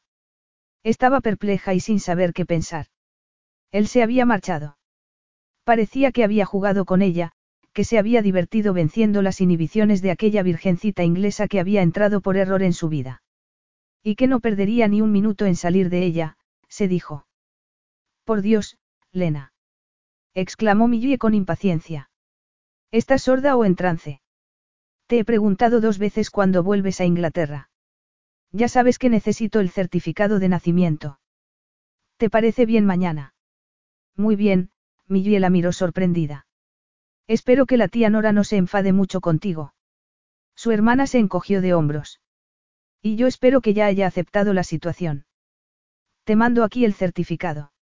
No, mándaselo a costas, al hotel. Yo me marcho a casa de su tía Evantia, que vive fuera del pueblo. Selena enarcó las cejas. La hermana de su madre. No, la hermana de su padre. Parece que son como la noche y el día, Millie soltó una risita. Creo que será mejor que esté allí. Además, me parece que tú y yo ya no somos bienvenidas en esta casa, ¿no crees? Probablemente, contestó Selena en voz baja. Estaba haciendo las maletas cuando Eleni entró con un montón de ropa limpia. Me marcho mañana, señora Validis. ¿Podría su esposo llevarme al ferry? Vio la expresión de sorpresa del ama de llaves, seguida de la de alivio, pero la voz de Eleni siguió siendo educada. Desde luego. ¿Quiere tomar el ferry de la mañana? Le digo a Yorgos que pase a recogerla a las diez. Sí, muy bien. En la puerta, Eleni pareció estar a punto de decir algo, pero se marchó en silencio. Selena suspiró, metió la ropa limpia en la bolsa y se puso a pensar en el viaje. No estaba segura de cuándo podría tomar un avión desde Miconos, pero tenía suficiente crédito en la tarjeta que la tía Nora le había entregado de mala gana para alojarse una o dos noches en algún sitio. Pero la incertidumbre merecería la pena si la rescataba de la situación en que se hallaba. Si me salva de mí misma y de ese desconocido que habita en mi cabeza y en mi cuerpo. Nunca la había atraído nadie seriamente. Había estado muy ocupada, además de ser muy tímida. Se mordió el labio inferior con fuerza, atormentada por el recuerdo de la rapidez y las ganas con que había cedido. Como si llevara toda la vida esperando ese momento. A ese hombre. Es lamentable, pensó. ¿Y cuánto tardaría en sobreponerse a aquella ridícula debilidad, en olvidar a Alexis con la misma facilidad que él la había olvidado al marcharse sin decirle nada. Cuando comience el trimestre, me será más fácil. Hasta entonces, buscaré trabajo de camarera o de reponedora, de lo que sea con tal de estar ocupada. Y pronto, aquellas semanas en Grecia le parecerían un mal sueño. Si había pensado que acostarse temprano la tranquilizaría, pronto se dio cuenta de su error. Al final, a medianoche, cayó en un sueño agitado, del que despertó sentada en la cama con el corazón acelerado. La pareció que le faltaba el aire en aquella habitación y pensó que tal vez fuera la causa de que no pudiera dormir bien. Sin embargo, le pareció una estupidez quejarse del calor cuando pronto se enfrentaría al invierno inglés. Decidió abrir las contraventanas para que entrara algo de brisa, a pesar de arriesgarse a que entraran mosquitos. Con el camisón pegado al cuerpo, se levantó de la cama, se apartó el cabello de la frente húmeda y agradeció la frialdad del suelo al pisarlo con los pies desnudos. Abrió las contraventanas y salió al patio, pero se detuvo bruscamente al darse cuenta de que no estaba sola, de que alguien que estaba echado en una de las tumbonas se había levantado. Incrédula, vio que era Alexis mientras él le decía. Ah, eres tú. ¿Qué haces aquí? Esperarte. Habías vuelto al hotel. Tenía que terminar algunos asuntos, estaba descalzo como ella y llevaba puesto un albornoz. Como ya los he acabado, he vuelto. Sí, pero, ella, nerviosa, titubeó. Pero. Selena extendió las manos con impotencia. Me dices que me estabas esperando, pero no podía saber que estaba despierta ni, mucho menos, que saldría. Él se encogió de hombros. No podía dormir. Creí que a ti te pasaría lo mismo, dio un paso hacia ella. Y por la misma razón. No sé a qué te refieres. Él chasqueó la lengua en señal de desaprobación. Eso no es digno de ti, Agapimu, además de no ser cierto. Estoy preocupada por el viaje, improvisó ella a la desesperada. Me marcho mañana. Vuelvo a casa. Él se le acercó más y le habló con voz ronca. Entonces, tenemos el resto de la noche, la tomó en brazos y la llevó a una habitación al otro extremo del patio, en la que una lámpara al lado de la cama daba una luz mortecina. Su cama, pensó Selena, aturdida. Su cama, también esperándome. Tenía que decir o hacer algo para detener aquello inmediatamente, antes de que el error de la tarde se transformara en el desastre de la noche. En lugar de ello, apoyó el rostro en su hombro y su resolución se debilitó al aspirar el aroma de su piel. Se apretó más contra la fuerza y la calidez de su cuerpo. Solo esta vez, rogó a cualesquiera que fueran los dioses que la estuvieran escuchando. Quiero tener este recuerdo y, después, me marcharé. Volveré a mi vida, pero estaré más capacitada para enfrentarme a ella. Le pasó el brazo por el cuello y lo atrajo hacia sus labios. Él la besó con ternura pero, por debajo de ella, Selena percibió un deseo oscuro, una fuerza aún contenida, y vaciló. Alexis levantó al cabeza y la miró a los ojos. No debes tener miedo, murmuró mientras la depositaba en la cama. No de mí. ¿Cómo voy a hacer daño a mi propia alma? Le sonrió mientras le acariciaba el rostro y fue a cerrar las contraventanas y a correr las finas cortinas antes de quitarse el albornoz. Estaba desnudo. Y aunque ella no tenía con qué compararlo, su timidez y aprensión iniciales se evaporaron al mirarlo mientras volvía a la cama. ¿Y a ella? No me mires así, dijo él con voz risueña. Vas a hacer que me sonroje. ¿Cómo te estoy mirando? Susurró ella sonriendo mientras él la tomaba en sus brazos. Como un gatito miraría un plato de leche. Volvió a besarla, acarició su boca con la suya, después la frente, los ojos y las mejillas, antes de volver lentamente a sus labios entreabiertos. Le bajó las sombreras del camisón y se lo quitó. He soñado contigo así, Agapimu, dijo en voz baja, desnuda en mi cama, tu cabello como rayos de luna sobre mi almohada. Y mi sueño se ha hecho realidad. Tiró el camisón al suelo y comenzó a acariciarle los senos, cuyos pezones se irguieron y endurecieron bajo sus dedos, lo que hizo que ella lanzara un suspiro de placer, que se convirtió en un ronco gemido cuando él se los besó lenta y dulcemente. Exquisitos, susurró él. Como dos rosas perfectas. Sus bocas volvieron a encontrarse y la lengua de él se deslizó suavemente por la de ella. Selena lo abrazó por el cuello y jugueteó con el cabello de su nuca. Alexis le deslizó las manos por la espalda hasta llegar a la altura de las caderas, que agarró para estrecharla más contra sí, de modo que su orgullosa masculinidad le presionara el vientre. Ella sintió un calor entre los muslos que indicaba que su cuerpo estaba listo para recibirlo. Se retorció debajo de él, inquieta y lo exploró con las manos, agarrándolo con desvergonzada avaricia. Por favor, a ella le fue difícil reconocer su propia voz. Por favor. Enseguida, susurró él con voz ronca. Ten paciencia, cielo. Primero, voy a protegerte. Se levantó y abrió el cajón de la mesilla de noche, del que extrajo un paquetito que rasgó. Sexo seguro, pensó ella con la poca capacidad de razonar que le quedaba. A eso se había referido él, desde luego. Pero no existía algo así. Ella lo sabía, a pesar de su limitada experiencia. Porque el sexo era salvaje, excitante, peligroso y se apoderaba de tu cuerpo y tu mente. Nunca era seguro. Alexis volvió y ella dejó de pensar cuando los dedos masculinos le separaron los delicados pétalos de su feminidad y comprobó el calor líquido que ocultaban. Selena se arqueó hacia él ahogando un grito y él volvió a acariciar su hinchada cresta, infligiéndole un delicioso tormento al llevarla al límite para hacerla esperar y prolongar el exquisito momento que ella anticipaba. La boca de ella buscó la suya para besarlo enfebrecida, casi con desesperación, mientras sollozaba en silencio y le mordisqueaba el labio inferior. Él pronunció su nombre en voz baja. Después, su mano se movió con intensa precisión y la condujo por fin hasta el éxtasis. Selena gritó ciega de júbilo y, al mismo tiempo, se dio cuenta de que él se situaba encima de ella con los brazos apoyados a los lados de su cuerpo antes de penetrarla con una poderosa embestida. Se detuvo durante unos instantes mirándola con intensidad buscando algún signo de incomodidad o renuencia. Después, suavemente y sin prisas, comenzó a penetrarla más profundamente. Y ella quiso más. Mucho más. Todo lo que la esperaba. Se agarró a sus hombros y levantó las piernas para enlazarlas alrededor de sus caderas. Se movió con él, contra él, con aquel ritmo único. Rodeó con sus músculos su encendida masculinidad y tomó de él todo lo que le ofrecía, impulsada por el deseo de fundirse con él y ser una sola persona. El ritmo se aceleró e intensificó. Ella se vio atrapada y arrastrada por la corriente del deseo mutuo, con todo su ser concentrado en las sensaciones que se acumulaban en su interior y que la conducían inexorablemente a un nuevo ascenso hacia el placer. No, pensó aturdida. Es demasiado pronto. Pero allí estaba. Fue lanzada entre gritos y temblores al tormentoso tumulto del clímax y, cuando se hallaba en la cima, oyó que Alexis gemía y se estremecía en su interior al alcanzarlo él también.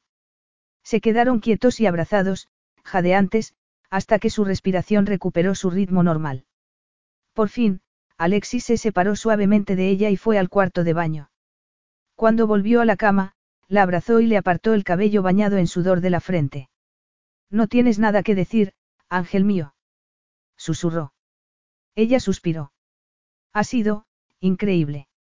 Lamento que creas eso, contestó él con voz risueña. La próxima vez trataré de ser más convincente. Ella soltó una risita. ¿Y cuándo será eso? Cuando me haya recuperado un poco, respondió él antes de besarle la cabeza. Solo los dioses eran incansables cuando hacían el amor, Agapimu. Por desgracia, a los hombres no nos concedieron el mismo don, aunque sí a las mujeres. Ella se apretó más contra él. Qué crueles. Es lo que siempre he pensado. ¿Qué te parece si aprendes un poco de griego mientras esperamos? ¿Por qué no? Contestó ella mientras le recorría el vello del pecho con el dedo. ¿Qué quieres que diga? Empecemos por Sagapo. Sagapo, repitió ella obedientemente. ¿Qué significa? Me acabas de decir que me quieres. Ella lanzó un grito de indignación. Pero eso. Él la hizo callar con un beso. ¿Acaso no es verdad?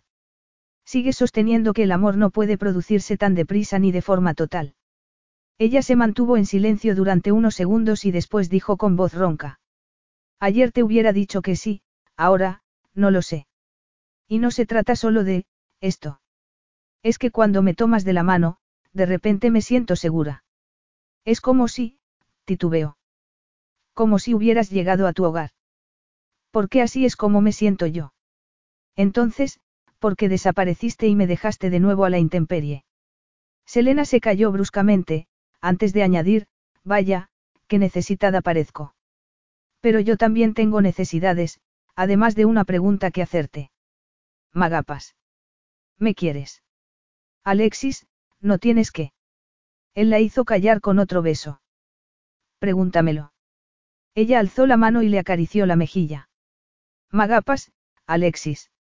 Él le agarró la mano y la sostuvo en la suya.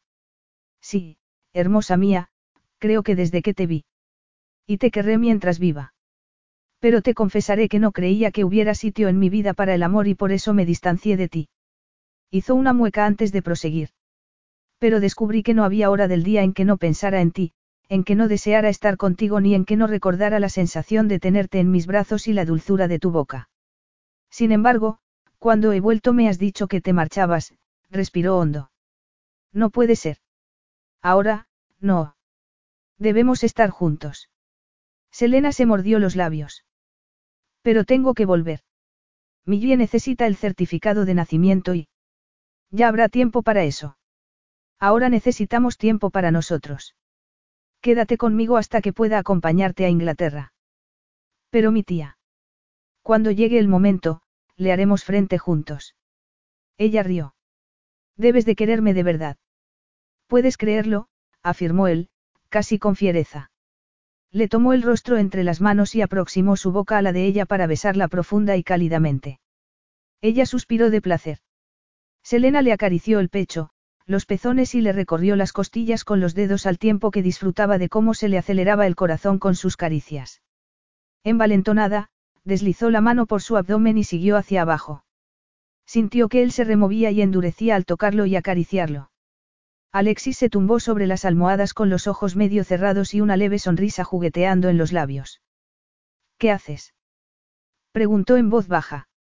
Ser una gatita, susurró ella, que espera su próximo plato de leche. A la mañana siguiente, la despertó la voz de Millie. Despierta, Lena. Tienes que tomar el ferry. Selena se sentó bruscamente en la cama y ahogó un grito al darse cuenta de que no solo estaba en su habitación, sino también vestida con el camisón. Como si la noche anterior no hubiera sucedido. Pero los leves dolores que experimentaba, acompañados de una sensación de lánguido bienestar, le indicaron que no era así. Pensó que Alexis debía de haberla llevado de vuelta a la habitación y acostado como a una niña pequeña. Reprimió una risita. Millie le dio una taza de café. Se ha armado una buena, dijo. Eleni y su querido señor Alexis, el que nunca hace nada mal, están teniendo una terrible discusión. Selena estuvo a punto de verter el café. ¿Sabes por qué? Millie se encogió de hombros. ¿Cómo voy a saberlo? No hablo griego, pero supongo que Costas me lo dirá. Sabe todo lo que pasa. Se calló durante unos segundos. No te olvides de mi pulsera ni de devolver el bikini a Fiona, si es que aún lo quiere. Y, por favor, haz todo lo posible por arreglar las cosas con la tía Nora. Convéncela de que venga a la boda. Parece que en esta isla saben montar fiestas a lo grande. Se marchó y Selena se quedó aturdida e inquieta.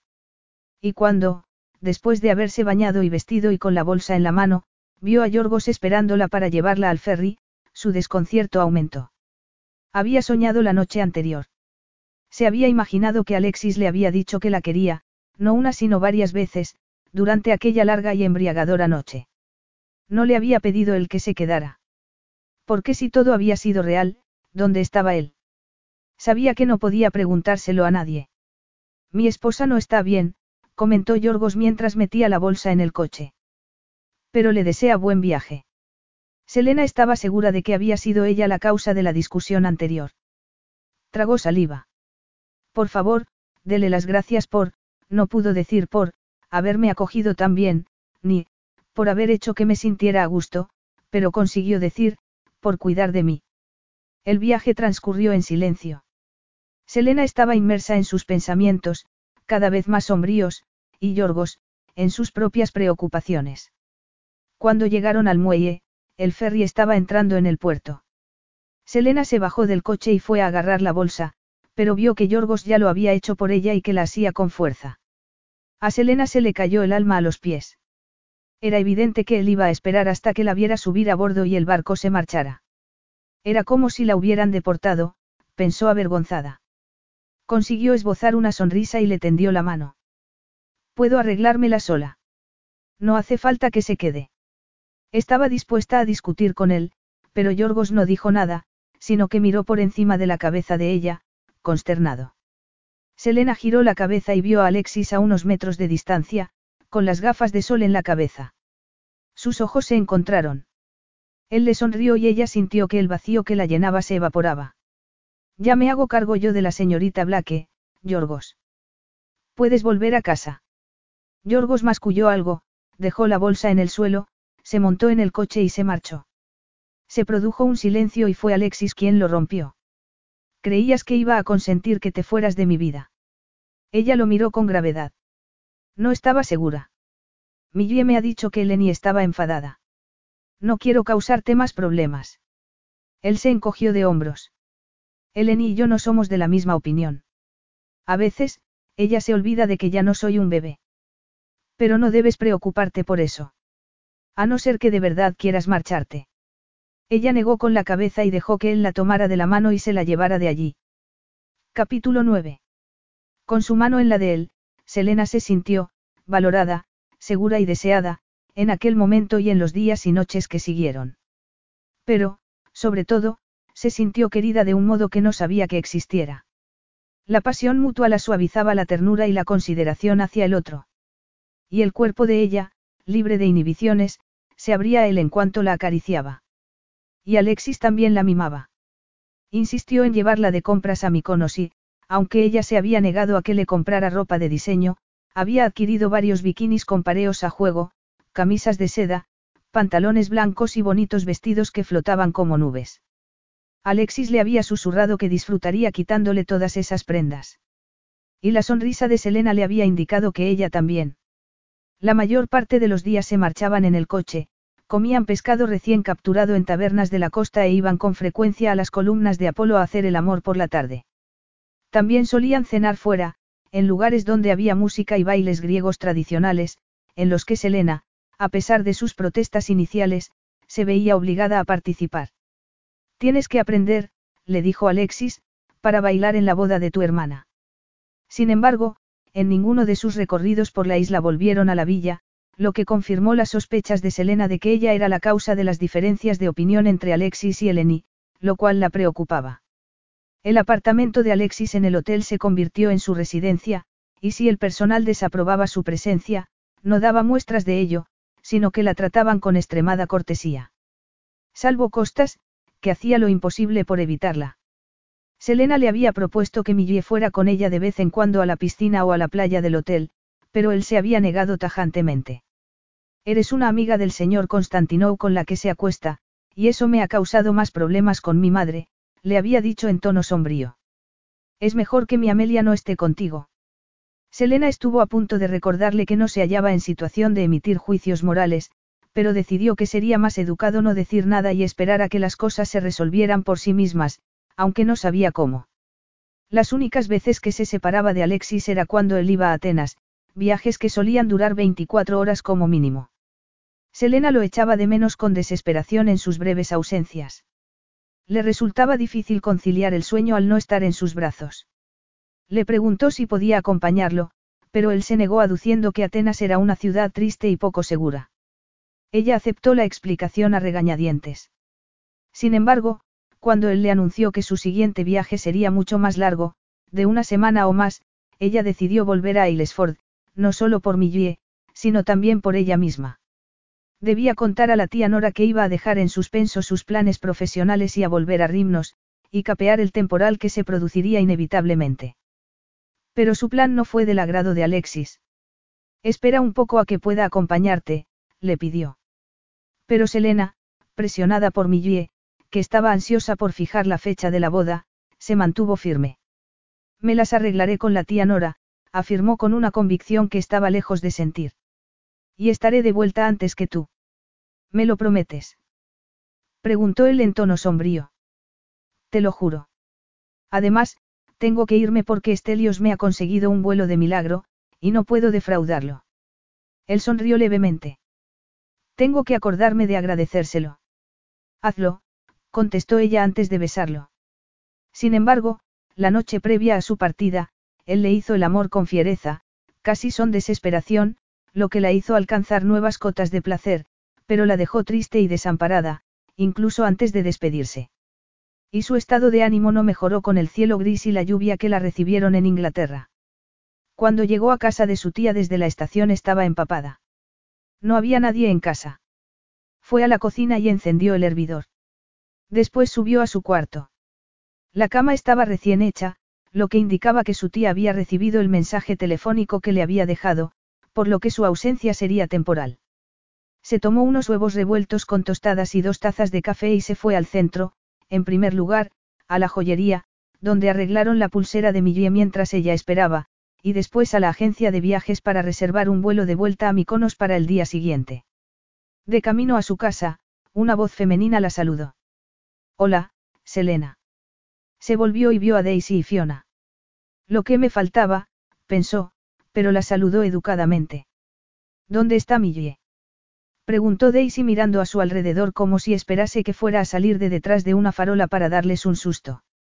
En Rimnos, preparando la boda. La boda. Dijo Fiona. Increíble. Pensábamos que ya estaría harta de su semental griego, ¿verdad, Daisy?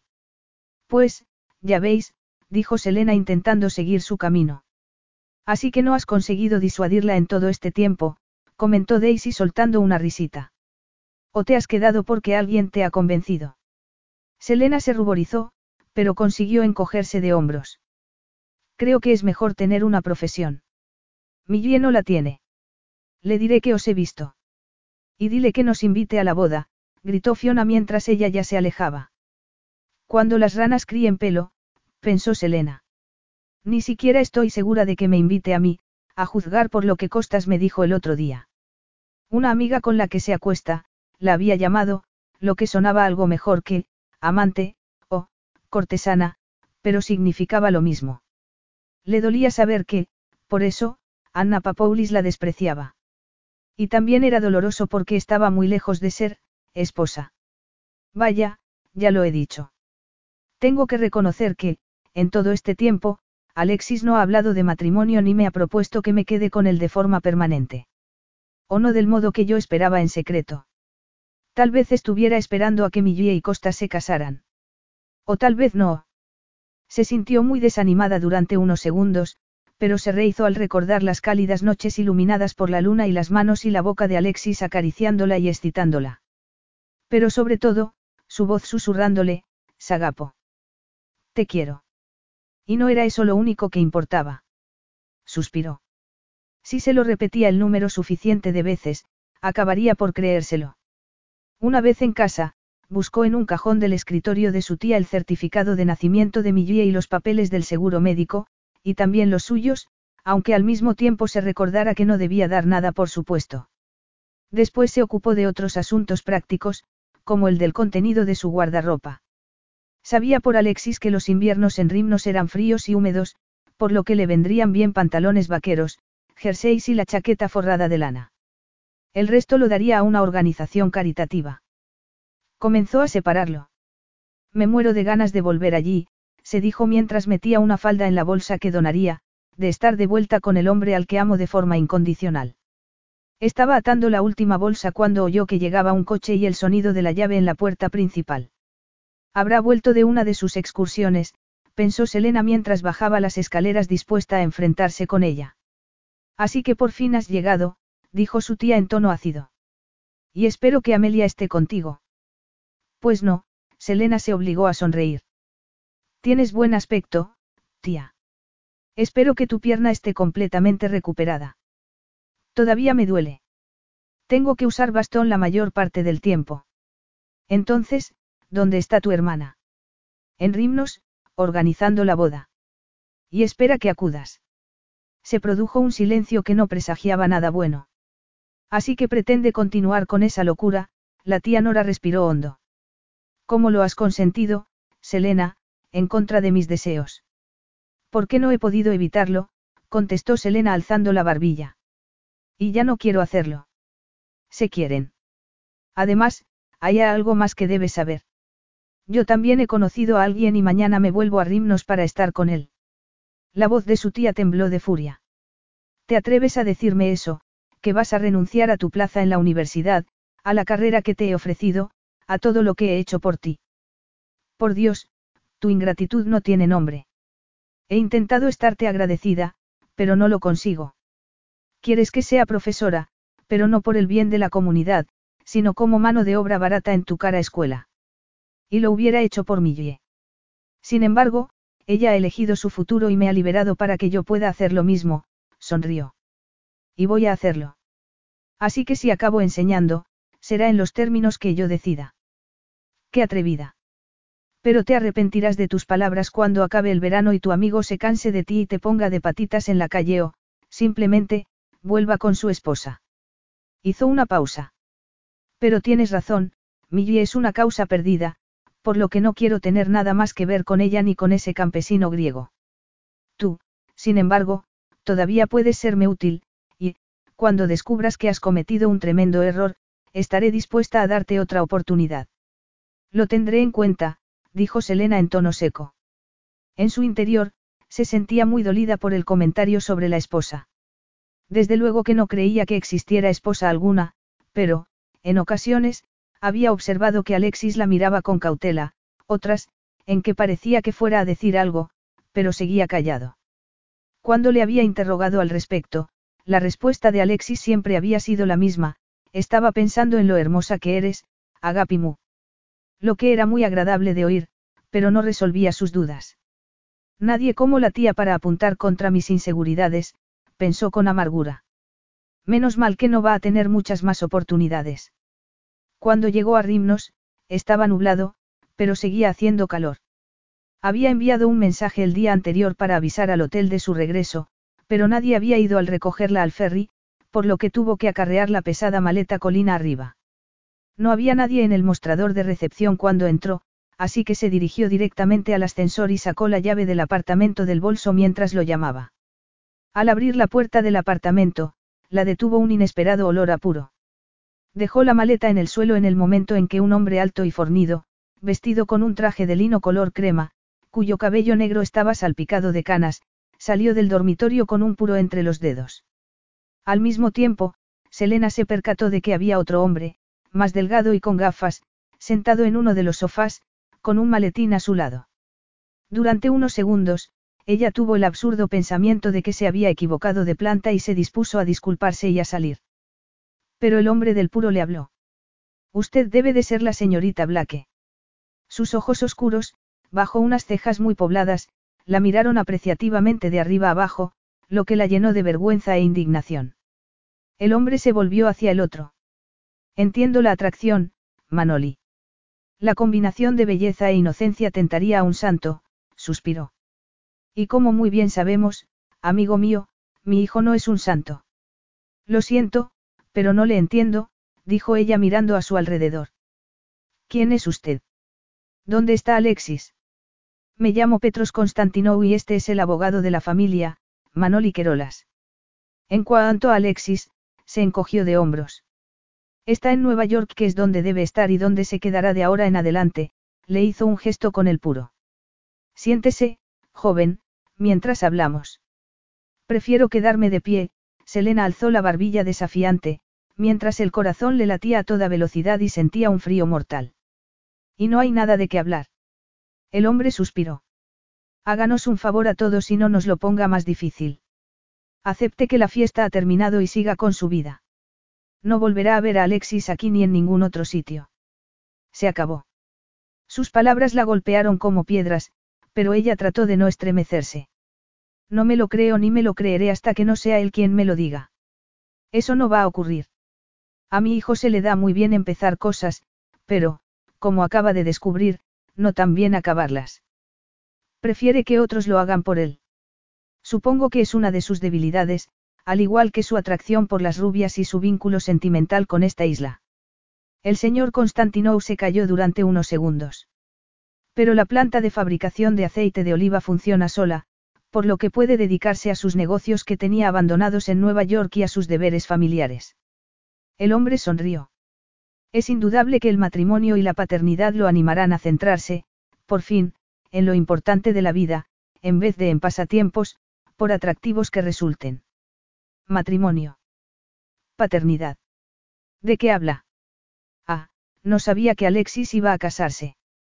La miró con desprecio. Pero, ¿por qué iba a estropear una hermosa aventura amorosa haciendo preguntas inadecuadas? Ella habló con voz ronca. No puede hacer eso. Me quiere a mí. Estoy seguro de que eso es lo que le ha dicho, contestó el señor Constantinou en tono casi benigno. Como la mayoría de los hombres, diría lo que fuera con tal de tener a una chica bonita en su cama.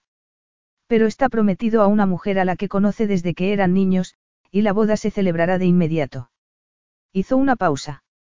De hecho, en cuanto haya terminado de resolver asuntos superfluos como es el suyo, señorita Blake, hizo una seña al abogado. Para evitar a mi futura nuera dolores de cabeza indeseables, necesitamos que nos firme esto. ¿El qué? Selena tenía los puños metidos en los bolsillos de los vaqueros y se clavaba las uñas en las palmas, para que ese dolor mantuviera el otro alejado hasta que se quedara a solas. El compromiso de que no volverá a ponerse en contacto con mi hijo bajo ninguna circunstancia ni a hablar de sus encuentros con él a los medios de comunicación. A cambio, ordenaré que ingresen en su cuenta 250 mil libras esterlinas. Hizo otra pausa. Considérelo una compensación por su decepción, aunque estoy seguro de que no tardará en encontrar a un nuevo protector para sustituir a Alexis. ¿Cómo se atreve? No voy a firmar ningún papel, y puede quedarse con su sucio dinero. Pero no tiene que preocuparse, tragó saliva para humedecerse la garganta. Cree que quiero volver a pensar en su hijo ni una sola vez y mucho menos verlo o hablar con él. Si es así, ha perdido el juicio. Le indicó la puerta. Y ahora hagan el favor de marcharse. Esto es propiedad de la familia Constantinou, señorita, dijo el abogado. Es usted quien debe marcharse. Aunque antes puede recoger la ropa o los regalos que el señor Alexis le haya hecho. Ella se inclinó y agarró la maleta. No, pueden quedárselos, y añadió, no quiero nada de ustedes. Y consiguió dar media vuelta y marcharse con paso firme, sin ceder al dolor y la pena que la embargaban. Al salir del ascensor vio a Costas en la entrada del bar y recordó la razón de que hubiera vuelto a Inglaterra. Sacó el sobre con los documentos de Millie y su pulsera y se los entregó. Son para Millie, dijo con voz calmada. Él no la miró y habló muy deprisa. Siento lo que te ha pasado, dijo antes de entrar en el bar. Después de aquello, todo resultó muy sencillo. El ferry seguía en el puerto, y cuando Selena llegó al aeropuerto de Mykonos pudo conseguir un billete en un vuelo a última hora de la tarde. Parecía que incluso las parcas se habían puesto de acuerdo para librarse de ella. Compró un billete para Aylesford porque no se le ocurrió qué otra cosa podía hacer. Sabía que no podía decir nada en su defensa que justificara ese sórdido y espantoso episodio. Se había lanzado por propia voluntad y sin hacerse preguntas en brazos de un hombre que estaba a punto de casarse y que la había utilizado y la había plantado sin siquiera atreverse a dar la cara. Y ella lo había hecho simplemente porque él le había dicho que la quería y ella deseaba desesperadamente creérselo. No era una excusa que pudiera alegar en su defensa ante su tía, suponiendo que estuviera dispuesta a usarla. Ya se imaginaba la sonrisa triunfal con la que la recibiría. Cuando el tren se detuvo en Stilbury, la parada anterior a Aylesford, agarró la maleta y se bajó, obedeciendo a un impulso inexplicable. Buscó un hotel barato para pasar la noche. Al día siguiente sacó todo el dinero de su cuenta para pagar el alquiler de una minúscula habitación y encontró un trabajo de camarera a tiempo completo, lo cual suponía muchas horas, aunque podía quedarse con las propinas. No era un trabajo maravilloso, pero era un trabajo. Porque trabajar era la respuesta, la fórmula mágica que le permitiría olvidarse de Grecia y de todo lo que allí había sucedido. En esos momentos de desesperación, creyó que sería posible. Capítulo 10. Y allí estaba, de nuevo a bordo del ferry, que ya se aproximaba a Rimnos. Sintió el calor de la barandilla a través de la ropa al apoyarse en ella y cerró los puños. Hasta el momento en que se subió al avión, se había dicho que no tenía que hacer aquello, que todavía podía cambiar de idea. Pero la había decidido la posibilidad de acercamiento a Millie. Costas le había dicho que las cosas habían cambiado, y tenía razón. El puerto se había ampliado y había más yates que pesqueros. Más allá de ellos, observó el edificio blanco en la cima de la colina con la esperanza de que hubiera cambiado, de que fuera irreconocible o, preferiblemente, que lo hubieran demolido y, con él, los recuerdos asociados a él. Pero sabía que no tendría esa suerte, que ni siquiera habría un cartel que anunciara que había cambiado de propietario, lo cual le hubiera supuesto un alivio. Costas la esperaba cuando desembarcó e insistió en llevarle la bolsa de viaje. Me alegro de verte. Amelia se pondrá muy contenta. La taberna de Costas estaba al otro extremo del puerto. Tenía tiestos de geranios y toldos rojos y blancos. Todas las mesas exteriores estaban ocupadas. Selena pensó en cómo habría conseguido el dinero para comprarla, pero parecía que la apuesta había resultado provechosa. Cruzaron el bar para llegar a la cocina, donde Anna Papoulis estaba sacando una gran bandeja de musaca de uno de los hornos. Su sombría expresión habitual se acentuó al ver a Selena y no contestó a su saludo. No ha cambiado, pensó Selena mientras seguía a costas por unas escaleras hasta el primer piso. Su habitación, situada al final de un estrecho pasillo, daba al patio trasero, lleno de cubos y cajones de embalaje. Era pequeña, con una cama, cubierta con una fina manta roja, un estrecho armario y una alfombra. Da igual, se dijo. No voy a quedarme mucho tiempo. De pronto, recordó alarmada que eso era lo que había dicho cuando llegó a la isla por primera vez, y el desastre que se había producido después. Pero eso había sido entonces. Ahora era una persona distinta. Costas dejó la bolsa en la cama y la miró ansioso. Vienes a ver a mi pobre Amelia. Para eso estoy aquí, dijo ella sonriéndole. Pero la sonrisa se le evaporó cuando fue con costas a su dormitorio y vio a Amelia, envuelta en una bonita bata azul, sentada en una gran cama, con un plato con un racimo de uvas a medio comer y sin ningún signo de hallarse a las puertas de la muerte. Ah, dijo Millie dejando la revista que estaba leyendo. Ya estás aquí. Empezaba a pensar que habías cambiado de opinión, la miró con los ojos como platos. ¿Qué te has hecho en el cabello? Me lo he cortado. Hola, Millie. Fue a sentarse en el borde de la cama. Creí que estabas enferma. Millie hizo una mueca. Lo estoy. Nunca me había sentido tan mal. No dejo de vomitar, pero la bruja de abajo no me compadece. Cree que debiera seguir sirviendo mesas. Le estaría bien empleado que vomitara encima de los clientes y añadió. Por eso quería que vinieras, porque pensé que me entenderías. O tal vez tú has sido una de las afortunadas que no tiene náuseas. Hacía calor en la habitación, pero Selena sintió un frío glacial. Una de las afortunadas. Trató de hablar con voz firme. Me estás diciendo que estás embarazada, Millie.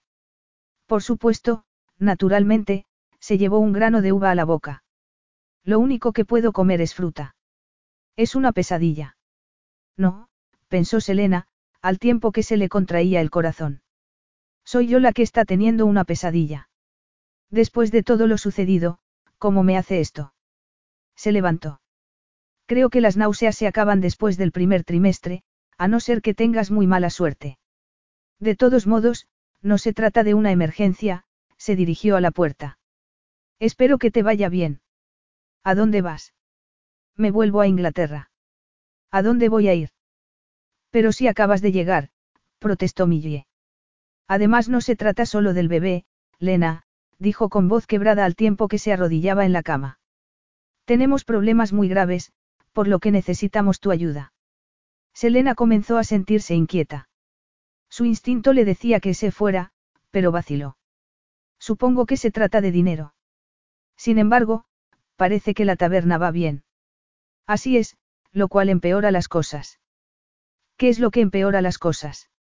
Millie estaba sofocada y tenía los ojos llenos de lágrimas. Saber que nos han estafado y que puede que lo perdamos todo, la casa, la taberna, todo. Se lanzó llorando sobre la almohada. Selena volvió a acercarse a la cama. No llores, Millie, dijo con suavidad. Tienes que calmarte. Hazlo por el bebé. Dime por qué os han estafado. Su hermana tragó saliva. La taberna no era del hombre con el que Costas llegó a un acuerdo. Ahora, el verdadero dueño quiere que se la devolvamos. Selena la miró sorprendida. Y vuestro abogado no puso en duda el título de propiedad. Millie apartó la vista. Lo hicimos de forma privada. No teníamos abogado. Pues ahora necesitáis uno, observó Selena mientras se preguntaba si Costas estaba loco. Millie seguía sin mirarla. Esperábamos que nos ayudaras. Eso es ridículo, dijo Selena exasperada. Voy a ser profesora.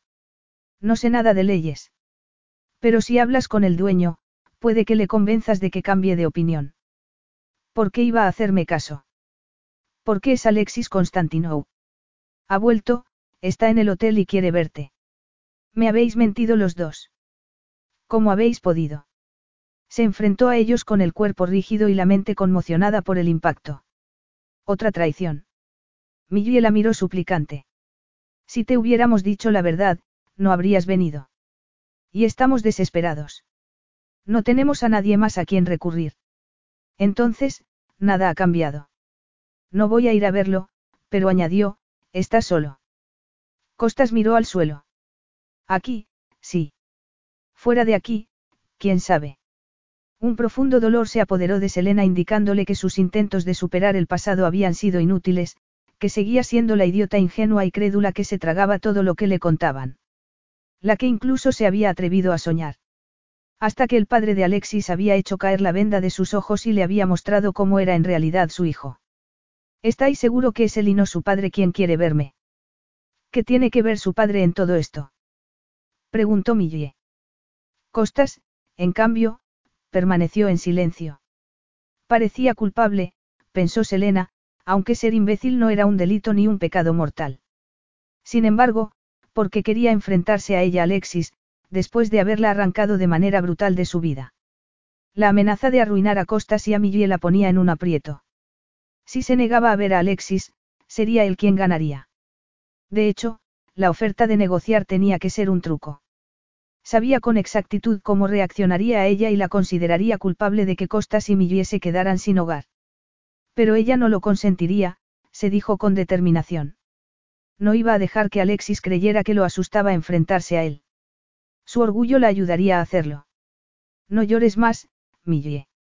No es bueno para el bebé. Hablaré con él, si hace falta, pero no te prometo nada.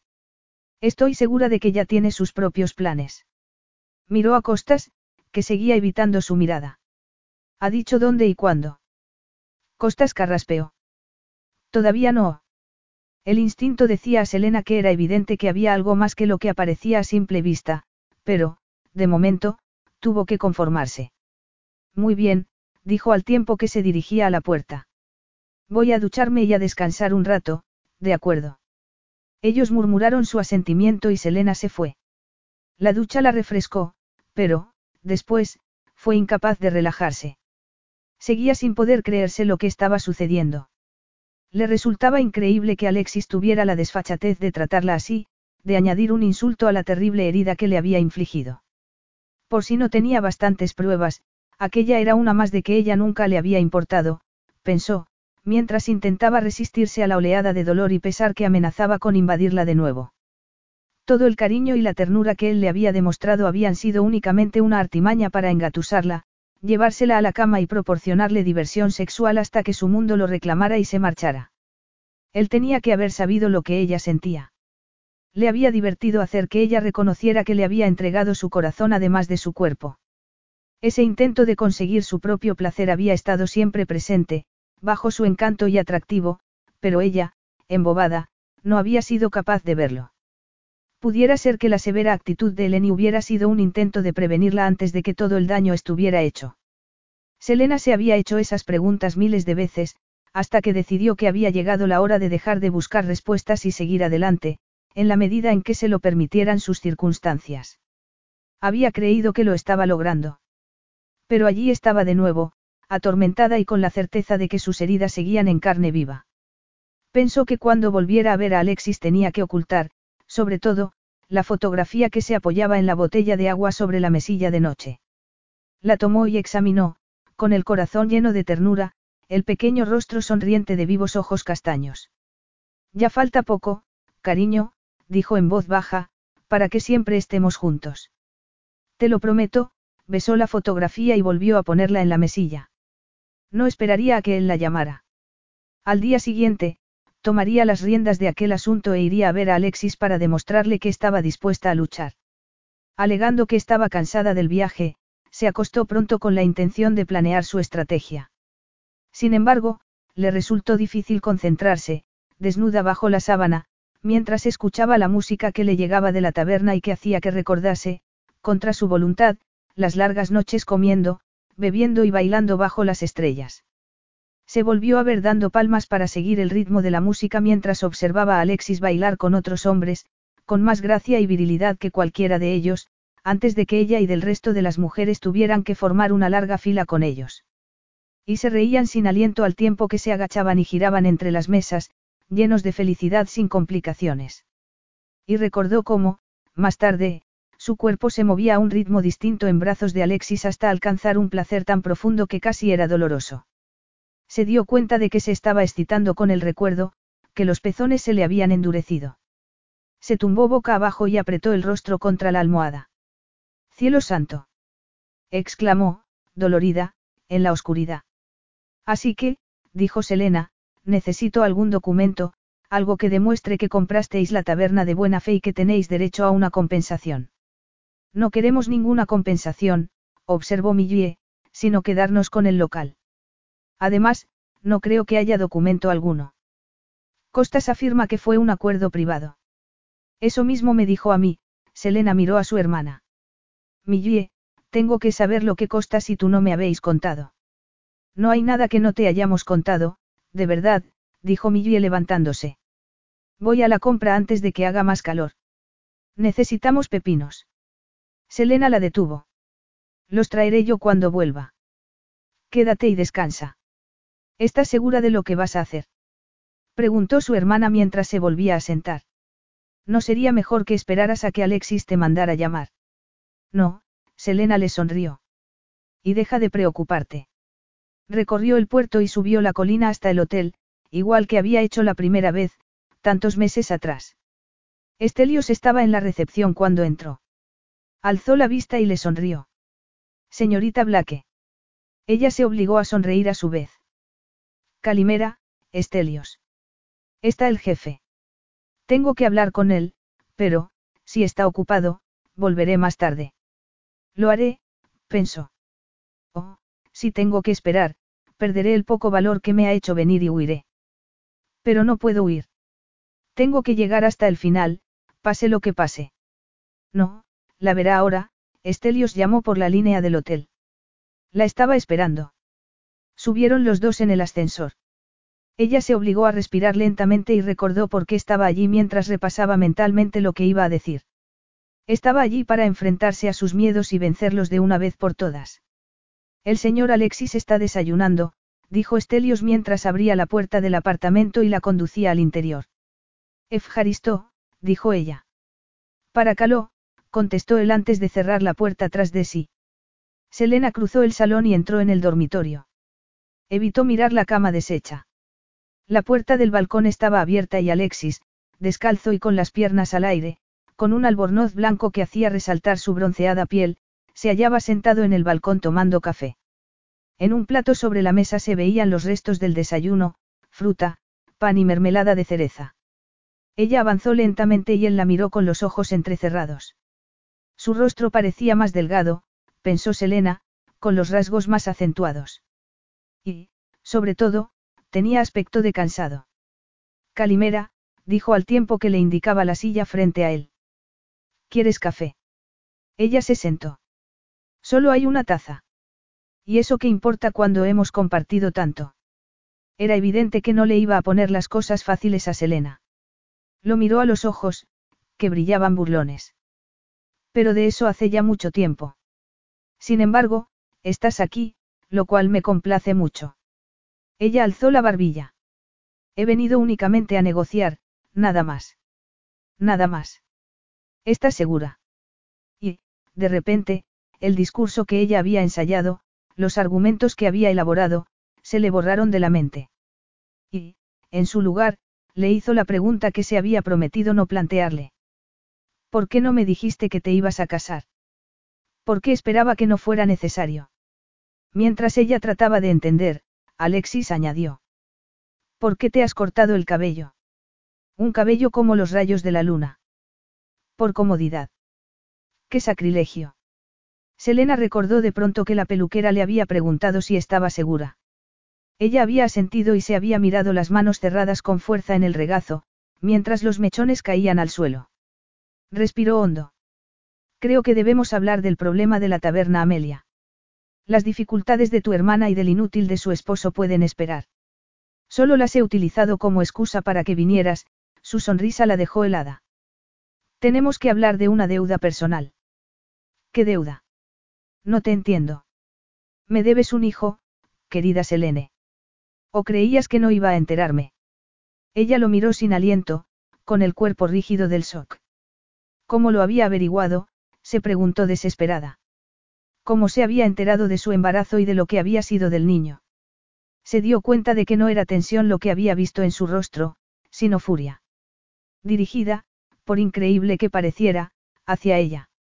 No sé, no sé a qué te refieres, contestó con una voz que le resultó irreconocible. No me mientas con esos hermosos e inocentes ojos, dijo él con voz dura. Con esos ojos que me hicieron creer que, por fin, sería posible amar y confiar. Qué estúpido fui. Se calló durante unos segundos. Dime, ¿era mi hijo, o mi hija, el bebé que entregaste con tanta despreocupación a unos desconocidos? Por Dios. ¿Cómo le hacía eso? ¿Cómo podía describir así la decisión más dura que había tomado en su vida? Alexis, tienes que escucharme. Te escucho. Espero una respuesta. ¿Es niño o niña? Niño, Selena agachó la cabeza, aterrorizada porque fuera a derrumbarse delante de aquel frío desconocido. Cuando nació, tuvieron que sedarme porque estaba histérica. Era incapaz de dejar de llorar y de llamarte a gritos. Después, me quedé sola y tuve que concentrarme en seguir viva, en mantener unidos mi cuerpo y mi alma, cuando lo que quería era morir, pensó. Lo miró, con miedo de lo que él pudiera adivinar. Si era eso lo que quería saber, puedo irme ya. Te marcharás cuando te dé permiso. Ella lo miró sobresaltada. Verás, querida Selena, te quedarás conmigo hasta que me des otro hijo para sustituir al que abandonaste con tanta rapidez. De ese modo saldarás tu cuenta conmigo. Me he expresado con claridad. Capítulo 11. La distancia entre ellos parecía haber aumentado. Era insalvable y aterradora. No hablas en serio, dijo ella con voz ronca. El pasado, pasado está y no podemos cambiarlo. Tenemos que mirar hacia adelante y seguir con la vida que hemos elegido y, añadió con dificultad, con la gente que hemos elegido. ¿Te refieres a tu novio inglés? Dirigió una mirada sardónica a sus manos desnudas. Si sigue contigo, no parece tener prisa en casarse. Ella pensó que no era el momento de decirle que esa persona no existía ni había existido. No, hablaba de tu esposa. No estoy casado. Ah, te has divorciado. ¿Por qué se lo preguntaba? No, no me he divorciado porque no estaba casado. Rompí el compromiso. No te entiendo. No te pido que lo hagas, observó él encogiéndose de hombros. Solo requiero tu cooperación, como ya te he dicho. Ella se levantó. Solo he venido a hablar del problema legal de la propiedad de la taberna Amelia para intentar llegar a un acuerdo. Siéntate y escucha, Alexis esperó hasta que ella se hubo sentado. No hay problema alguno. Costa sabe que la taberna y el terreno en que se alza son míos, y quiero que me los devuelva. Ella trató de luchar contra la consternación que la embargaba y de hablar con seguridad. Pues, en algún momento, lo engañaron. Al menos se merece que le devuelvas el dinero de la compra. Él la miró con desdén. Es a ti a quien han engañado, querida Selene, ¿por qué no pagó nada? Y ahora has venido a pedirme que me muestre compasivo y que detenga el procedimiento de desahucio contra él y su esposa encinta, hizo una pausa y añadió en tono sardónico, sois una familia muy fértil. No le hagas caso, pensó ella mordiéndose el labio inferior con fuerza. Pero Costas trabajaba para ti. Lo animaste a casarse con Millie. ¿Por qué te has vuelto contra él? Vuelves a equivocarte. Ha sido Costas quien se ha vuelto contra mí. Selena ahogó un gemido. Lo sabía, pensó. Sabía que pasaba algo. ¿Por qué iba a hacerlo? Se imaginó que, al casarse con tu hermana, conseguiría una posición de privilegio con respecto a mí. Tuve que demostrarle que se equivocaba, por lo que decidió vengarse. Y puedo saber lo que hizo. Él se encogió de hombros. ¿Por qué no? Al fin y al cabo, te concierne. A mí. Por supuesto. No disponía de ninguna otra arma. Se había enterado de mi compromiso y de que mi padre me presionaba para que me casara con la chica. Con tu novia de la infancia. No lo era, dijo él con desdén. Pero qué más daba una mentira más cuando ya se habían dicho muchas. Es cierto que la había visto una par de veces de niño. Su padre, Arisofiakis, fue socio de mi padre en los primeros tiempos de Constantinople Corporation. Caterina era la niña de los ojos de su padre, mimada, caprichosa y detestable, y no había mejorado durante los años transcurridos.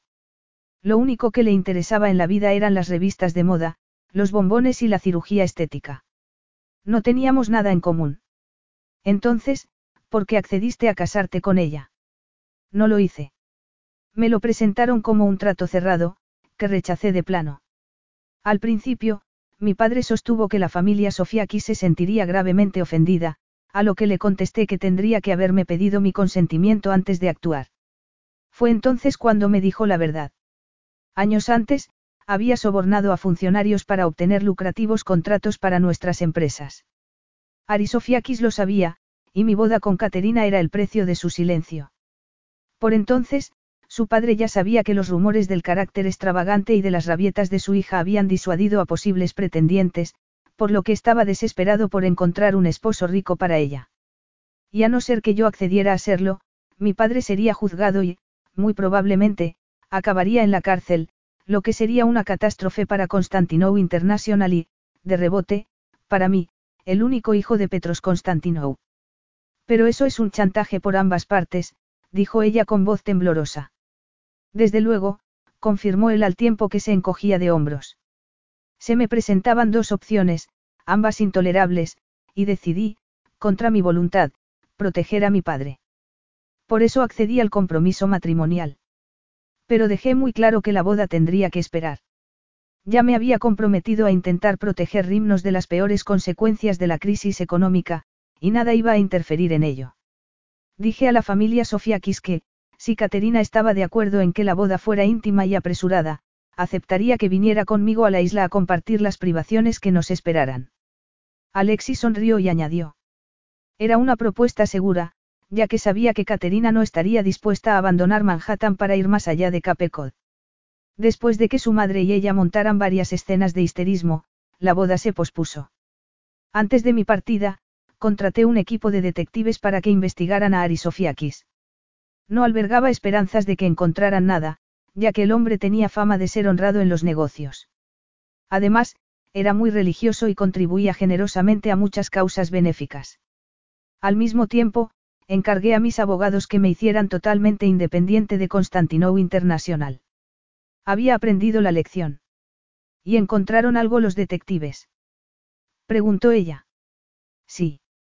Cuando casi había abandonado toda esperanza, lo encontraron en su actuación benéfica, en una pequeña e insignificante organización, dirigida por unas monjas, para ayudar a los inmigrantes a adaptarse a la vida estadounidense, y a la que el señor Sofiakis, varios amigos suyos y otros miembros destacados de la comunidad, hacían generosas donaciones. Entre ellos no se encontraba mi padre. A los investigadores les pareció extraño. Cuando lo estudiaron más a fondo, descubrieron que las monjas hacía tiempo que se habían ido y que habían vendido la casa. Y que los inmigrantes, casi todos ilegales, pero todos ellos hermosas mujeres, eran caras cortesanas, de las que Ari era fiel cliente. Me llamaron a Atenas para darme la noticia, y me fui directamente a Nueva York para verlo, sin saber que mi padre, también había estado ocupado. El señor Sofiakis accedió a dar por concluido el compromiso matrimonial, pero tuvo que inventarse un motivo que aplacara a su esposa y a su hija. Casi me dio lástima. Su expresión se endureció. Solo hasta que mi padre me dijo que mi relación contigo también se había acabado y que debía buscarme otra novia en nuestra comunidad. Al decirle que solo me casaría contigo, me aconsejó que no perdiera el tiempo. Me dijo que eras una codiciosa mujerzuela y que te habías vendido por un cuarto de millón de libras. Su abogado incluso me enseñó un documento que habías firmado, en el que te comprometías a renunciar a mí y me felicitabas por haber, escapado a tiempo, las últimas palabras las pronunció con desagrado. ¿Y te lo creíste? De mi padre tal vez hubiera desconfiado, pero no tenía motivos para dudar de Manoli, su abogado. Había ido a la universidad con su hermano menor y consideraba amigos a los miembros de su familia. Mientras que yo solo era una amiga con la que te acostabas, afirmó ella con desdén. Una entre muchas. Si esperas que me disculpe por mi pasado, no voy a hacerlo. Sus miradas se encontraron, y ella fue la primera que apartó la vista. ¿Cómo descubriste la verdad sobre el dinero? Meses después, mi padre despidió a Manoli. Para entonces, yo ya me había separado de Constantinou International y le ofrecí trabajo. Me confesó que habías rechazado la compensación económica y que mi padre había firmado el documento en tu lugar, con la seguridad de que yo no conocería tu firma y de que estaría en estado de shock y no me haría preguntas sobre su validez. Le dije a Manoli que la oferta de trabajo seguía en pie e inmediatamente volé a Inglaterra para buscarte en la ciudad donde tu tía tiene una escuela. ¿Viste a la tía Nora? Preguntó ella con voz ronca. Sí, además, tuve que aguantar sus reproches, que te habías negado a aceptar su ayuda y su apoyo, y que el odio que sentías por mí te había hecho rechazar al niño después del parto. Y añadió con amargura. Podría decirse que debiera dar las gracias a costas por hacerme ver tu verdadero rostro. Pero no puedo estarle agradecido. Selena estaba mareada. Trató de tomar aire a bocanadas y se esforzó en no derrumbarse tras aquel nuevo golpe. Tenía que centrarse en hallar una salida de aquella pesadilla. No saldría ilesa, ya que se llevaría la ira de Alexis y sus acusaciones como una herida, pero se marcharía con el respeto por sí misma intacto. Sin embargo, lo has utilizado para hacerme venir. Si lo hubiera sabido, habrías venido. Vio que ella apartaba la vista y Alexis asintió. Eso es lo que me temía. Pero era eso verdad. ¿Cuántas veces se había imaginado ella que estaba frente a él haciéndole las preguntas que la atormentaban? No puedo decírselo, pensó con pesar, porque no me atrevo a que se dé cuenta de que las respuestas a dichas preguntas siguen importándome, a que entienda que él me sigue importando, a pesar de todo. Entonces, debo decirle a costas que ha perdido su hogar y su medio de vida. Creo que ya lo sabe, volvió a encogerse de hombros. Su tiempo en Rimnos ha acabado. Se quedó en silencio mientras la observaba. Después añadió. Y ahora, nos centramos en negociaciones más personales. No hay nada de qué hablar, Selena lo miró desafiante. No tengo ninguna intención de cooperar, como dices tú. La idea me repugna, como debiera repugnarte a ti. Cuánta indignación.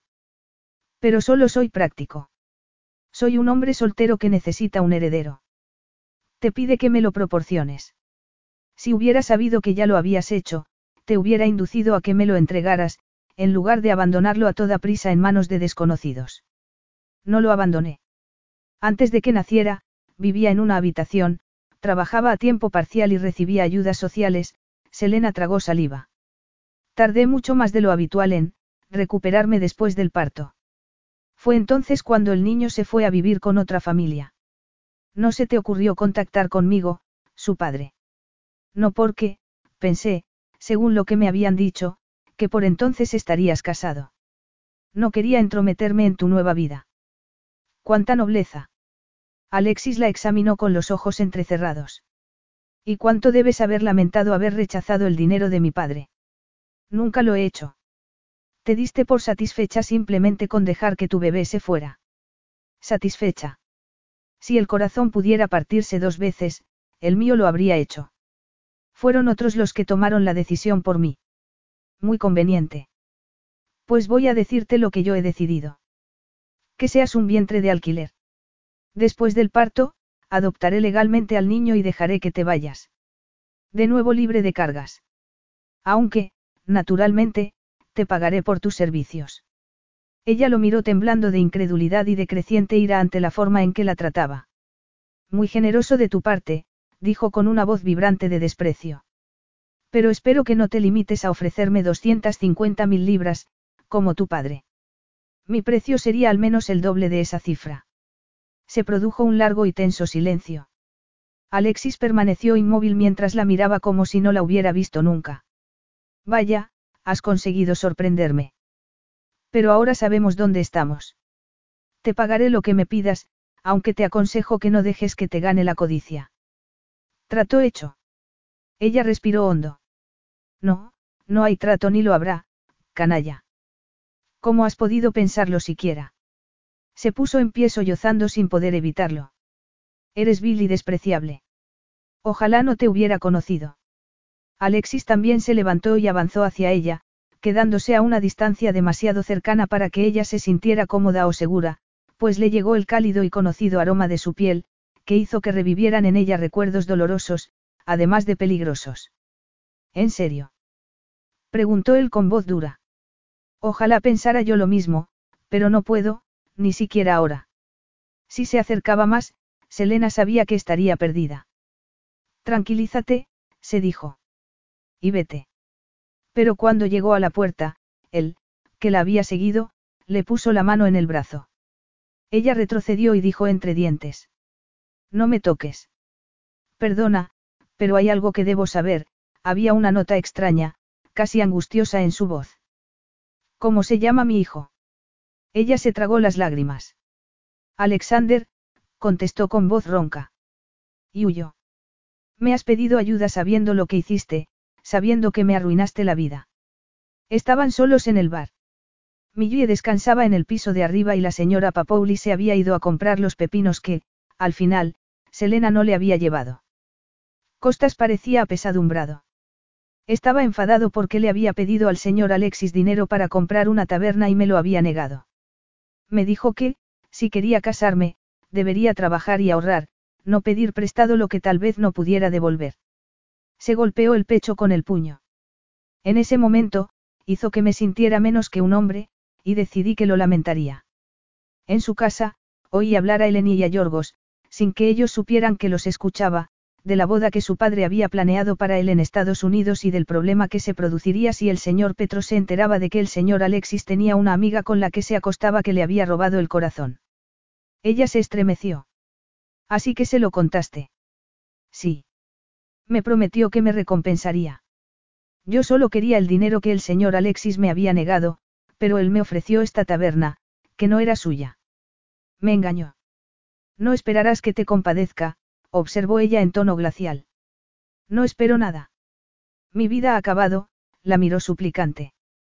Por favor, no le digas a Amelia que soy el culpable de que lo hayamos perdido todo. No soportaría que lo supiera. Creo que ella prefiere la sinceridad, Selena se quedó en silencio durante unos segundos. Lo mejor será que tome el ferry de la tarde, por si acaso Alexis viene a buscarme, pensó. Ese pensamiento la llenó de pánico y desolación. Pero si te marchas así, tu hermana se hará preguntas, Costas le lanzó otra mirada suplicante. Quédate un poco más. Hazlo por ella. Solo hasta mañana. Te lo agradezco, Costas suspiró. Esperaba que convencieras al señor Alexis de que me perdonara, para que Amelia y yo conserváramos nuestro sueño. ¿Y qué hay de mis sueños, de mis esperanzas, de mi pérdida? quiso gritarle. Y del precio que he pagado y sigo pagando. Solo veo a mi niño una vez a la semana y algún fin de semana. Y sus padres de acogida hablan de adoptarlo, por lo que tendré que luchar para poder quedarme con él. Respiró hondo. Creo que tendréis que comenzar de nuevo y trabajar en serio en otro sitio, se levantó. Voy a ver si Millie está dormida. Dormía como un tronco, según vio desde la puerta de la habitación.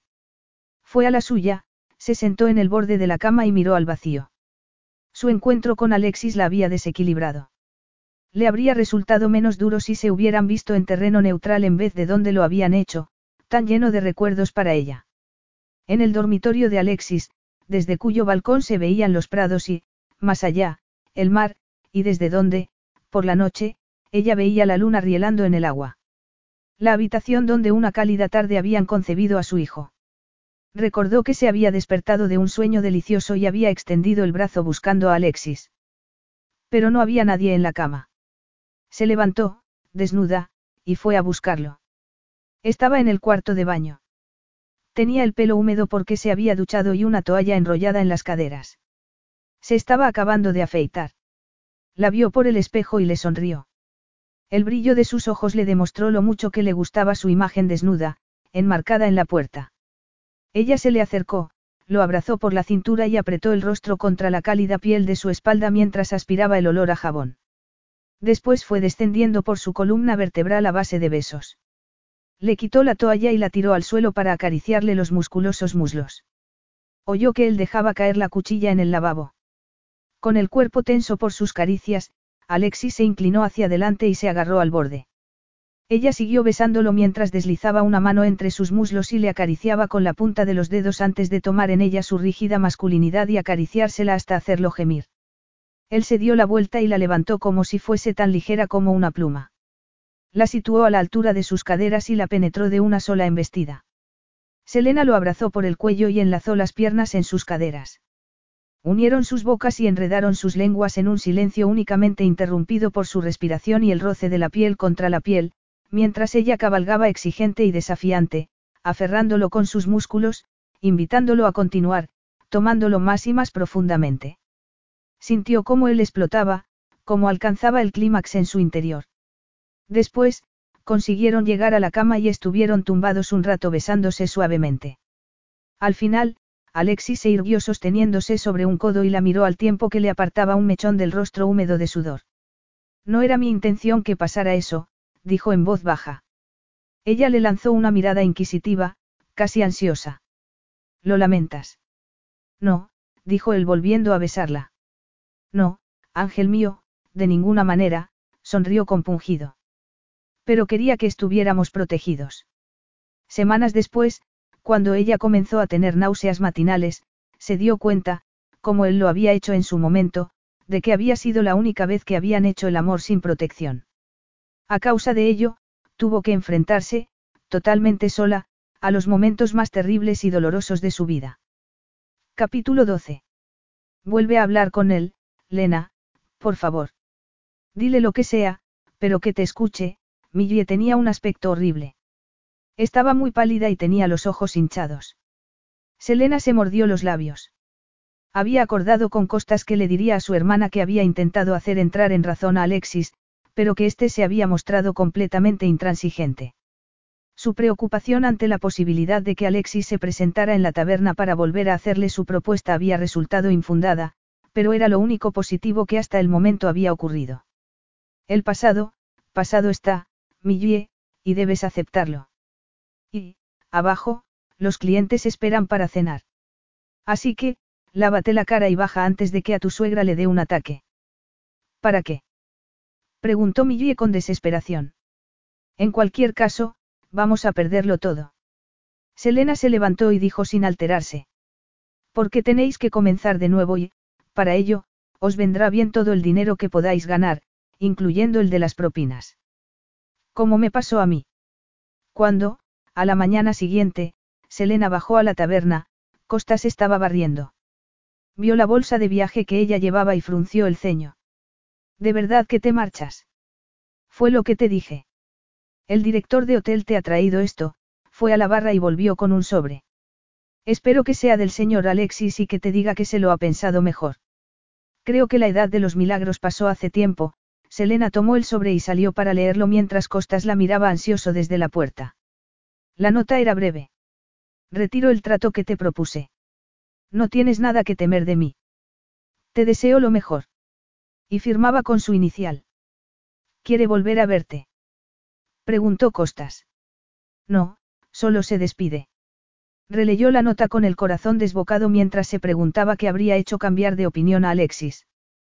Probablemente, consideraciones de tipo práctico. Un día conocería a alguien con quien querría casarse, y un niño adoptado y nacido de una supuesta madre de alquiler en otro país suponía tener que dar muchas explicaciones. ¿O acaso había decidido aceptar la negativa de ella? Selena pensó, se acabó. Soy libre. Entonces, ¿por qué no daba saltos de alegría? Peor aún, ¿por qué se sentía de repente tan perdida y asustada? ¿Por qué me esperan tiempos difíciles?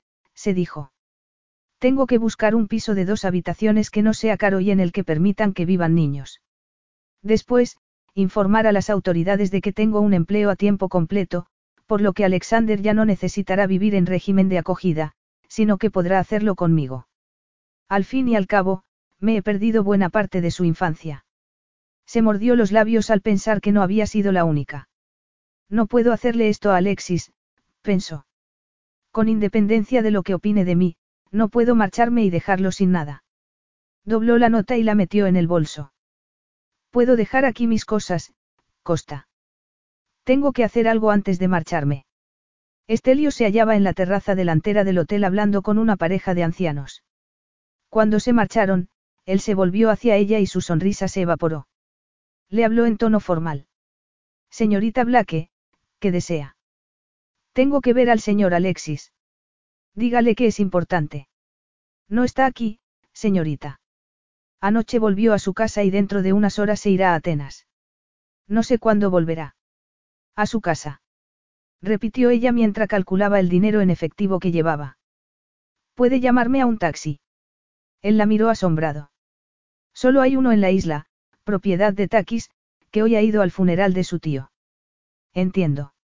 Bueno, no importa, dio media vuelta sintiéndose vencida. Señorita Blake, creo que tal vez importe, y mucho. Si me permite, la llevaré. No puedo pedirle que lo haga. No me lo ha pedido. Me he ofrecido yo. Vamos. Al acercarse a Villa Helios, Selena vio que el helicóptero estaba fuera del hangar y que esperaba en la pista. Ya es tarde, dijo casi para sí misma. No, no, la tranquilizó él. Todavía están trabajando en el aparato y sometiéndolo a revisión. Hay tiempo. Eleni les abrió la puerta. Tenía los ojos rojos. El señor Alexis no está, contestó a la pregunta de Estelios. Ha ido a una reunión y no sé cuándo volverá. Selena dio un paso al frente. Eleni, veo que está disgustada. ¿Qué ha pasado? Le ha ocurrido algo a Penélope. Mi hija está en Nueva York con la señora Constantinou. Cuando se cierre la casa, Ara y yo nos reuniremos con ella. Cuando se cierre la casa. Creí que el señor Alexis había nacido aquí. Así es, señorita, y su madre sentirá mucho que haya tomado esa decisión. Le encanta esta casa y esperaba que sus nietos nacieran en ella, Eleni suspiró. Me lo dijo muchas veces. Entonces, ¿por qué va a cerrarla el señor? ¿Por qué afirma que su vida ahora está en Estados Unidos, que aquí no le queda nada, miró a Selena con pesar. Es otro hombre, señorita Blake. Sí, eso parece. Estelios le preguntó. ¿Quiere volver al pueblo? Supongo que será lo mejor, se volvió hacia Eleni. ¿Sabe dónde tenía la reunión el señor Alexis? No, se subió al todoterreno y se fue. A Selena, la cabeza le daba vueltas mientras acompañaba a Estelios al coche. Intentaba entender lo que le acababa de comunicar Eleni, la casa se cerraba y Alexis se marchaba de la isla para siempre. Al mismo tiempo, pensó en todo lo sucedido entre ambos sabiendo que debía ser totalmente sincera consigo misma. Debía reconocer que había esperado que la frialdad y el desprecio de Alexis serían una especie de salvación para ella porque la liberarían de la angustia de quererlo, de la inútil esperanza de que tuvieran un futuro juntos, y la obligarían a aceptar que su relación había acabado de verdad. Pero allí estaba de nuevo, atrapada en un laberinto desconcertante porque ahora había otras preguntas para las que necesitaba respuestas. Se daba cuenta de que, sin ellas, no tendría paz. Murmuró para sí. Debo hallarlas. Y, de pronto, cayó en la cuenta de a dónde habría ido Alexis. Estelios no estaba dispuesto a dejarla en el camino que bordeaba los bosques de olivos. Señorita Blake, este lugar es muy solitario. Vaya a ver el templo de Apolo, si lo desea, pero yo la esperaré aquí. No hace falta, dijo ella mientras se bajaba del coche. Estoy segura de que no me resultará solitario en absoluto. Puede que difícil, pensó.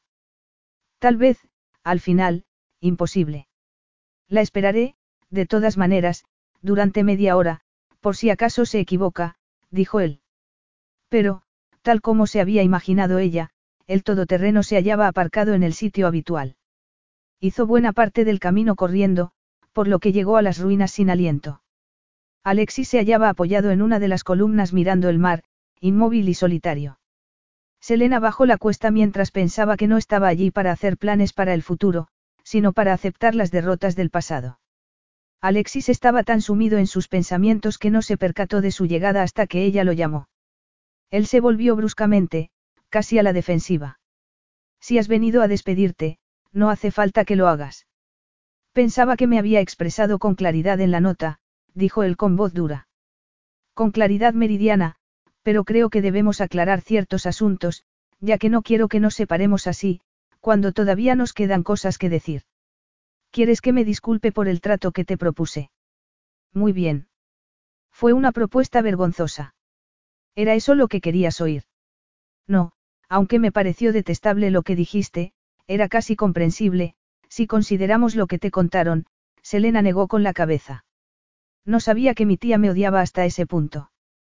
¿Quieres decir que mintió? Sí. No me puse en contacto con ella cuando volví a Inglaterra. Supongo que por cobardía, pero me veía incapaz de soportar lo que ya sabía que me diría. Y, de todos modos, mi intención era marcharme de esa casa. Me instalé en una ciudad más grande, a pocos kilómetros, donde nadie me conocía. Pero, meses después, una conocida de mi tía de Aylesford cenó en el restaurante en que yo trabajaba y le contó que me había visto, que estaba bien y que había engordado. Así que mi tía fue a comprobarlo. Se sentó a una mesa, en un rincón, y me estuvo observando toda la noche. Cuando salí, me estaba esperando para atacarme. Alexis dio un paso al frente con expresión iracunda. No físicamente, se apresuró a explicar ella. Me chilló, me insultó llamándome cortesana, al igual que a Millie, y cosas peores. Había perdido los estribos y usaba un lenguaje que yo no sabía que conociera. Me gritó que la había deshonrado, que había dañado su reputación para siempre, que no podría volver a salir a la calle con la cabeza alta, Selena intentó sonreír. Incluso me dijo que había criado dos víboras en su casa. Continúa, la animó Alexis. Había algún transeúnte. Un hombre se acercó y me preguntó si estaba bien o si quería que llamara a la policía. Mi tía se calmó un poco y comenzó a hablar de forma muy razonable. Me dijo que llevaba poco tiempo embarazada, por lo que sería fácil acabar con el embarazo. Ella me lo pagaría en una clínica privada de Londres y, después, yo podría volver a la universidad, acabar mis estudios y dar clases en su escuela, tal como siempre había planeado. Se estremeció. Era mejor que me gritase. Cuando le dije que no iba a interrumpir el embarazo, sino a tener al bebé, se quedó inmóvil. Al final, me dijo que tenía 24 horas para recuperar el juicio y que, en caso contrario, lo lamentaría. Que se acabaría todo contacto entre nosotras, que le daría igual que mi hijo ilegítimo y yo nos muriéramos de hambre, y que cambiaría el testamento para que ni Millie ni yo viéramos un céntimo de su dinero, Selena volvió a intentar sonreír. La amenaza definitiva. A la que no hiciste caso, dijo él. No, ella suspiró. Millie se enfureció al enterarse y dejó de hablarme. Era evidente que creía que debiera haber aceptado interrumpir el embarazo. Pero ahora que está embarazada, es probable que me entienda. Pero el que no te entiende soy yo. Si tuviste la opción, ¿por qué esperaste hasta que el niño naciera para librarte de él? Ella tragó saliva. No fue así. Después del parto, estuve muy mal. Tuve una crisis nerviosa y los médicos y asistentes sociales creyeron que no estaba en condiciones de cuidar de mí misma ni, mucho menos, de un bebé. Y probablemente tuvieran razón. Así que accedí a que lo llevaran a un hogar de acogida hasta que me recuperara, encontrara trabajo y pudiera proporcionarle un hogar. Pero, a pesar de que no volví a ver a mi tía ni a saber nada de ella, debió de encargar que me vigilaran y se enteró de todo. Así que cuando fuiste a su casa, concibió la forma perfecta de vengarse. Y la puso en práctica. Se produjo un silencio. Por Dios. Dijo él finalmente. No somos afortunados en nuestras relaciones, querida Selene. Son buena gente quienes cuidan de Alexander. Los Talbot. Sí, son buenos y amables. Son estrictos con el régimen de visitas, pero tratan con cariño al niño, tal vez con demasiado cariño, por lo que lo pasarán mal cuando lo recupere. Y añadió tartamudeando levemente. Pero no tanto como lo he pasado yo sin él todo este tiempo, sin verlo crecer y aprender, habiéndome perdido su primera sonrisa, la aparición de su primer diente y sus primeros pasos. Metió la mano en el bolso. Teniendo que depender de esto, le entregó una fotografía. Quiero que te la quedes. Es uno de los motivos por los que he venido. Él contempló la fotografía totalmente inmóvil, durante varios segundos. Al fin, dijo. Vas a llevarlo a vivir contigo. Ha sido mi intención desde el principio, pero tenía que demostrar, entre otras cosas, que podía encontrar un empleo fijo, que ya tengo, y un lugar decente para vivir. Estoy en ello. Ella titubeó al tiempo que se le aceleraban los latidos del corazón. Y, para cuando lo tenga, te propongo un trato, que tengas derecho a ver a tu hijo y a que él te vea donde quiera que vivas, que participes en las decisiones sobre su educación, bienestar y futuro, que seas su padre. Se produjo un largo silencio y él apartó la vista. Eres muy generosa, pero tengo que negarme. Ella se quedó conmocionada. No. No quieres verlo ni estar con él. No lo entiendo. Cuando nos conocimos, te conté que, cuando mis padres se separaron, me tuve que dividir para estar con los dos. Recuerdo que mi madre lloraba cuando el coche venía a buscarme y teníamos que despedirnos. Más tarde me di cuenta de que temía que, un día, mi padre decidiera quedarse conmigo y pidiera la custodia exclusiva. Me juré que nunca le haría eso a mi hijo ni a su madre. Pero tú no eres tu padre, Alexis. Sé que me puedo fiar de ti. ¿Cómo lo sabes? Volvió a mirarla, pero esa vez con furia. Te he ocultado la verdad, me he creído las mentiras que me han contado sobre ti y te he hecho una propuesta que era insultante. Ni siquiera yo me reconozco a mí mismo. Creí que podríamos dejar todo eso atrás y comenzar de nuevo por Alexander. Dime una cosa, se acercó a ella y le puso las manos en los hombros mientras la escrutaba. ¿Por qué te negaste a poner fin a tu embarazo? No lo sé. No me pareció correcto, trató de soltarse de sus manos. Suéltame, por favor. No, te estás evadiendo. Insisto en que me digas la verdad, o no habrá esperanza para nosotros. Ella habló con amargura. Así que quieres la verdad. Pues aquí la tienes. Tragó saliva mientras las lágrimas le corrían por las mejillas. Porque pensaba que el bebé, esa cosita que crecía en mi interior, era parte de ti, lo único que me quedaba. Y no podía soportar la idea de perderlo. Y cuando nació, me sentí tan desgraciada porque no lo conocerías ni lo abrazarías que quise morirme, la voz se le quebró. Alexis la abrazó. No llores, le susurró. Mi querida niña, ahora estás conmigo y no dejaré que te vuelvas a marchar. Pero el que te vas eres tú, sollozó ella contra su hombro. Cierras la casa y te marchas a Estados Unidos. ¿Por qué no soportaba estar aquí sin ti? Todo me traía recuerdos de ti. He intentado con todas mis fuerzas dejar de quererte, Agapimu. Me dije que podía utilizarte y despedirte después sin sentir emoción alguna. Hacerte sufrir como yo lo había hecho. Sin embargo, cuando ayer saliste al balcón, me di cuenta de que era imposible, de que sería como arrancarme el corazón. Y pensé en todo lo que había hecho para que me odiaras.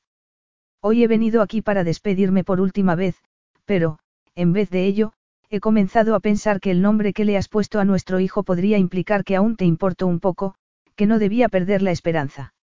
Y yo, dijo Selena, no entendía por qué habías cambiado de idea y decidido dejar que me fuera. Y necesitaba saberlo, por lo que tomé la fotografía como excusa para buscarte. Y, por supuesto, sabías dónde estaría. Sí, Selena, de pronto, recordó algo. Estelios me está esperando en el camino. No, lo más probable es que haya vuelto a casa para contar que voy a quedarme después de que volvamos de Inglaterra con nuestro hijo. Así que, te saltarás las normas y vivirás conmigo hasta que el padre Estefanos nos case. Creo que sí, contestó ella con los ojos aún húmedos, pero con una sonrisa radiante. Sagapo, Alexis. Magapas. Para toda la vida, Selene, inclinó la cabeza y comenzó a besarla lenta y suavemente al principio, como una promesa de futura felicidad, mientras se tumbaban en la hierba, abrazados y riendo sin aliento. Epílogo. Había sido una fiesta maravillosa, pensó Selena, mirando con ojos soñadores por la ventana del salón la creciente oscuridad exterior. Se habían puesto mesas en los jardines repletas de comida y bebida, había habido música y baile y toda la población de Rimnos había acudido para celebrar no solo el primer aniversario de su boda con Alexis, sino para desearle salud y felicidad en el nacimiento inminente de su segundo hijo. Había habido excepciones, desde luego. Anna Papoulis no había ido, y Costas solo había hecho acto de presencia para llevar a Millie y a Dimitri, su bebé, y recogerlos al final de la fiesta. Aunque Alexis había permitido que se quedaran con la taberna, era evidente que Costa seguía sintiéndose incómodo ante su poderoso cuñado. Millie, por el contrario, no tuvo queja alguna por la ausencia de su suegra. Malvada bruja, masculló. Te lo digo en serio, Lena, es una pesadilla.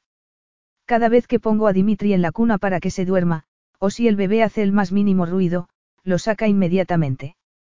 Así que, ahora, eso es lo que él espera, y se pone a chillar como un poseso si no recibe atención inmediata.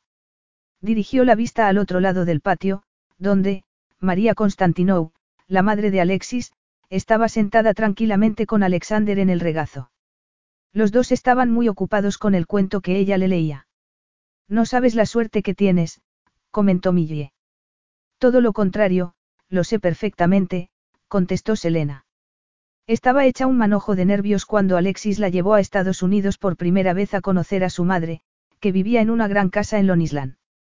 Inmediatamente descubrió que no había habido necesidad alguna de preocuparse, ya que la señora Constantinou había salido corriendo a su encuentro y la había abrazado mientras sonreía entre lágrimas de alegría. Por fin, había dicho. Por fin me trae Alexis una hija a quien querer. Desde el principio se había portado de maravilla con Alexander. No se desanimó al ver su expresión seria y perpleja ante tantos desconocidos y en un entorno extraño, y consiguió hacerlo salir de su caparazón y que la llamara, Yaya. Cuando se marcharon de Lonisland, Alexander ya reconocía que el alto joven que lo llevaba a hombros, le enseñaba con infinita paciencia a nadar y jugaba con él a la pelota era, papá. Y que, mamá, ya no era la mujer triste y callada que iba a verlo todas las semanas en la otra casa, que se estaba convirtiendo en un recuerdo lejano, sino alguien que cantaba, reía y lo abrazaba, además de hacer ruidos maravillosos con su padre a la hora del baño. También había aprendido que una visita a la cocina, tanto en la casa de Estados Unidos como en la de Rimnos, se veía recompensada por sonrisas de oreja a oreja, besos y caricias y alguna delicia recién horneada. Alexander no había tardado en darse cuenta, pensó Selena con ternura, que las cosas le iban bien, por lo que Selena estaba agradecida. Y asimismo lo estaba porque no se hubieran cumplido las airadas predicciones de los Talbot, que habían insistido en que el niño se quedaría traumatizado si prescindían de sus cuidados. Pero el amor que lo había rodeado desde el primer día los había contrarrestado y había convertido la aceptación por parte del niño de su nueva vida en un pequeño milagro. Selena se llevó la mano al cuello y jugueteó con el colgante de diamantes que Alexis le había puesto solo tres horas antes. Un pequeño recuerdo, amor mío, de este año maravilloso, le había susurrado mientras la besaba en la nuca. El único punto de desacuerdo que habían tenido se había producido cuando Selena propuso que si el bebé era un niño, debieran llamarlo, siguiendo la tradición, Petros, como su abuelo por parte de padre, a lo que Alexis se había negado en redondo. Pero, cariño, sigue siendo tu padre, protestó ella. Con independencia de lo que haya hecho, no querrás que vuestra separación sea eterna. Además, si damos nosotros el primer paso, nos situaremos por encima de él en el plano moral. Dudo que sepa lo que es eso, contestó él con una mueca. Y el bebé será niña, me lo dice el corazón. Si era una niña, la llamarían María, decisión a la que llegaron conjuntamente y que había hecho que la señora Constantinou derramara lágrimas de felicidad. Así que estás aquí, Agapimu. Ella se sobresaltó al oír la voz de su esposo. Alexis se le acercó por detrás y la abrazó por la cintura para posar las manos en su vientre. Creí que Nikos te había dicho que descansaras. Quería ver salir la luna. La veremos juntos. Y, después, debes obedecer a tu médico. Sigue Nikos aquí. Está en el comedor tomándose un café con mi madre. Me ha pedido que te diga que le ha preguntado a Alexander si prefería un hermanito o una hermanita, y le ha contestado que quería un burro. Ella soltó una risita. No habla de otra cosa desde que nació el burrito de los Estefanides. Podría preguntarle a Taki si quiere vendérmelo. Le diremos a Alexander que es un regalo del bebé, Alexis hizo una pausa. ¿Cómo está el pequeño? Muy tranquilo, para variar. Y parece que ha cambiado de postura. Pero me duele la espalda. Probablemente he estado de pie mucho tiempo. Te agradecería que me dieras un masaje después. Será un placer, la besó en la cabeza y se quedaron callados durante un rato, felices de estar juntos, hasta que ella se removió bruscamente. ¿Qué te pasa? Es la espalda, pero creo que no se trata de un simple dolor, respiró hondo. Creo que voy a tumbarme mientras vas a decirle a Nikos que tengo contracciones muy seguidas. Y avisa también a tu madre y a Eleni. Por Dios. exclamó él con voz ronca al tiempo que la tomaba en brazos y la llevaba al dormitorio. Después de haberla dejado en la cama y haberla ayudado a desvestirse, dijo. Esto no debiera estar pasando aquí.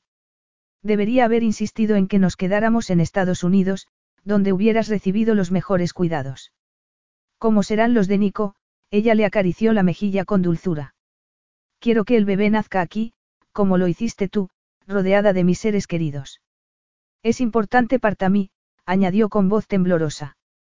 Amor mío, dijo él inclinándose para besarla. Cuando se quedó sola, Selena se sintió extrañamente tranquila. Un día perfecto, había dicho Alexis, y aquel sería un perfecto final totalmente inesperado. Las contracciones aumentaban de intensidad, por lo que intentó relajarse y respirar. Cada una la aproximaba un poco más al momento en que tendría a su nuevo hijo en los brazos. Un bebé concebido en una tarde mágica, mientras el sol de principios del otoño doraba las columnas del templo. Nuestra pequeña María, pensó, o tal vez sea Petros al final. Tendré que confiar en Apolo. Y sonrió. Fin.